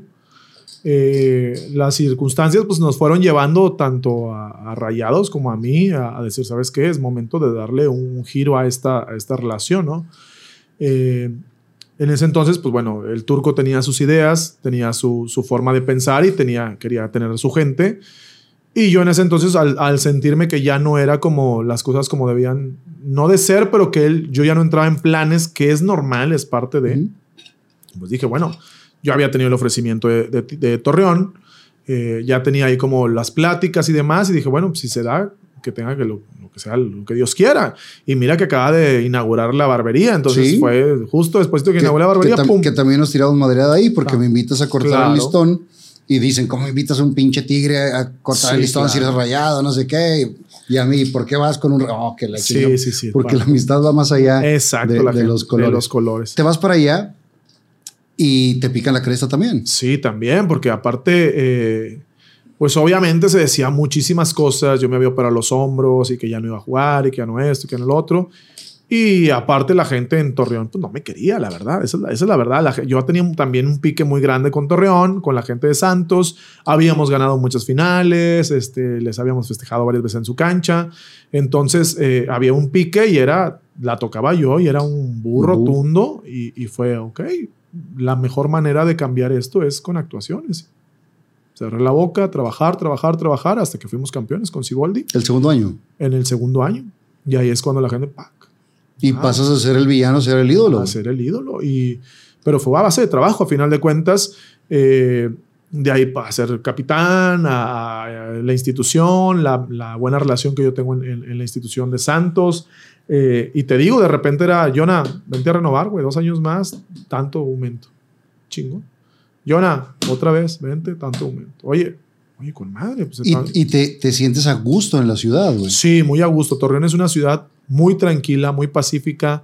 Eh, pues todo está plano, güey. Está chiquito, pero toda la gente es muy amena, muy tranquila. No tienes el caos que tienes aquí en una ciudad tan grande. Pues siempre yo les digo a la gente de Torreón, a la gente de Tijuana, pues es que nosotros somos de una metrópolis, o sea, nosotros no vivimos en una ciudad chiquita, no, es una ciudad grande. Sí, somos un rancho grande. Claro, que tiene... Con traficotes, con... Chingo de tráfico, claro. Entonces, allá, bueno, es, estuvimos cuatro años y medio. Fue un cambio importante en, nuestra familia porque pues, nunca nos imaginamos irnos de Monterrey, y aparte con todas las amistades, todo el desmadre, las carnitas asadas, la chingada, irnos de repente Torreón y, ay, güey. Pero nos encontramos como familia. ¿Por qué? Porque había más tiempo de calidad como familia, porque había menos carnes asadas, menos salidas, menos cosas que hacer, era más estar en familia, más los niños, más Nietzsche y yo, entonces empezamos como a fortalecer esa parte de la familia eh, y, y, nos encantó y vivimos cuatro años y medio y dijimos, ¿sabes qué? Después de todo esto, ¿qué onda aquí? Sí, aquí. Vamos a hacer la casa con la cual queremos vivir aquí. Digo, tenemos varias propiedades, pero la idea era una donde sea nuestra base que es ahorita la casa de Torreón. Entonces dijimos, ¿sabes qué? Cuando todo se acabe o cuando todo se termine o cuando cambiemos de aires, Torreón será la base. Torreón será la base por la cercanía con Monterrey, por la tranquilidad, porque todo lo tenemos aquí a la mano y nuestras amistades también pueden ir a vernos. Entonces, pues es parte de la laguna y aparte, digo, tengo muy buenas amistades también allá. Entonces, eh, el que me hizo también como, como querer estar en esa onda pues fue Jared, Jared Borghetti, que también vive ahí en la laguna y tengo una gran amistad con Jared.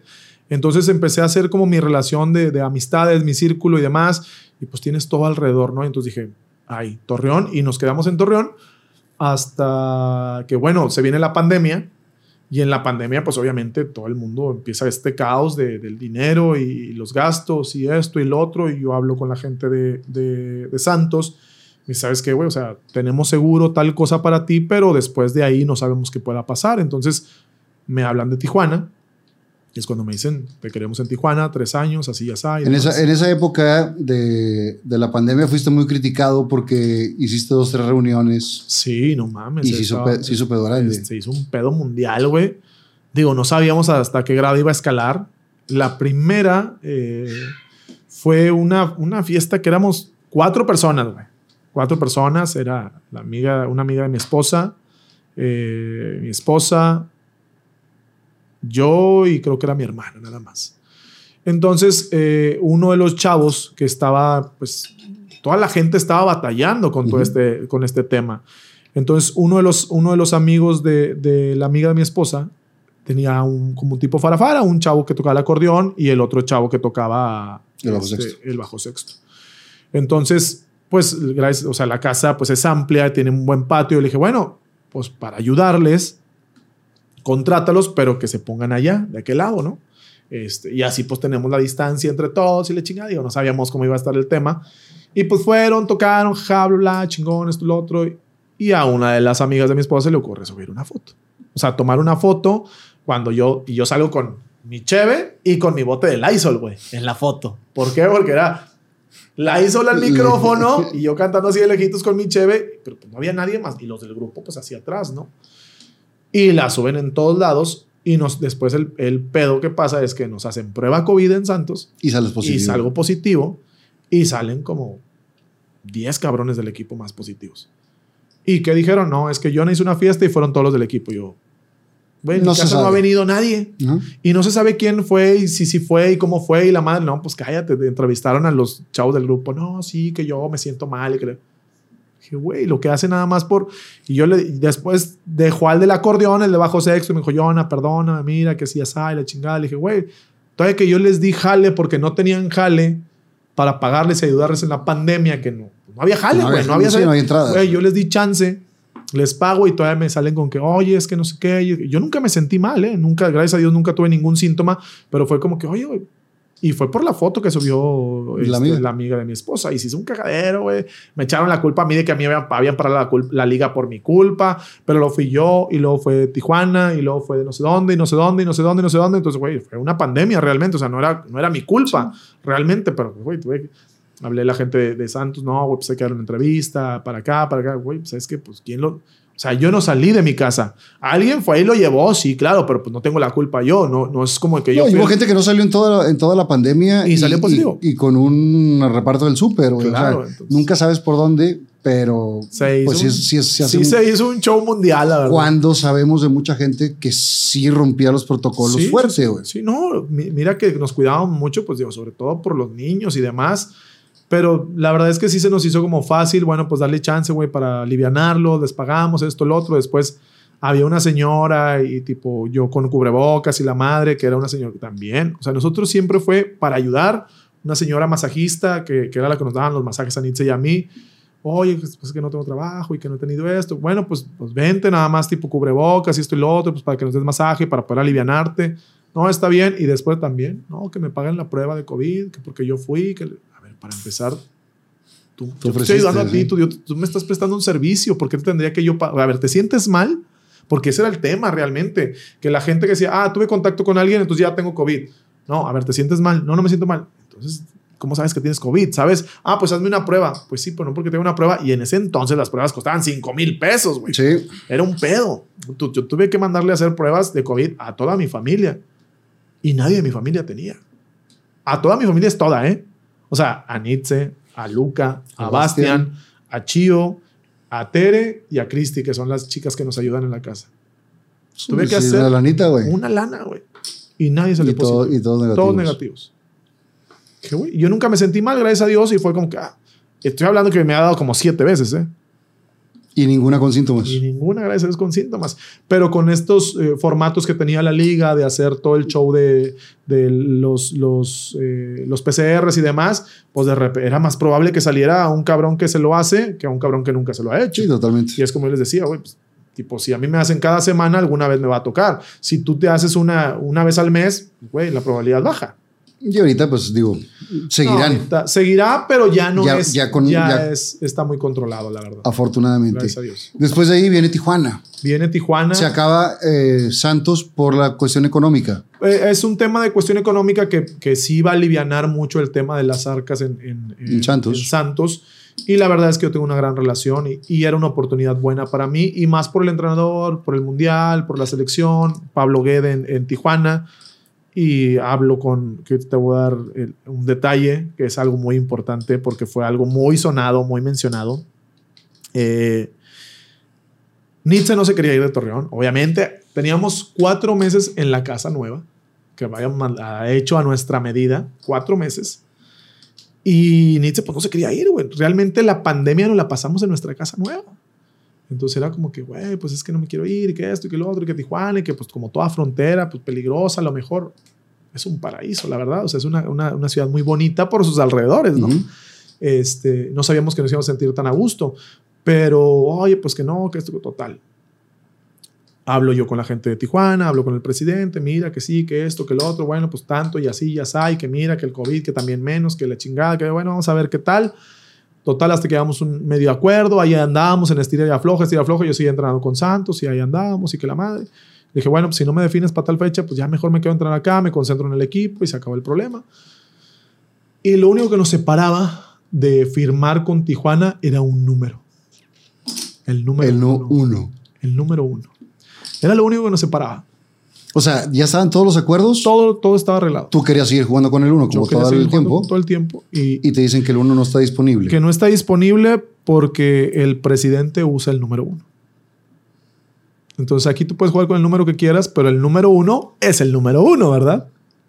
Ok, dije. Me dice, mira, antes, y me explicó el por qué. Yo siempre traía que la 10, que el este, que el otro, porque siempre anda de, de, de- de cholo el, el Prezi, ¿no? Mis respetos, es fanático de su equipo. Eh, me dice, pero siempre sentía como los demás, como que había un favoritismo por la cual la playera que yo traía. Entonces era como que, oye, pues no, es que mira. acá". Entonces dije, para yo no tener ese problema y ese conflicto, voy a agarrar el número uno para mí. Entonces nadie más va a poder usar el uno más que yo y va a ser uno, Hank, ¿no? Dije, bueno. Entonces me explica la situación. Le dije, bueno, más que yo, si no juego con el uno, no voy. Gracias. Te dijo. No, yo le dije, Ajá.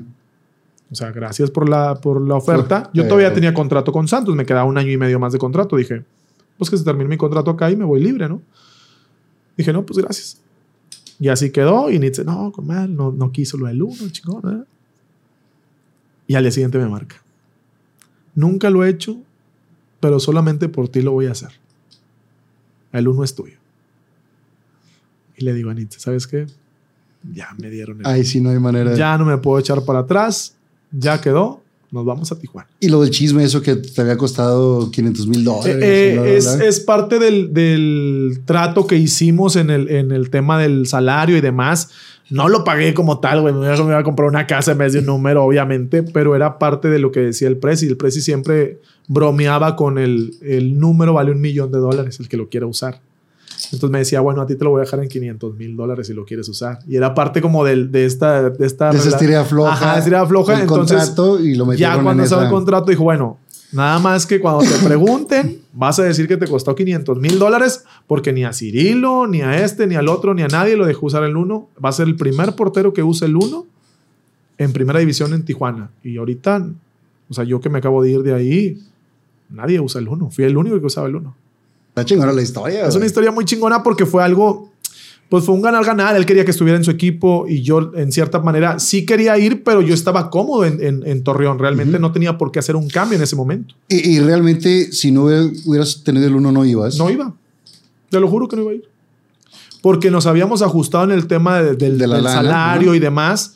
Eh, y yo si no me iba, yo ese año y medio iba a ganar mucho mejor en Santos. Entonces no tenía, yo realmente no me fui por dinero, me fui porque me iba a dar tres años y decía, bueno, tengo ya algo más seguro, algo más concreto que un año y medio que no sé qué vaya a pasar. Y más porque se venía el Mundial. Y yo estaba yendo constantemente a las proceso, convocatorias. Entonces eh, yo hablé, de hecho yo hablé con el Tata. Hablé con el Tata y le dije, oye Tata, mira, tengo esta opción eh, con Pablo Guede. Me encanta, si, si, si puedes, si te conviene, vete a jugar con Pablo. Y es cuando más he aprendido de fútbol con Pablo. Impresionante lo que sabía de fútbol. Me divertí como loco.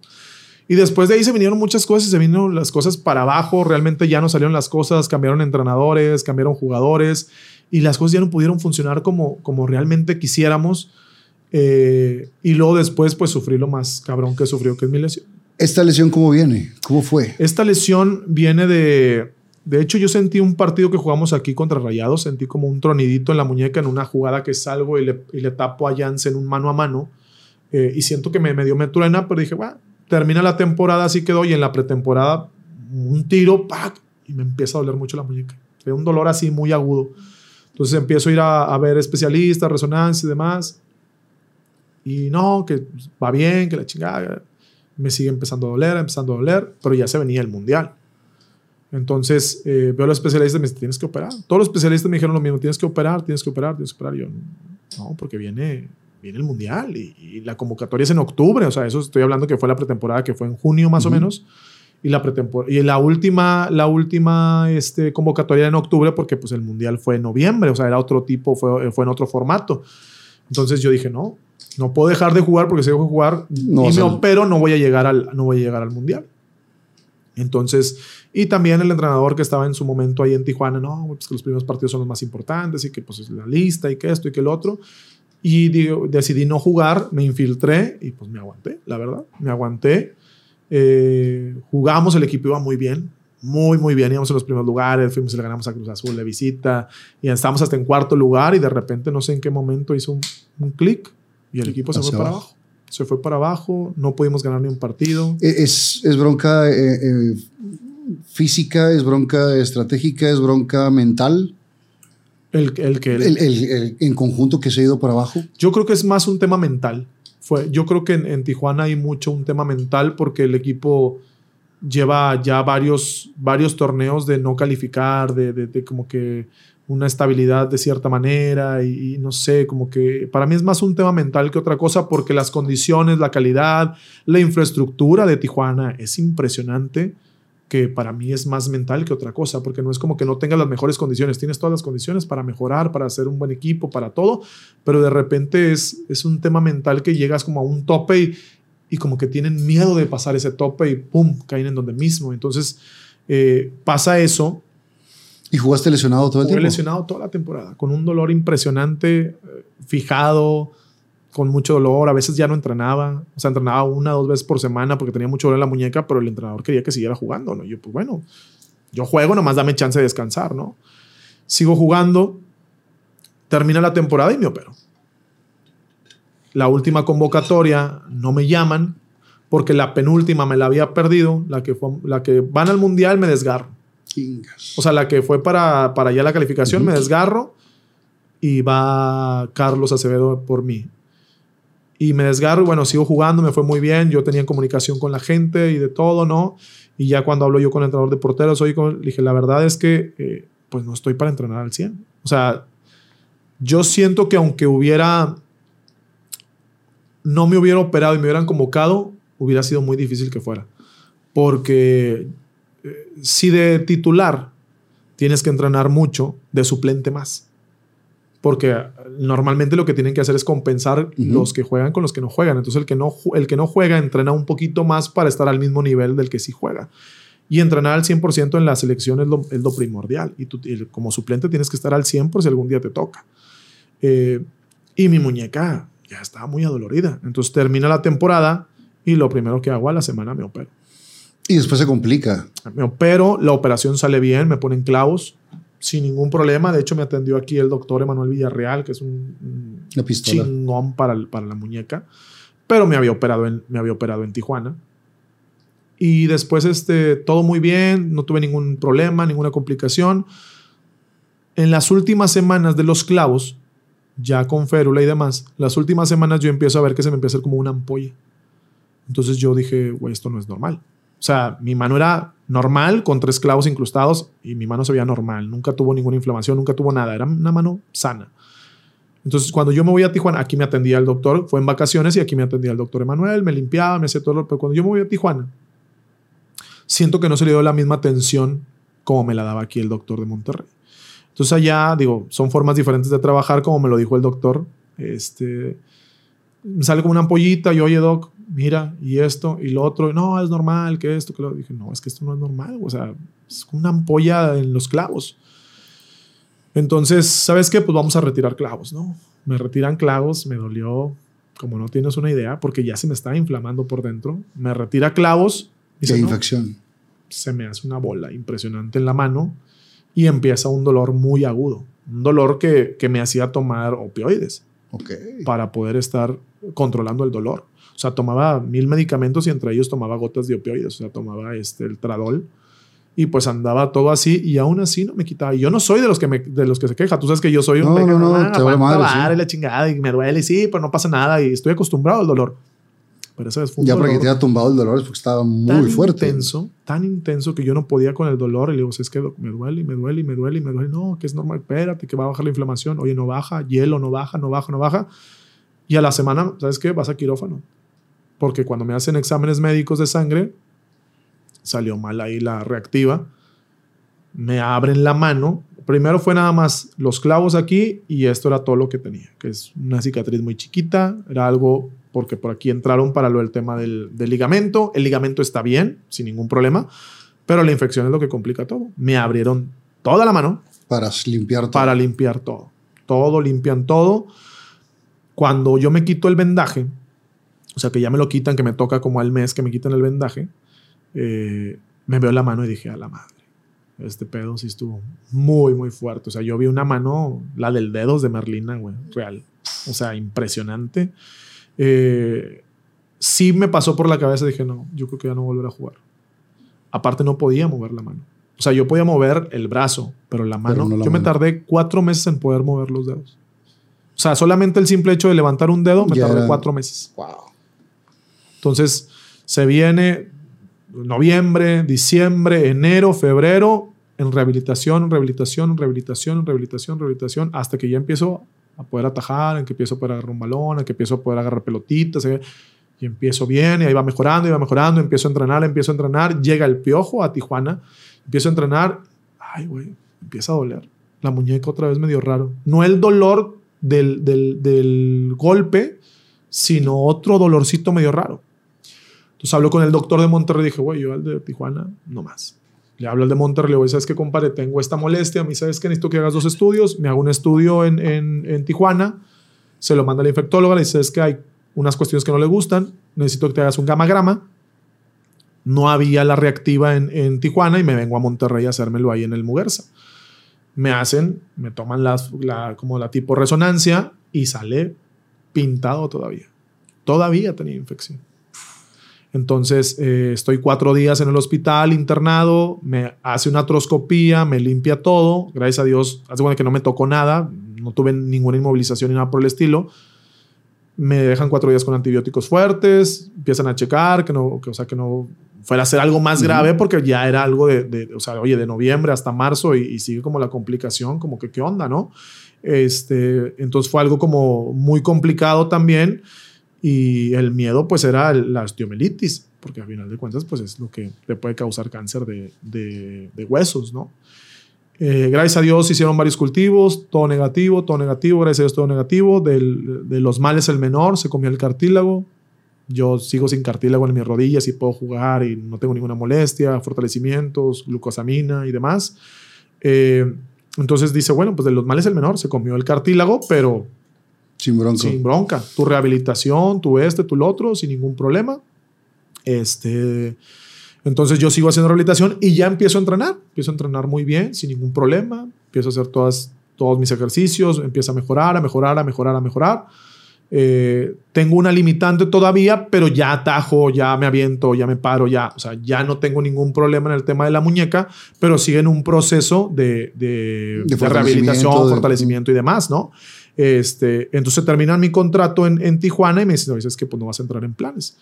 Eh, entonces, para yo no seguir estando en Tijuana y seguir, ¿sabes qué? Bueno, pues finiquítame y mejor me voy, porque no quiero estar pues en un lugar donde estoy quitándole lugar a alguien más, donde estoy entrenando, le estoy quitando el tiempo a- también a un entrenador y esto, y lo. Y ¿sabes qué? Pues no tiene caso, mejor finiquitemos la relación, que son los tres años, y listo, yo me voy para no tener que, que estar este, todavía en un lugar donde pues, ya no voy a jugar. Entonces, mejor me voy, me recupero al 100 y busco equipo en otro lado para yo estar ya libre, porque si no, pues yo no te podría ni estar dando esta, Sí. entrevista. ¿Por qué? Porque todavía de- debería de lo que me dijeran la gente de Tijuana Claro. y hoy en día pues no, no dependo de nadie. En este momento sigues en rehabilitaciones. Sigo en rehabilitación, entrenando. sigo entrenando por mi parte, sigo recuperándome, sigo, estoy, estoy para jugar con dolor, obviamente hay una cierta molestia, no es dolor, es una cierta molestia, estoy para jugar, o sea, estoy para entrenar, para jugar sin ningún problema porque lo estoy haciendo, eh, pero sigo en un proceso que, que llevo rehabilitación todos los días, que no le, no le aflojo ni un día,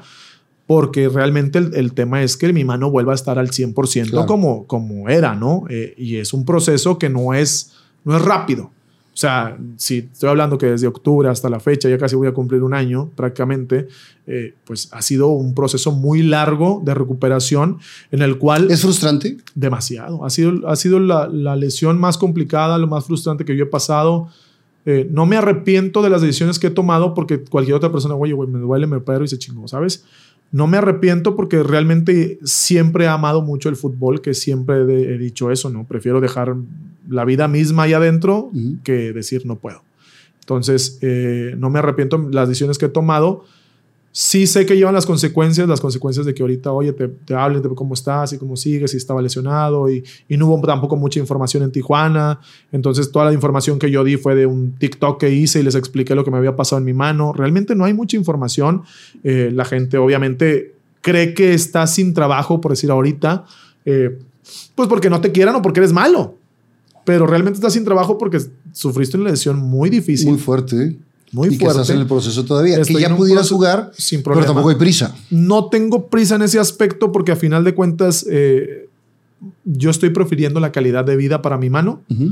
que el aventarme seis meses jugar y, y que... ¿Cuándo, ¿cuándo se cierran algo. los registros? Los registros se cierran, si no mal recuerdo, es eh, en agosto, creo, para los mexicanos y en septiembre para los extranjeros.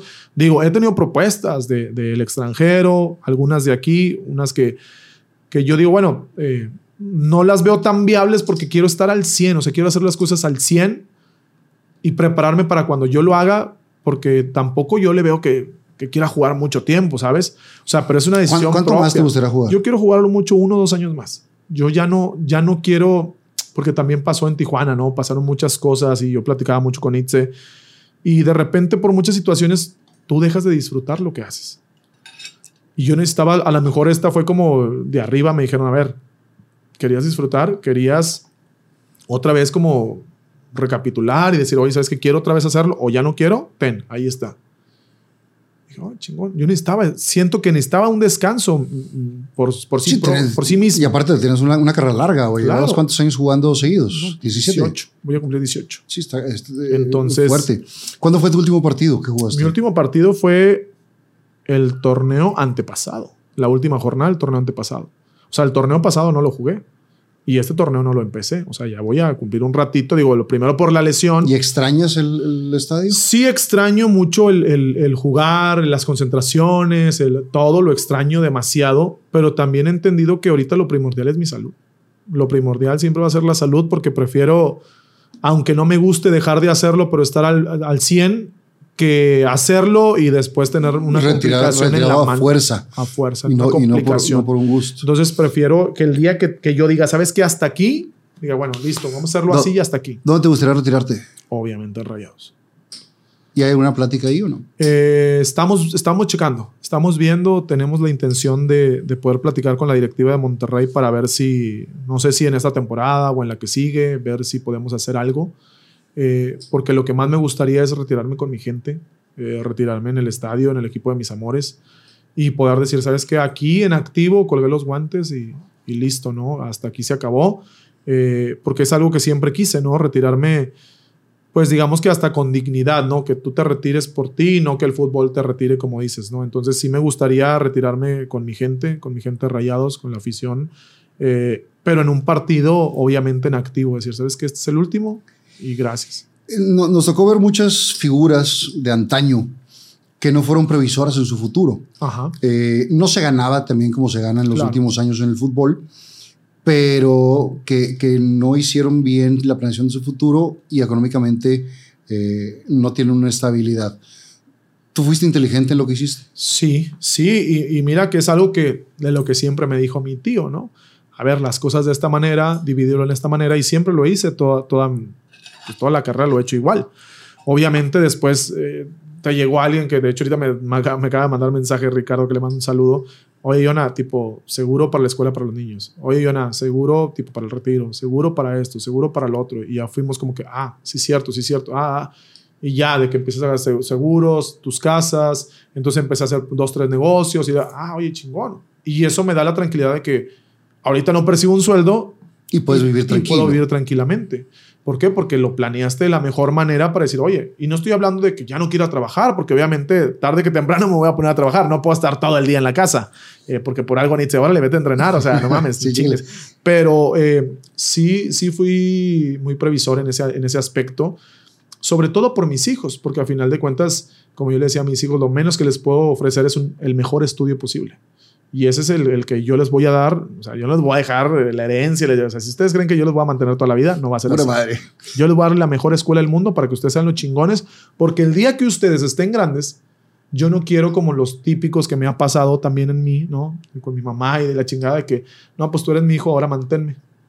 No, o sea, yo no quiero que tú como hijo a mí me mantengas. Yo por eso hice mis cosas para yo mantenerme y, y mantener a tu mamá. Y tú les das las herramientas para que sean Yo te exitosos doy en, las en su vida. para que tú ¿Mm? sigas y le eches chingazos. Y eh, mientras tú estudies y quieres seguir mejorando, yo siempre voy a ver la manera de que tengas el mejor estudio porque es lo mejor que yo te puedo dejar. Ya terminaste de director técnico.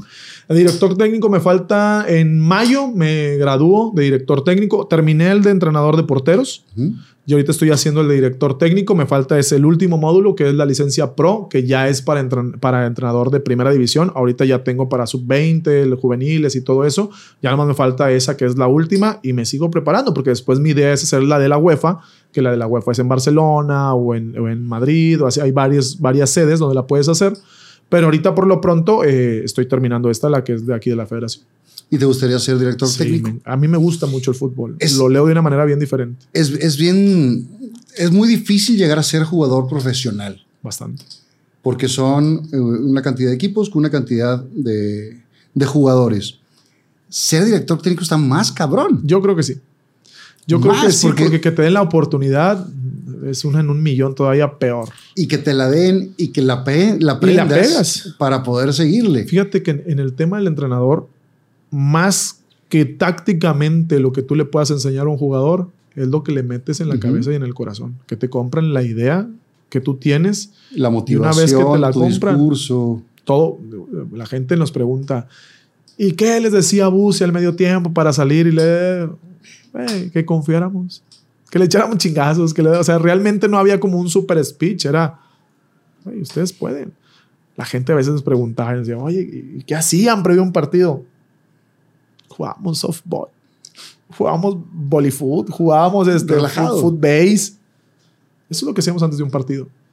Y después el equipo se conocía de memoria, porque todo lo hacíamos juntos. Ujú. Salíamos a comer juntos, teníamos nuestras carnes asadas en el, en el club juntos, eh, el- todas las eh, reuniones, fiestas, fiestas infantiles de niños, íbamos todos. Eso era un grupo y un equipo, y esos son los equipos que trascienden, los que marcan época, los que como grupo son buenos.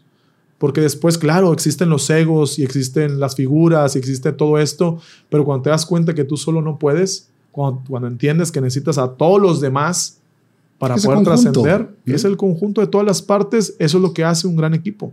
Y, y eso es lo que pasó en, en las veces que yo he sido campeón, hemos tenido muy buenos equipos. Realmente no ha sido porque, sí, el chupete es un fenómeno, pero el chupete no las ganó solas. Necesitó de Aldo, necesitó de Neri, necesitó de Ayoví. O sea, necesitábamos de todos para que la estrella hiciera su papel y pudiéramos ganar. Y es lo mismo que pasa en todos los equipos. ¿Tu jugador favorito? Mi jugador favorito, ¿en dónde? Mundial, o sea, mundialmente. ¿Tu jugador, ¿Eres más del lado de Messi o más del lado de Cristiano? No, Messi, obviamente. Yo soy más, yo ven, yo soy más del tema del, de que tú naces y no que te haces. Porque te puedes hacer muy bueno con las capacidades que tú tienes, pero tus capacidades siempre van a ser tus capacidades. O sea, tú, tú naces con un talento y lo puedes desarrollar, tu mismo talento. Pero ya hacerte, por decir, si tú te quisieras hacer futbolista, pues es muy diferente a, a que tú nazcas siendo futbolista. Y es algo que ya lo y- y. Messi lo trae. Y Messi lo trae. Entonces, para mí, Bueno, Messi, en general, pues, ¿tu jugador favorito mundial? híjole, yo creo que eh, había un, un portero que, que siempre me gustó mucho, que era de los que más veía videos, Edwin van der Sar, era de, de Holanda, un portero holandés, que ese así, y creo que el que me tocó ver jugar más tiempo cuando a mí me empezó a gustar más el fútbol fue Zinedine Zidane. En ese del 98, la Oye, elegancia, la forma de jugar, la técnica, pistola, la, O sea, una visión, una forma, un esto, algo diferente a lo que estábamos acostumbrados, porque sí, era el típico delantero, pero no era delantero, era 10-10, de esos que ya no existen. ¿Tu director técnico favorito de los que has trabajado con ellos? Yo creo que, obviamente, hay- digo, sería muy difícil mencionar solamente uno, pero obviamente Miguel, pues me debutó. Él tiene un cariño especial en mi vida. Buse, los Buse campeonatos. por los campeonatos y porque me dio la oportunidad de hacer titular. Eh, Siboldi, por, por fui campeón con él, la amistad que tengo con él, el, el cariño que yo tengo con él. Guede, porque con él aprendí mucho de fútbol, muchísimo de fútbol y es, son como que los cuatro, así como que digo, güey, estos marcado me han marcado en, en mi carrera. El delantero que más odias profesionalmente hablando, Yo creo que... el que, te trajo así de, de- de- que en su momento fue en- entre, obviamente, Guiñac, porque Guiñac, este, digo, jugamos muchos clásicos, marcamos mucha época con eso, pero creo que también la rivalidad más chingona fue con Lucas, con Lucas Lobos. Yo creo que con Lucas este, me quedaría eh, entre ellos dos, obvio, con Sobis también, Daniliño, digo, los cuales también hice una gran amistad con ellos, pero con Lucas y con André yo creo que son con los que más hubo, hubo no un pique malo, sino un pique chingón deportivo. pero de- del que digas, a este delantero sí le tenía que estar muy alerta porque estaba muy cañón. Sí, André, André. ¿Sí? André te, te sacaba de la chistera los tiros. Trabajábamos mucho sus tiros de, de derecha a izquierda. O sea, ya siempre se carga a su derecha, a su izquierda, perdón, para recortar hacia el centro, a su derecha. Y sé que te la ponía poste cambiado, te la tiraba a primer palo. Entonces trabajábamos mucho en eso cuando íbamos a jugar contra él. Salud, Salud, y salta la parte final. Vámonos. Perdón, perdón, perdón, perdón la interrupción. Voy a ser muy rápido. Como habrás notado, aquí abajo aparece un nuevo botón que dice unirse. Ese botón sirve para hacerte miembro exclusivo del canal. Dirás, ¿qué gano si me inscribo? Principalmente vas a poder ver los programas completos dos días antes que todos los demás y sin anuncios, videos exclusivos para los miembros y muchas cosas más. Así que dale, clica ese botón y conviértete en miembro de este canal. Compadre, ya la parte final, una pregunta para ti, una pregunta para mí, una pregunta para los dos. Y estas están aquí ya escritas. Órale. Si sale un Joker, yo te puedo preguntar lo que sea o tú me puedes preguntar lo que sea. güey. te fijas que somos bien pinches respetuosos. Sí, de madre. Una para ti, una para mí, una para los dos. ¿De qué forma crees que eres mejor del- que los demás? Es para mí. Eh, yo creo que por, por la parte que, que hablas también de la disciplina. O sea, aunque pueda ser un desmadre, no sé qué, soy muy profesional en lo que hago. Eh, trato de, de que salga siempre lo mejor posible y no hacer las cosas de chile. Claro, eso es muy importante. Adelante. Ah, ¿Alguna vez utilizaste o usas drogas ilegales? Nunca en mi vida he probado una droga. No, Nunca más que eh, los opioides. Y eso es recetado. y es por el- recetado, pero nunca, nunca he usado ninguna droga. Te digo que cuando estaba en la Ni colonia. tampoco eres de, de- de borrachera, güey. No. O sea, te tomas dos, tres Me he hecho mis cheves, sí, me gusta socialmente convivir y me he hecho mi chevecita. Pero no es que termines hasta Pero el no es tronco. que termine hasta el tronco, no es que la ande cagando, nada por el estilo. Al contrario, es nada más como socializar. Eh, nunca fui como te dije, no soy güey de que, ah, es que este güey estaba en el antro y estaba en el No. bar y estaba en la peda. Nunca, no, no me, o sea, soy más tranqui en la casa, sin problemas. Y este es para los dos. Cuenta la peor vez que hayas sido rechazado por alguien. No, pues la de Nietzsche, güey. La de Nietzsche que no quería salir. Gracias a Dios no salió. Espérate, porque ahí te va el cuento. Esa es la última parte. Eh, oye, ya que vivíamos juntos, ya que todo el show que se quedó un día a la casa, en la casa a dormir, y yo me levanto y volteo así. Ay, chinga. Ay, chinga. Ay, chinga. Y yo, me la cambiaron. Y estaba asustado, güey. Oye, las extensiones por un lado, las pestañas por el otro, el push-up por el otro. dije, no mames, es, Esta no es es. un invento, güey, qué pedo. No, no dijo, la chingada. Pero esa, yo creo que la, la vez que así que me han. re- Es, es la de la de Nietzsche, porque pues ella no quería. No quería y no quería. Y por más de que yo, vamos a ver, y qué bueno que no salió ese domingo, porque si hubiera salido ese domingo, le había visto así ya sin producción. Otra cosa tal vez hubiera sido, le digo. Pero no, pues a mi vieja que Ya me tocó una vez, con una- hace muchos años, con una novia que, que cortamos y lo estaba insistiendo de regresar.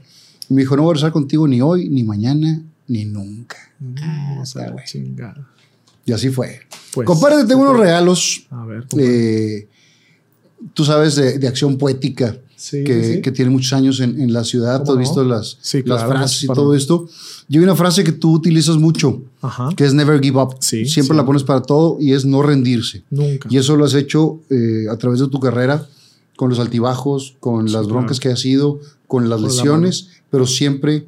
Y entonces yo le digo a Armando que vas a venir para acá, es el creador de Acción Poética. Y aquí está Jonathan Orozco, Acción Poética, y es el éxito es nunca rendirse. Así es. Y esa es la, la frase que, que eligió Armando para, para que la tuvieras, hecha de su puño y letra chingón. para que la tengas Muchas ahí de, recuerdo.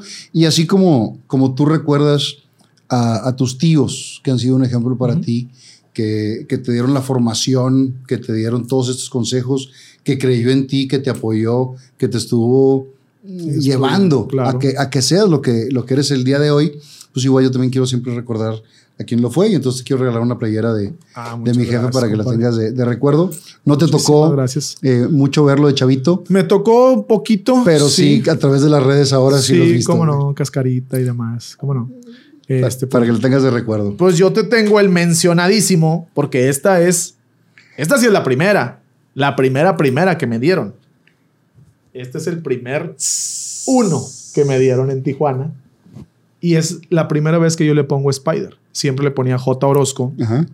Y cuando yo llegué allá, todos Spider, Spider, Spider. Y cuando el chavo que hace las playeras no me preguntó cómo quería que le pusieran la playera. Y él le puso Él le Spider. puso Spider porque como todo el mundo me decía Spider, pues, ah, pues yo no Spider, yo no Spider, yo no Spider. Y es Spider y el número uno tan Con lo mencionado. que vale uno. Y ese esta es- uno. esta es la primer playera que me dieron cuando yo llegué. O sea, la, la playera de la presentación, Qué digámoslo chingón. así. Esta es la primera, la amarilla, fue justo en la pandemia. Qué chingón. Y cabe señalar que traes el Spider, pero porque le gustaba a Luca. que le gustaba a Lucas. Sí, la gente siempre dice, no, es que te gusta mucho Spider-Man. Y yo, o sea, le gusta a mi hijo y gracias a Dios le sigue gustando, güey. Porque imagínate que cuando me hice el tatuaje, no, es que ya me gusta pinche Superman. No, me sácate la Compadre, y ahora que el- donde le guste Barbie, güey. No, ya me dio madre, imagínate. Pa' que te la todo ponga. rosa, todo rosita, ¿verdad? Compadre, muchas gracias. ¿La No, pasaste bien, güey? todísima madre. Muchas gracias por la invitación. Gracias a ti y sabes que, que te aprecio mucho a ti y a toda tu familia. Y yo a ti, ya. Y, y aunque no nos veamos tan seguido, de repente nos tiramos ahí madreada Claro también sí. por, por redes. Y ojalá que nos veamos pronto. Igualmente, compadre. muchas Gracias por ser el padrino del programa número 100, A ti aunque por nos revienten. Nos van a reventar con todo. Gracias, compadre. A ti. Fernando Lozano presentó a Jonathan Orozco. Viva Aerobús. La matriarca antojería. Moreno Diesel. Tu solución en autopartes. Chocolate Muebles. Las Malvinas. Gasolín. Presentó.